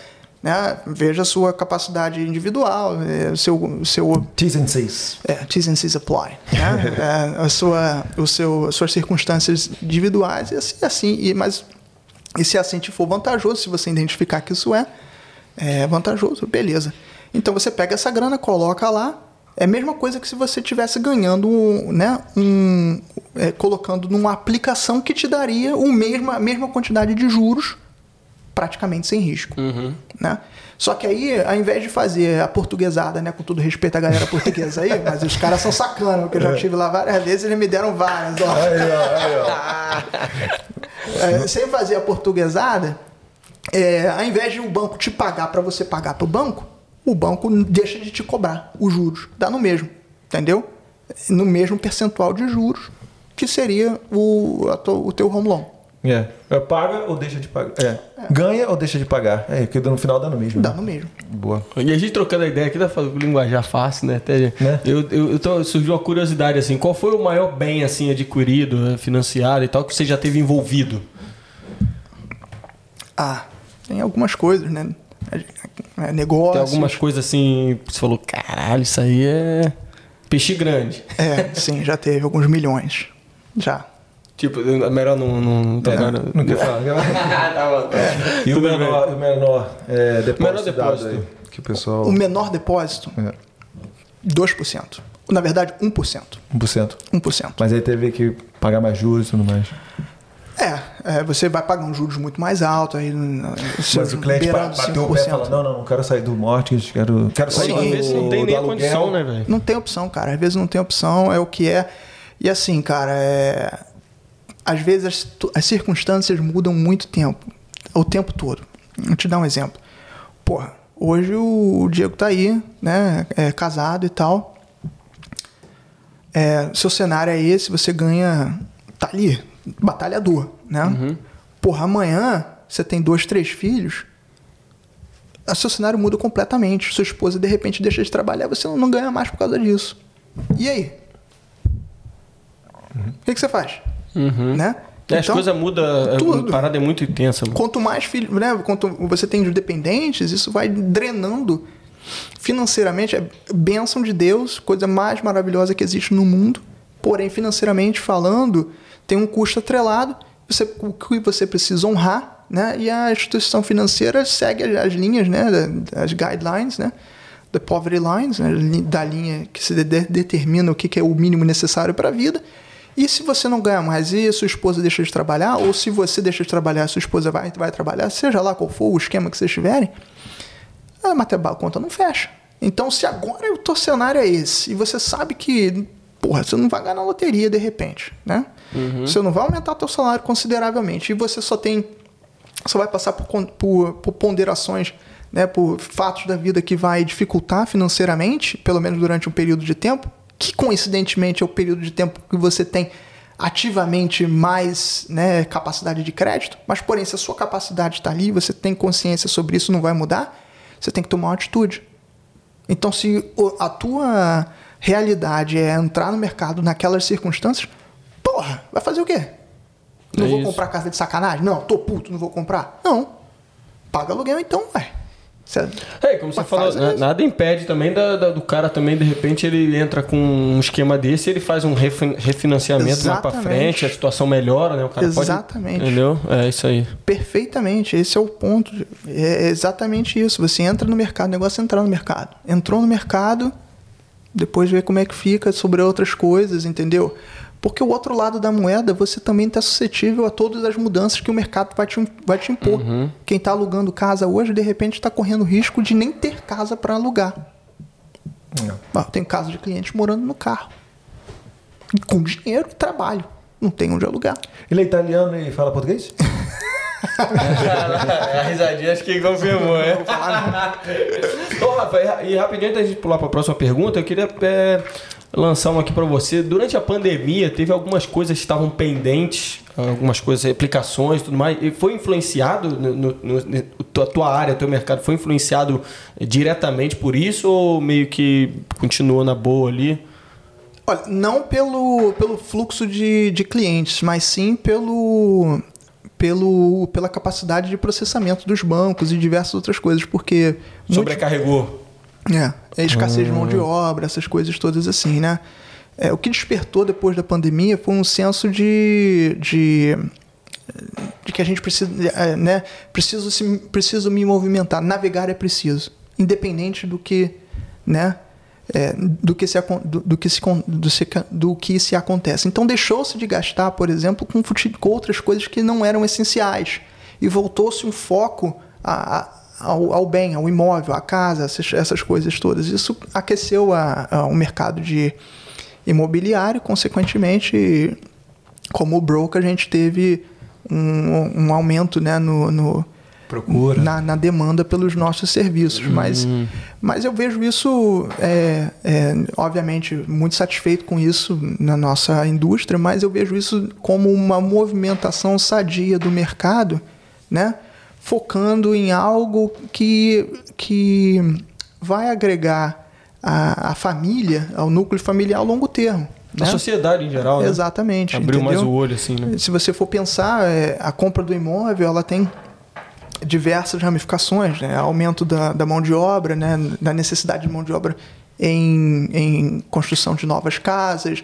Construção civil carrega muito, muitos, muitos trabalhos. A gente tem diversos amigos em construção civil, né? E isso gera mais frente de trabalho, mais essas coisas todas então vão, vão se desenvolvendo. A minha indústria, eu emprego mais, eu gasto mais. E essas coisas todas vão se desenvolvendo. Você tem o consumidor tem a sua casa, tem-se então o seu bem, cria-se um patrimônio, entendeu? Dá estabilidade para a família. Acima de tudo, a estabilidade às vezes vem como o fator principal, né? No caso, é, ninguém vai te tirar dali. Ninguém vai entrar ali na tua casa e vai falar: isso aqui não tá sujo, isso aqui não tá limpo. Porra, isso aí faz muita diferença, meu amigo. Pô, você não pode ter um cachorro. Porra, nem me fala, velho. Já pensou? Entendeu? Saco. Faz uma puta de uma diferença pra quem não tá acostumado com Porra, isso. né? É época do, do contrato acabando, aí você tem que começar a pensar, putz, será que vai aumentar o preço? Porra, pô, a gente, o que mais ouviu agora foi essa época aí, foi nego, puta, tem que, vou ter que negociar preço que certeza que vai vir uma... Aí, aí você fala: não, não vou comprar uma casa. Por quê? Ah, porque eu não quero pagar o mortgage. Você vai deixar de pagar o aluguel então? É. Ah, não, mas não vai. Não sei. É que às vezes para o pensamento brasileiro é uma coisa muito distante, né? Pode ser Aí realmente. precisa, de de repente precisa de um podcast desse para dar aquele clique. É porque eu acho É. que a realidade, às vezes, fica muito distante do que ela realmente é. Na, a, a realidade paralela do, do- da mentalidade como se vem da nossa, da nossa herança, né? Isso. É, é tão quanto Estereótipos que a gente cria, assim, né? Total, Que- é. Coisas que a gente vê como impossível, que de repente a gente viu lá no passado. Pô, isso aí é coisa difícil, que você, que nem você falou, pô, você tá ali com 40, 40 anos, é a hora de chegar e tal. Às vezes é isso que o pessoal. Exato. E, o- e o pensamento, às vezes, né, retrógrado com relação a, a, a, a, não querer se comprometer com alguma coisa e ter isso, Também, esse rapaz. Mas, cara, você não tá preso a nada, cara. Também, não também. quer mais a casa, vende. Isso. De repente você ainda tira um, É um trocadinho. um trocadinho é, com isso, é entendeu? isso. Então, são essas questões aí. Vai lá, que- Gabriel. Bom, vamos mais uma aí porque tem muita, muita pergunta.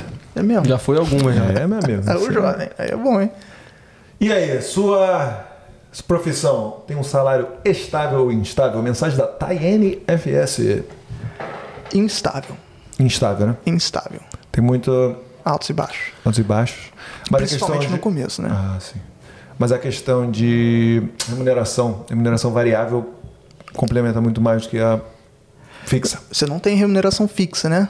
A remuneração é 100% variável, né? Então, principalmente, você tem até alguma remuneração fixa, sim, mas ela representa um montante inicialmente muito baixo. A- Ao longo dos anos, né, você então desenvolve uma carteira de clientes que te possibilita a ter uma entrada passiva de dinheiro, né, de, de remuneração que te possibilita uma certa, um certo conforto, né? Mas isso de forma alguma pode ser é, é, pode se Denominar estável. é, porque você não está ganhando para ficar sentado sem Uhum. fazer nada, entendeu? Você tá essa remuneração ela tem ela tem É daí que vem certo. também o tesão de acordar todo dia e falar, pô, tem que continuar correndo atrás e tudo mais. Até você se estabelecer mesmo no mercado, e aí leva um tempo também, né? E essa, é- essa é uma das, um dos maiores fatores dificultadores na entrada de novos profissionais na minha indústria. É a, é dificuldade que se tem em, em, em, em criar um- uma regulariza, uma regular, Regulação- regularidade, Isso. tá certo? Sim. Ah, Da entrada de dinheiro, Sim. né, que para suas necessidades básicas mensais Entendi. não é ontem. Então, a indústria hoje sofre por isso, né? Porque, é, por exemplo, Depende do seu corre, né? é, por exemplo, eu para para chegar onde eu tô, né? Demora. É, ou, ou, ou se, se não fosse por, por, por um planejamento muito muito bem estruturado, em parceria com a minha esposa, né? Amor, te amo, Monique. É, em parceria com a minha esposa, que trabalha comigo hoje, né? É, é meu braço direito e esquerdo né? na, na nossa empresa. É, não seria possível. Então você precisa, né? Você precisa ter fôlego financeiro para você conseguir chegar até um patamar onde você vai estar lá. E assim como eu estava falando, a indústria sofre com isso porque para eu empregar alguém que não tem a formação né? Eu vou ter que esperar essa pessoa fazer a formação e até lá eu tô fazendo um investimento a essa pessoa, né?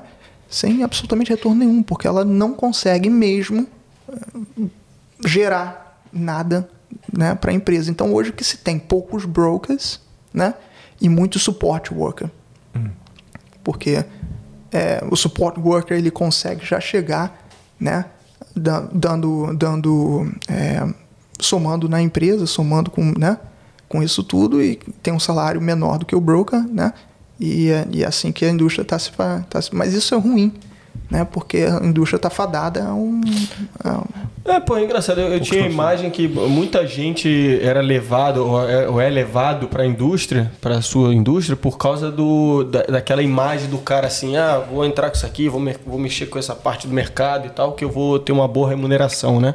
Mas aí também tem, acontece aquele outra, aquela outra coisa, que é o cara ele entra pensando muito nisso e não na questão de, tipo assim, vou desenvolver um serviço assim, porra, de excelência, vou agradar os clientes, fazer um bom trabalho e tudo mais. E aí o que acontece? O, o nível despenca, né? De É. serviço bom, assim, né? Exato, exato. Então você e você quando você entra somente com a mentalidade de nossa, vou fazer, vou atacar aqui, vou ganhar dinheiro e tal, você esquece todos os outros custos que vêm atrelados a isso, as licenças que se tem, os treinamentos que se tem, os seguros que você precisa ter e diversas outras coisas que, que, que se tem. Então é, é tough, very tough. Você precisa estar preparado para isso. Se você estourar a bolha, igual o Ed falou, porra. Mas estourar a bolha é difícil em qualquer profissão, porra. É estourar a bolha no, no- no- fazendo, matando no peito, jogando aqui no, no podcast, em competição com diversos outros que tem. É você conseguir abrir uma- um, um escritório é, de, de, é, de- né, law, uma law firm, um escritório de direito é, bem sucedido. É você conseguir abrir uma clínica dentária bem sucedida. É, não é para todo mundo. É. É difícil. A gente, quando a gente começou a receber mensagem da galera de, de Gold Coast, de Adelaide, Sydney, porra, a gente ficou feliz pra caralho. Ai, a gente falou, porra, velho, que foda, nego do outra costa mandando mensagem e tal. Isso. É, é, mas, é- mas é aquele negócio, não é uma parada do dia pra noite, também não é um bagulho que você garantia de dar certo, entendeu? É, exato. Aos poucos, vai lá, Gabigol. Lança Gabigol é o caralho, porra. Hã? Gabigol é o caralho. Gabigol, pô. Isso aí. Gabrielino, porra. Gabrielino. Mensagem do Douglas Ferreira. Grande garoto, tá aí, ó. Eita, acho que tem uma antes dessa aí, cara, eu acho. Chegou aí no, no, em Puff essa semana. Daqui a pouco ele, a gente vai estar com, com ele aí, ó. Grande Douglão. Conheceu o nosso Dedê.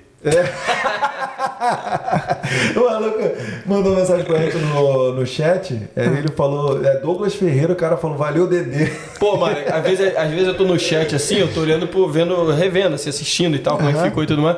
Pô, e aí o cara, ele mandou, pô, nosso querido Douglas chegou aí, a gente tem que conhecer ele e tal. E ele mandou lá que o Ed, o episódio passado foi meu aniversário, né? O Ed falou, pô, parabéns aí, não sei o quê. E aí, pô. Parabéns aí, valeu. Valeu, né? Aí, e ontem foi dele, né? aí, valeu, parabéns. Valeu, E valeu. aí, pô, eu, eu falei assim, aí eu olhei só o Douglas e falei, pô, deve ser o, o Dedê, né? Aí Dedê. eu, aí eu, valeu aí, valeu pelos parabéns, Dedê. Aí o, do, o Edgar falou, o idiota. é o Dedê, é o outro Douglas. Mas o Douglas, vocês conhecem o Douglas? Ele tá vindo pra cá, vai, Então, vai falar com vocês. de novo. Aí, finalmente em Puff, galera. É, Ah, viu? entendi. Chegou a semana. Opa, Aí já, já foi bem-vindo, visitar o Dom, Já foi visitar a Alice lá no Rio 40. Opa. Tá aí já. Logo, logo tá comprando morando em casa com o. Rafa aí. Opa. Exatamente, cara é top. Isso aí, Douglas. Parabéns aí. Bem, seja bem-vindo em Perth. É, bem-vindo em Puff, Douglas. Finalmente em Puff, galera. É mais difícil financiar uma casa se tiver um carro financiado? Aí, ó. Qual é a próxima aí, viu? Eu tinha uma, calma aí, ó, antes dessa, qual era a diferença outra. entre, entre fin- finance broker agora e mortgage broker? Ele vai meter. Vai- Opa. Aí, ó. Qual a principal diferença entre finance broker e mortgage broker aqui na Austrália? Tá. Essa é uma boa, essa é uma boa. Finance broker é, é o broker de todas as coisas financeiras. E o mortgage broker é o broker só de Que é o mortgages. seu caso, o Finance Broker. Eu sou finance broker. É, um, é uma.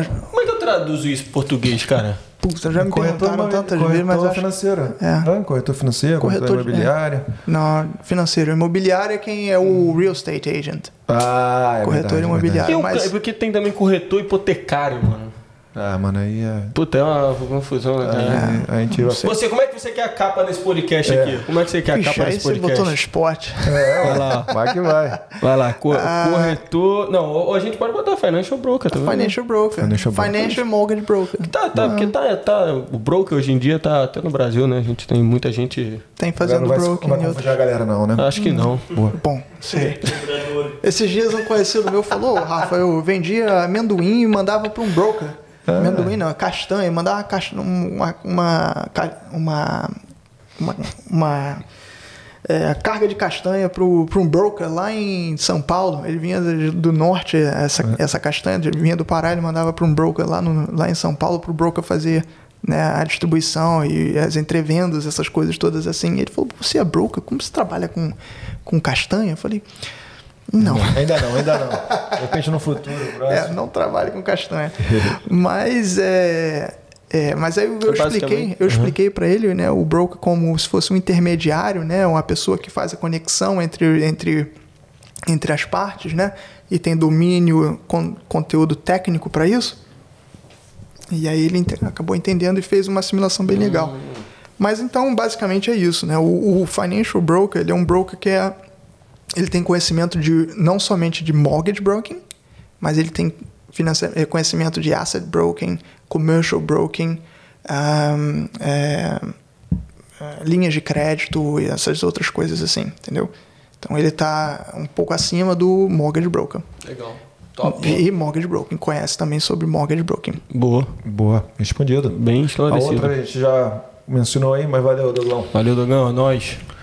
Próxima pergunta. Próxima. Olha que Pablito, Pablito tava sumido aí no canal, hein, porra. Foi papai agora recentemente. É, ó, meu garoto, parabéns. bem. Muita papai do saúde. ano. Vamos que vamos. Muita saúde e paz aí pra sua família, tá bom?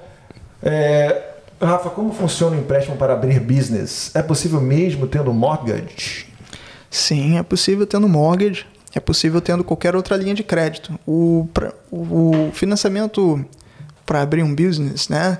É, a gente tem que identificar qual o tipo de business, é, qual a experiência que o, o, o aplicante tem sobre o business que ele está pretendendo abrir, qual a contribuição que ele vai dar financeira. Né? Você não pode pensar que o banco vai chegar com 100% da grana, porque o banco farinha pouco é meu pirão primeiro, né? Então ele vai, ele vai precisar demonstrar é, um, né, é, um certo plano de como isso vai se fazer, né? É, vamos entender então como vai ser a, a, a contribuição de- dessa pessoa para o negócio e é possível sim, é possível. Boa. Lança a próxima, Gabrielino. Outros sumidos que acabaram de chegar aí, muito tempo que não aparecem, né? Um abraço pra vocês, casal. vida fora.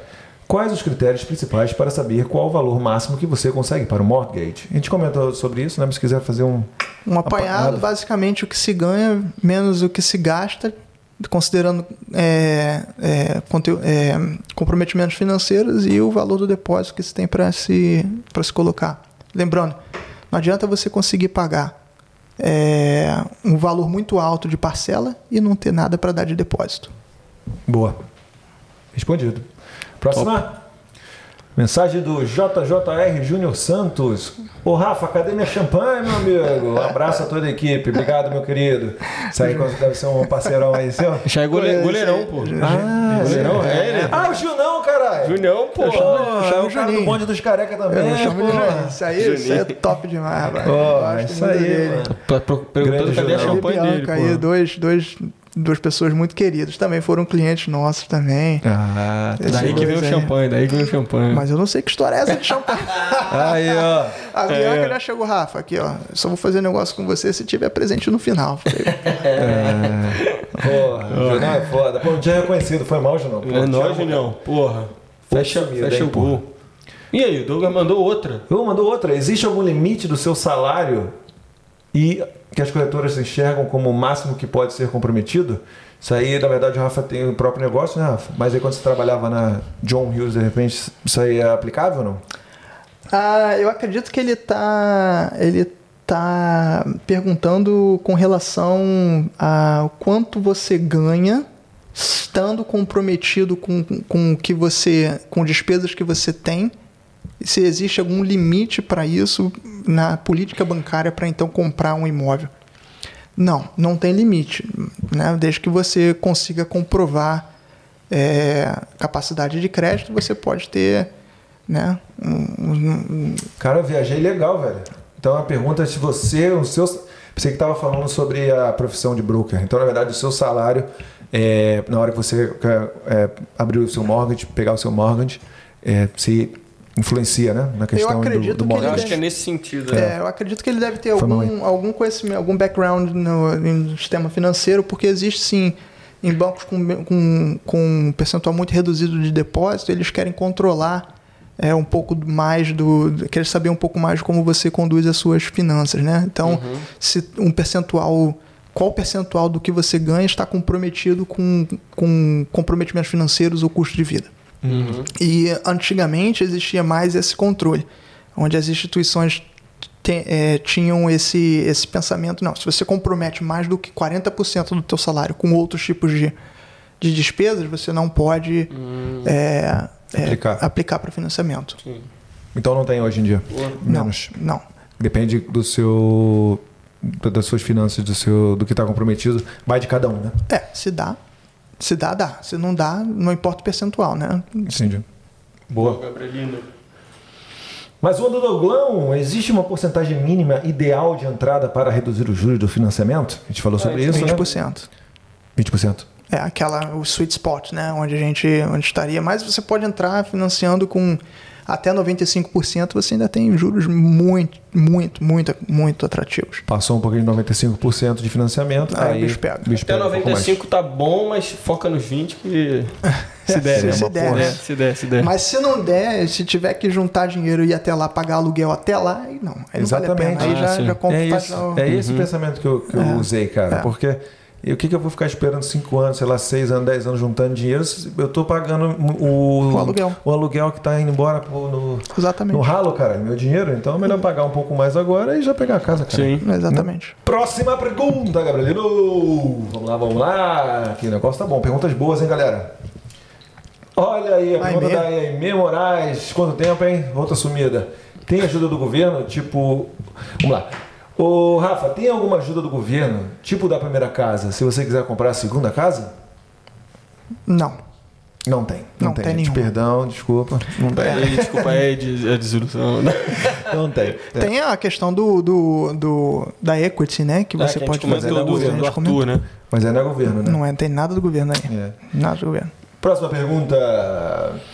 Mas é bom também esclarecer. Bom, bom perguntar pra esclarecer, pra não ficar muito disso e disso. Ah, eu ouvi falar e tal, e vai, como é que vai, né? O que você pode ter são, são descontos fiscais, né? Por, com relação à casa de investimentos. Não sei se isso vai ser uma casa de investimentos, são coisas assim, mas isso não é uma ajuda do governo à compra, né? E sim a manutenção, corte de, de, de, de impostos, esses tipos de coisas, se você tiver uma casa de investimento, dependendo também de diversos outros fatores.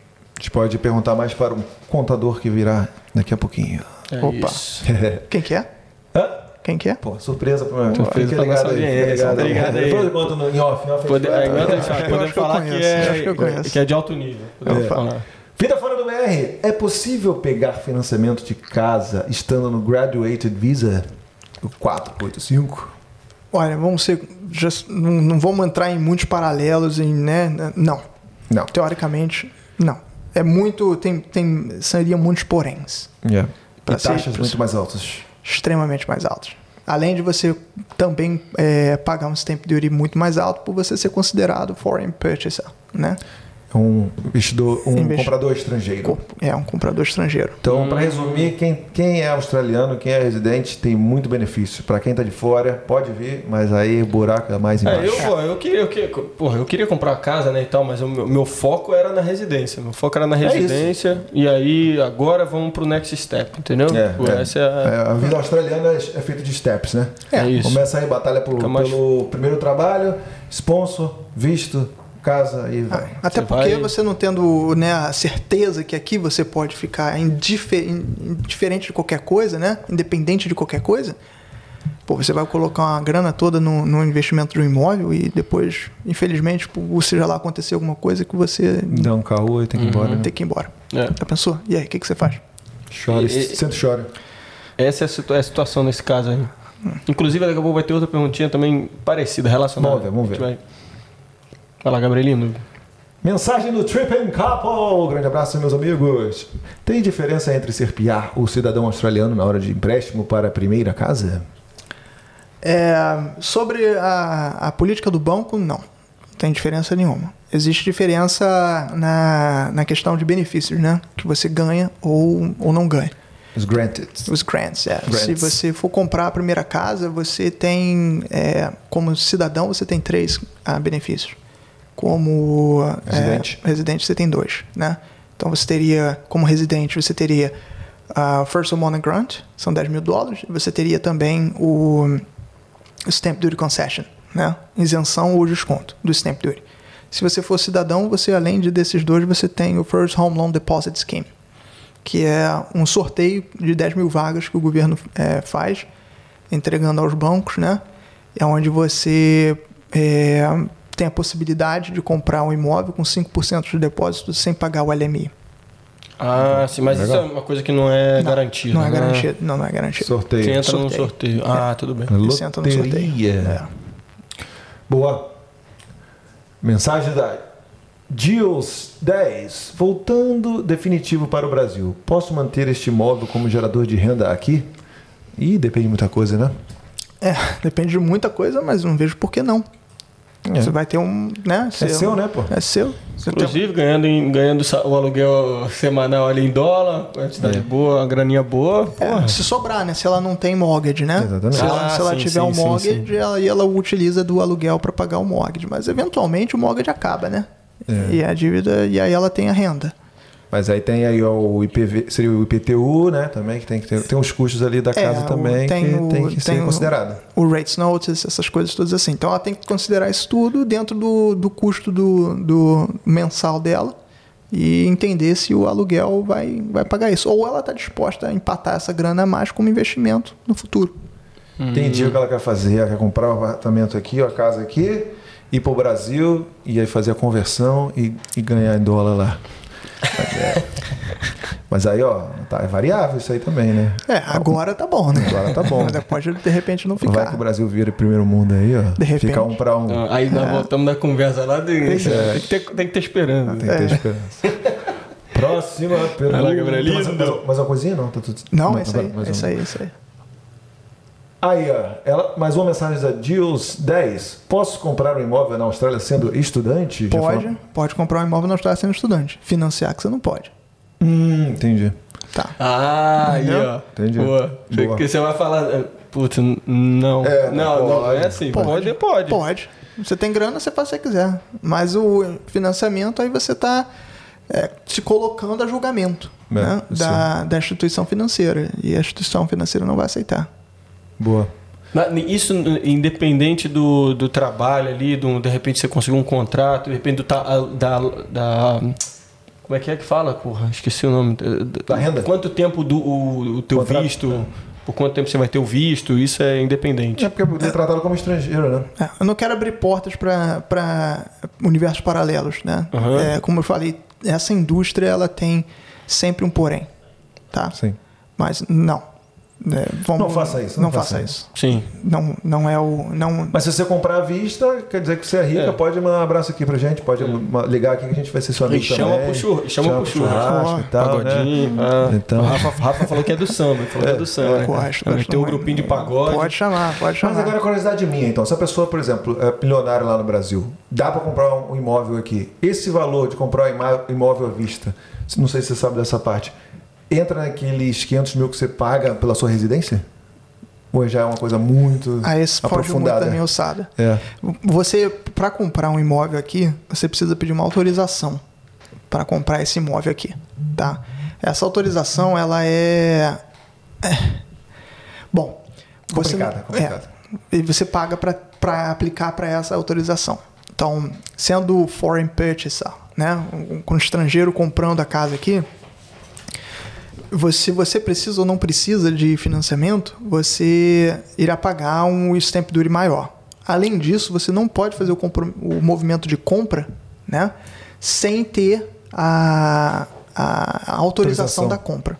É. Não, que eu falo isso que tem muito chinês, né, porra? Tem muitas terras australianas que são compradas Isso, isso foi feito por causa deles. Para os chineses, né? É. Comprando coisa pra caramba. A Austrália aqui é metade do, de chinês, né? Que, que, que chega como investidor, compra a residência e, porra. Exato. É, mas assim, é, é, você precisa ter essa autorização primeiro, né? É, Tem um formulário que você faz, uma aplicação que você faz. Inclusive, eu tive um, um caso é, recente nessa, nessas circunstâncias, foi um tão quanto estressante, mas a gente conseguiu contornar isso, tudo muito bem, foi bem sucedida a aplicação, a cliente ficou extremamente satisfeita. Que um, um estrangeiro comprando uma casa aqui? Brasileira, mas é, considerada como estrangeira. Ela, né, é, por questões do visto, né, ela está no visto, um visto de, de longo que para ser gratificado tem uma certa espera quase um tanto quanto demasiado. Hum, então, ela ainda até esse momento, né, da, da entrega do visto, ela é considerada como estrangeiro. E aí precisa sim. Então, os seus 482, é, é, 485. 485, 457, essa galera do sponsor, né, são todos vistos muito bons, que te permite ficar aqui, mas a gente precisa ter só uma cautela quando vai se tomar essa decisão. Boa. Quanto mais aí? Duas? Uma última pergunta. Última pergunta, Gabrielino! Essa mensagem é do Luiz Fonseca. E aí, meu amigo? Como é que tá? Beleza? Essa aí. Além do business plan, que outros aspectos podem ser levados em consideração para aprovar um business finance? E geralmente, qual é a taxa de juros, forma de pagamento e garantias desse tipo de contrato? Boa. É, então, além do business plan, que, qual, qual que é a sua contribuição para o business, né? Espero eu que isso esteja no business plan, mas a contribuição que eu estou me referindo é a contribuição financeira. No melhor dos casos, né? No, no startup finance para um, um business, é, o banco vai financiar até 50%. Né? Tem que chegar junto, você tem que chegar junto com alguma coisa. Né? O banco não vai financiar 100% do teu negócio, não adianta além do business plan, então você precisa ter um, um montante de depósito né, para chegar junto e você também precisa ter é, mostrar experiência no ramo cujo você está adentrando, né? Não adianta você querer entrar como chefe de cozinha e abrir um food truck se antes você era carpenter. Entendi. Entendeu? Hum, sim, Então, sim, sim, sim. é, você é um chefe, você já trabalha na indústria há tantos anos, você então quer abrir o seu próximo, próprio negócio, você tem 25 mil dólares, você precisa de outros 25 mil dólares para poder finalizar o negócio. O meu, meu, o meu business plan é esse daqui, eu vou abrir um food truck é, em, em, em pastel. Eu já trabalho com isso há tantos anos, os ingredientes são esse, esse, esse, o custo é esse, esse, esse. Eu vou trabalhar nessa área, o retorno esperado nessa demográfica aqui é tanto, isso vai, né, vai, ser, vai ser custeado no pagamento do, do, do loan, dos 25 mil dólares. Eu estou chegando com 25 mil dólares, eu vou tirar tanto. Para mim, é isso aí. Tem as evidências, né? Mostrando Exato, que- exato. E a forma de pagamento desses 50% aí também é semanal, fortnight? Bom, aí, aí pode ser, tem um quanto uma flexibilidade. Você pode trabalhar. Isso, o pagamento é imediato após, a, após a, a, a, Recebimento do... a recebimento do dinheiro, tá? Aí você começa a pagar um mês depois. E aí você pode fazer, é, colocar a frequência mensal ou quinzenal, dificilmente semanal. E os juros?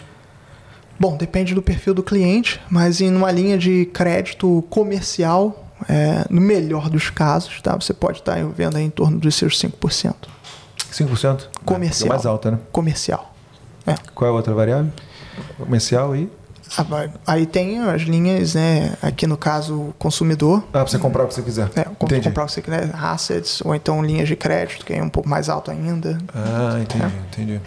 Entendi. Isso é bem legal. Pô, perfeito. A única coisa que eu queria só para terminar aqui, eu queria comentar com você é a questão que, pô, é, eu cresci com essa questão do no Brasil, você ouvindo muito, pô, tem que ter um fiador, tem que ter um cara que é garantia ali para Aqui na Austrália não rola nada disso, né? Rola. Rola? Rola. O que acontece, Diego, é que aqui a gente, nós somos é, a primeira leva de, de imigrantes, né? Então nós somos o primeira geração. É, a gente não tem, é, a maioria de nós, né? Não tem pais aqui para então servir como fiador, o que era antes, né? Então no nosso demographics não, não- isso não é tão comum. Porém, os seus filhos, se você então comprar um imóvel, né? Ed, certamente seus filhos é, podem se beneficiar de você como fiador. Então, o- a questão do fiador, é, no caso, se o Ed tem um imóvel e, e tem suficiente equity ou nada de financiamento em cima do imóvel, você pode oferecer o seu, o seu filho pedindo, ou filho, né? É, pedindo como que você seja o fiador, você pode oferecer um percentual desse, do valor do teu imóvel dedicado a cobrir o que então seria 20% de entrada do- na compra do imóvel do teu filho. Então, se seu filho está comprando uma casa de meio milhão de dólares, onde 20% seria O equity da casa. o, equity, o, os 100 mil dólares e você utiliza isso como equity da casa. Então, suponhamos que a sua casa valha também meio milhão de dólares, então ela vai ter 100 mil dólares dela sob financiamento com o banco que o seu filho está financiando. Você é 100% liable né, né, na, na, na- nos pagamentos cujo é, caso ele não honre né, os pagamentos. Então a sua casa também está tá na linha sobre relação a pelo menos 100 mil dólares, não ela toda. E isso Boa. pode ser refinanciado no momento em que a casa do seu filho valoriza. Então é retirado esse, esse caviar do teu imóvel. E, então a casa dele absorve 100% do, da dívida. Legal. Porra, muito bom. Boa pergunta. Jorge. Estratégia. Aula, estratégia, aula, né? aula, Aulas- aula do, do, do- Boa pergunta, jovem. Galera, porra, obrigado aí, cara. Obrigado por essa aula, Valeu, Rafa. Rafa. Valeu por ter colado, valeu por ter. Porra, deixou a peladinha de, do- dos, dos brothers lá, resenha, é. sambinha pra vir aqui. Pelo menos ele vai jogar dele, né? Porra, mas foi, Se foi tiver bom. vaga, bota meu nome aí, o cara. O Diegão, porra, bota meu nome aí amanhã, porra. Valeu, galera. Porra, se teve outra coisa, outra pergunta, outra dúvida que a gente não pôde sanar aqui nesse episódio, deixa aí nos comentários aí, de repente a gente. Calma, calma aí, porra. Ele tem que falar aqui, ó. Usa essa, esse ah, final. sim, aí, sim, sim, sim, sim. Ah, pô. Essa câmera sua aqui, ó. Sim. Usa esses minutos finais aí pra fazer o seu jabá e falar pra galera o seu recado o que você quiser. A câmera... Qual é que é, Gabriel? Aí? Não, não, não. É, o... a câmera sua aí, ó. Opa, olha, eu queria agradecer muito a, a oportunidade de estar aqui com vocês. É, é um prazer poder conversar com Tamo vocês. junto, Pô, foi junto, uma conversa bem legal aí, várias coisas aí que a gente tem em comum, né? Lá no começo da nossa conversa e tal. É bom é, poder colocar né, em pratos limpos certos, né, certas dúvidas em que a galera tem. Tenho certeza que muitas outras né, virão aí, mas fiquem à vontade de entrar em contato conosco. Nossa empresa se chama Facto Financial Group, fica em Perth. A gente atende a Austrália inteira, né? É, a facilidade de, né, do- da internet, Zoom, essas coisas todas assim. Mesmo aqui em Perth, muitos clientes preferem trabalhar com Zoom. Então, é, fica à vontade, a gente marcar uma reunião, bater um papo e, e ver o que, que pode ser feito para para ajudar no, no processo da compra da casa. A gente não compra casa, a gente não faz construção, a gente não faz home land packing, não faz nada disso.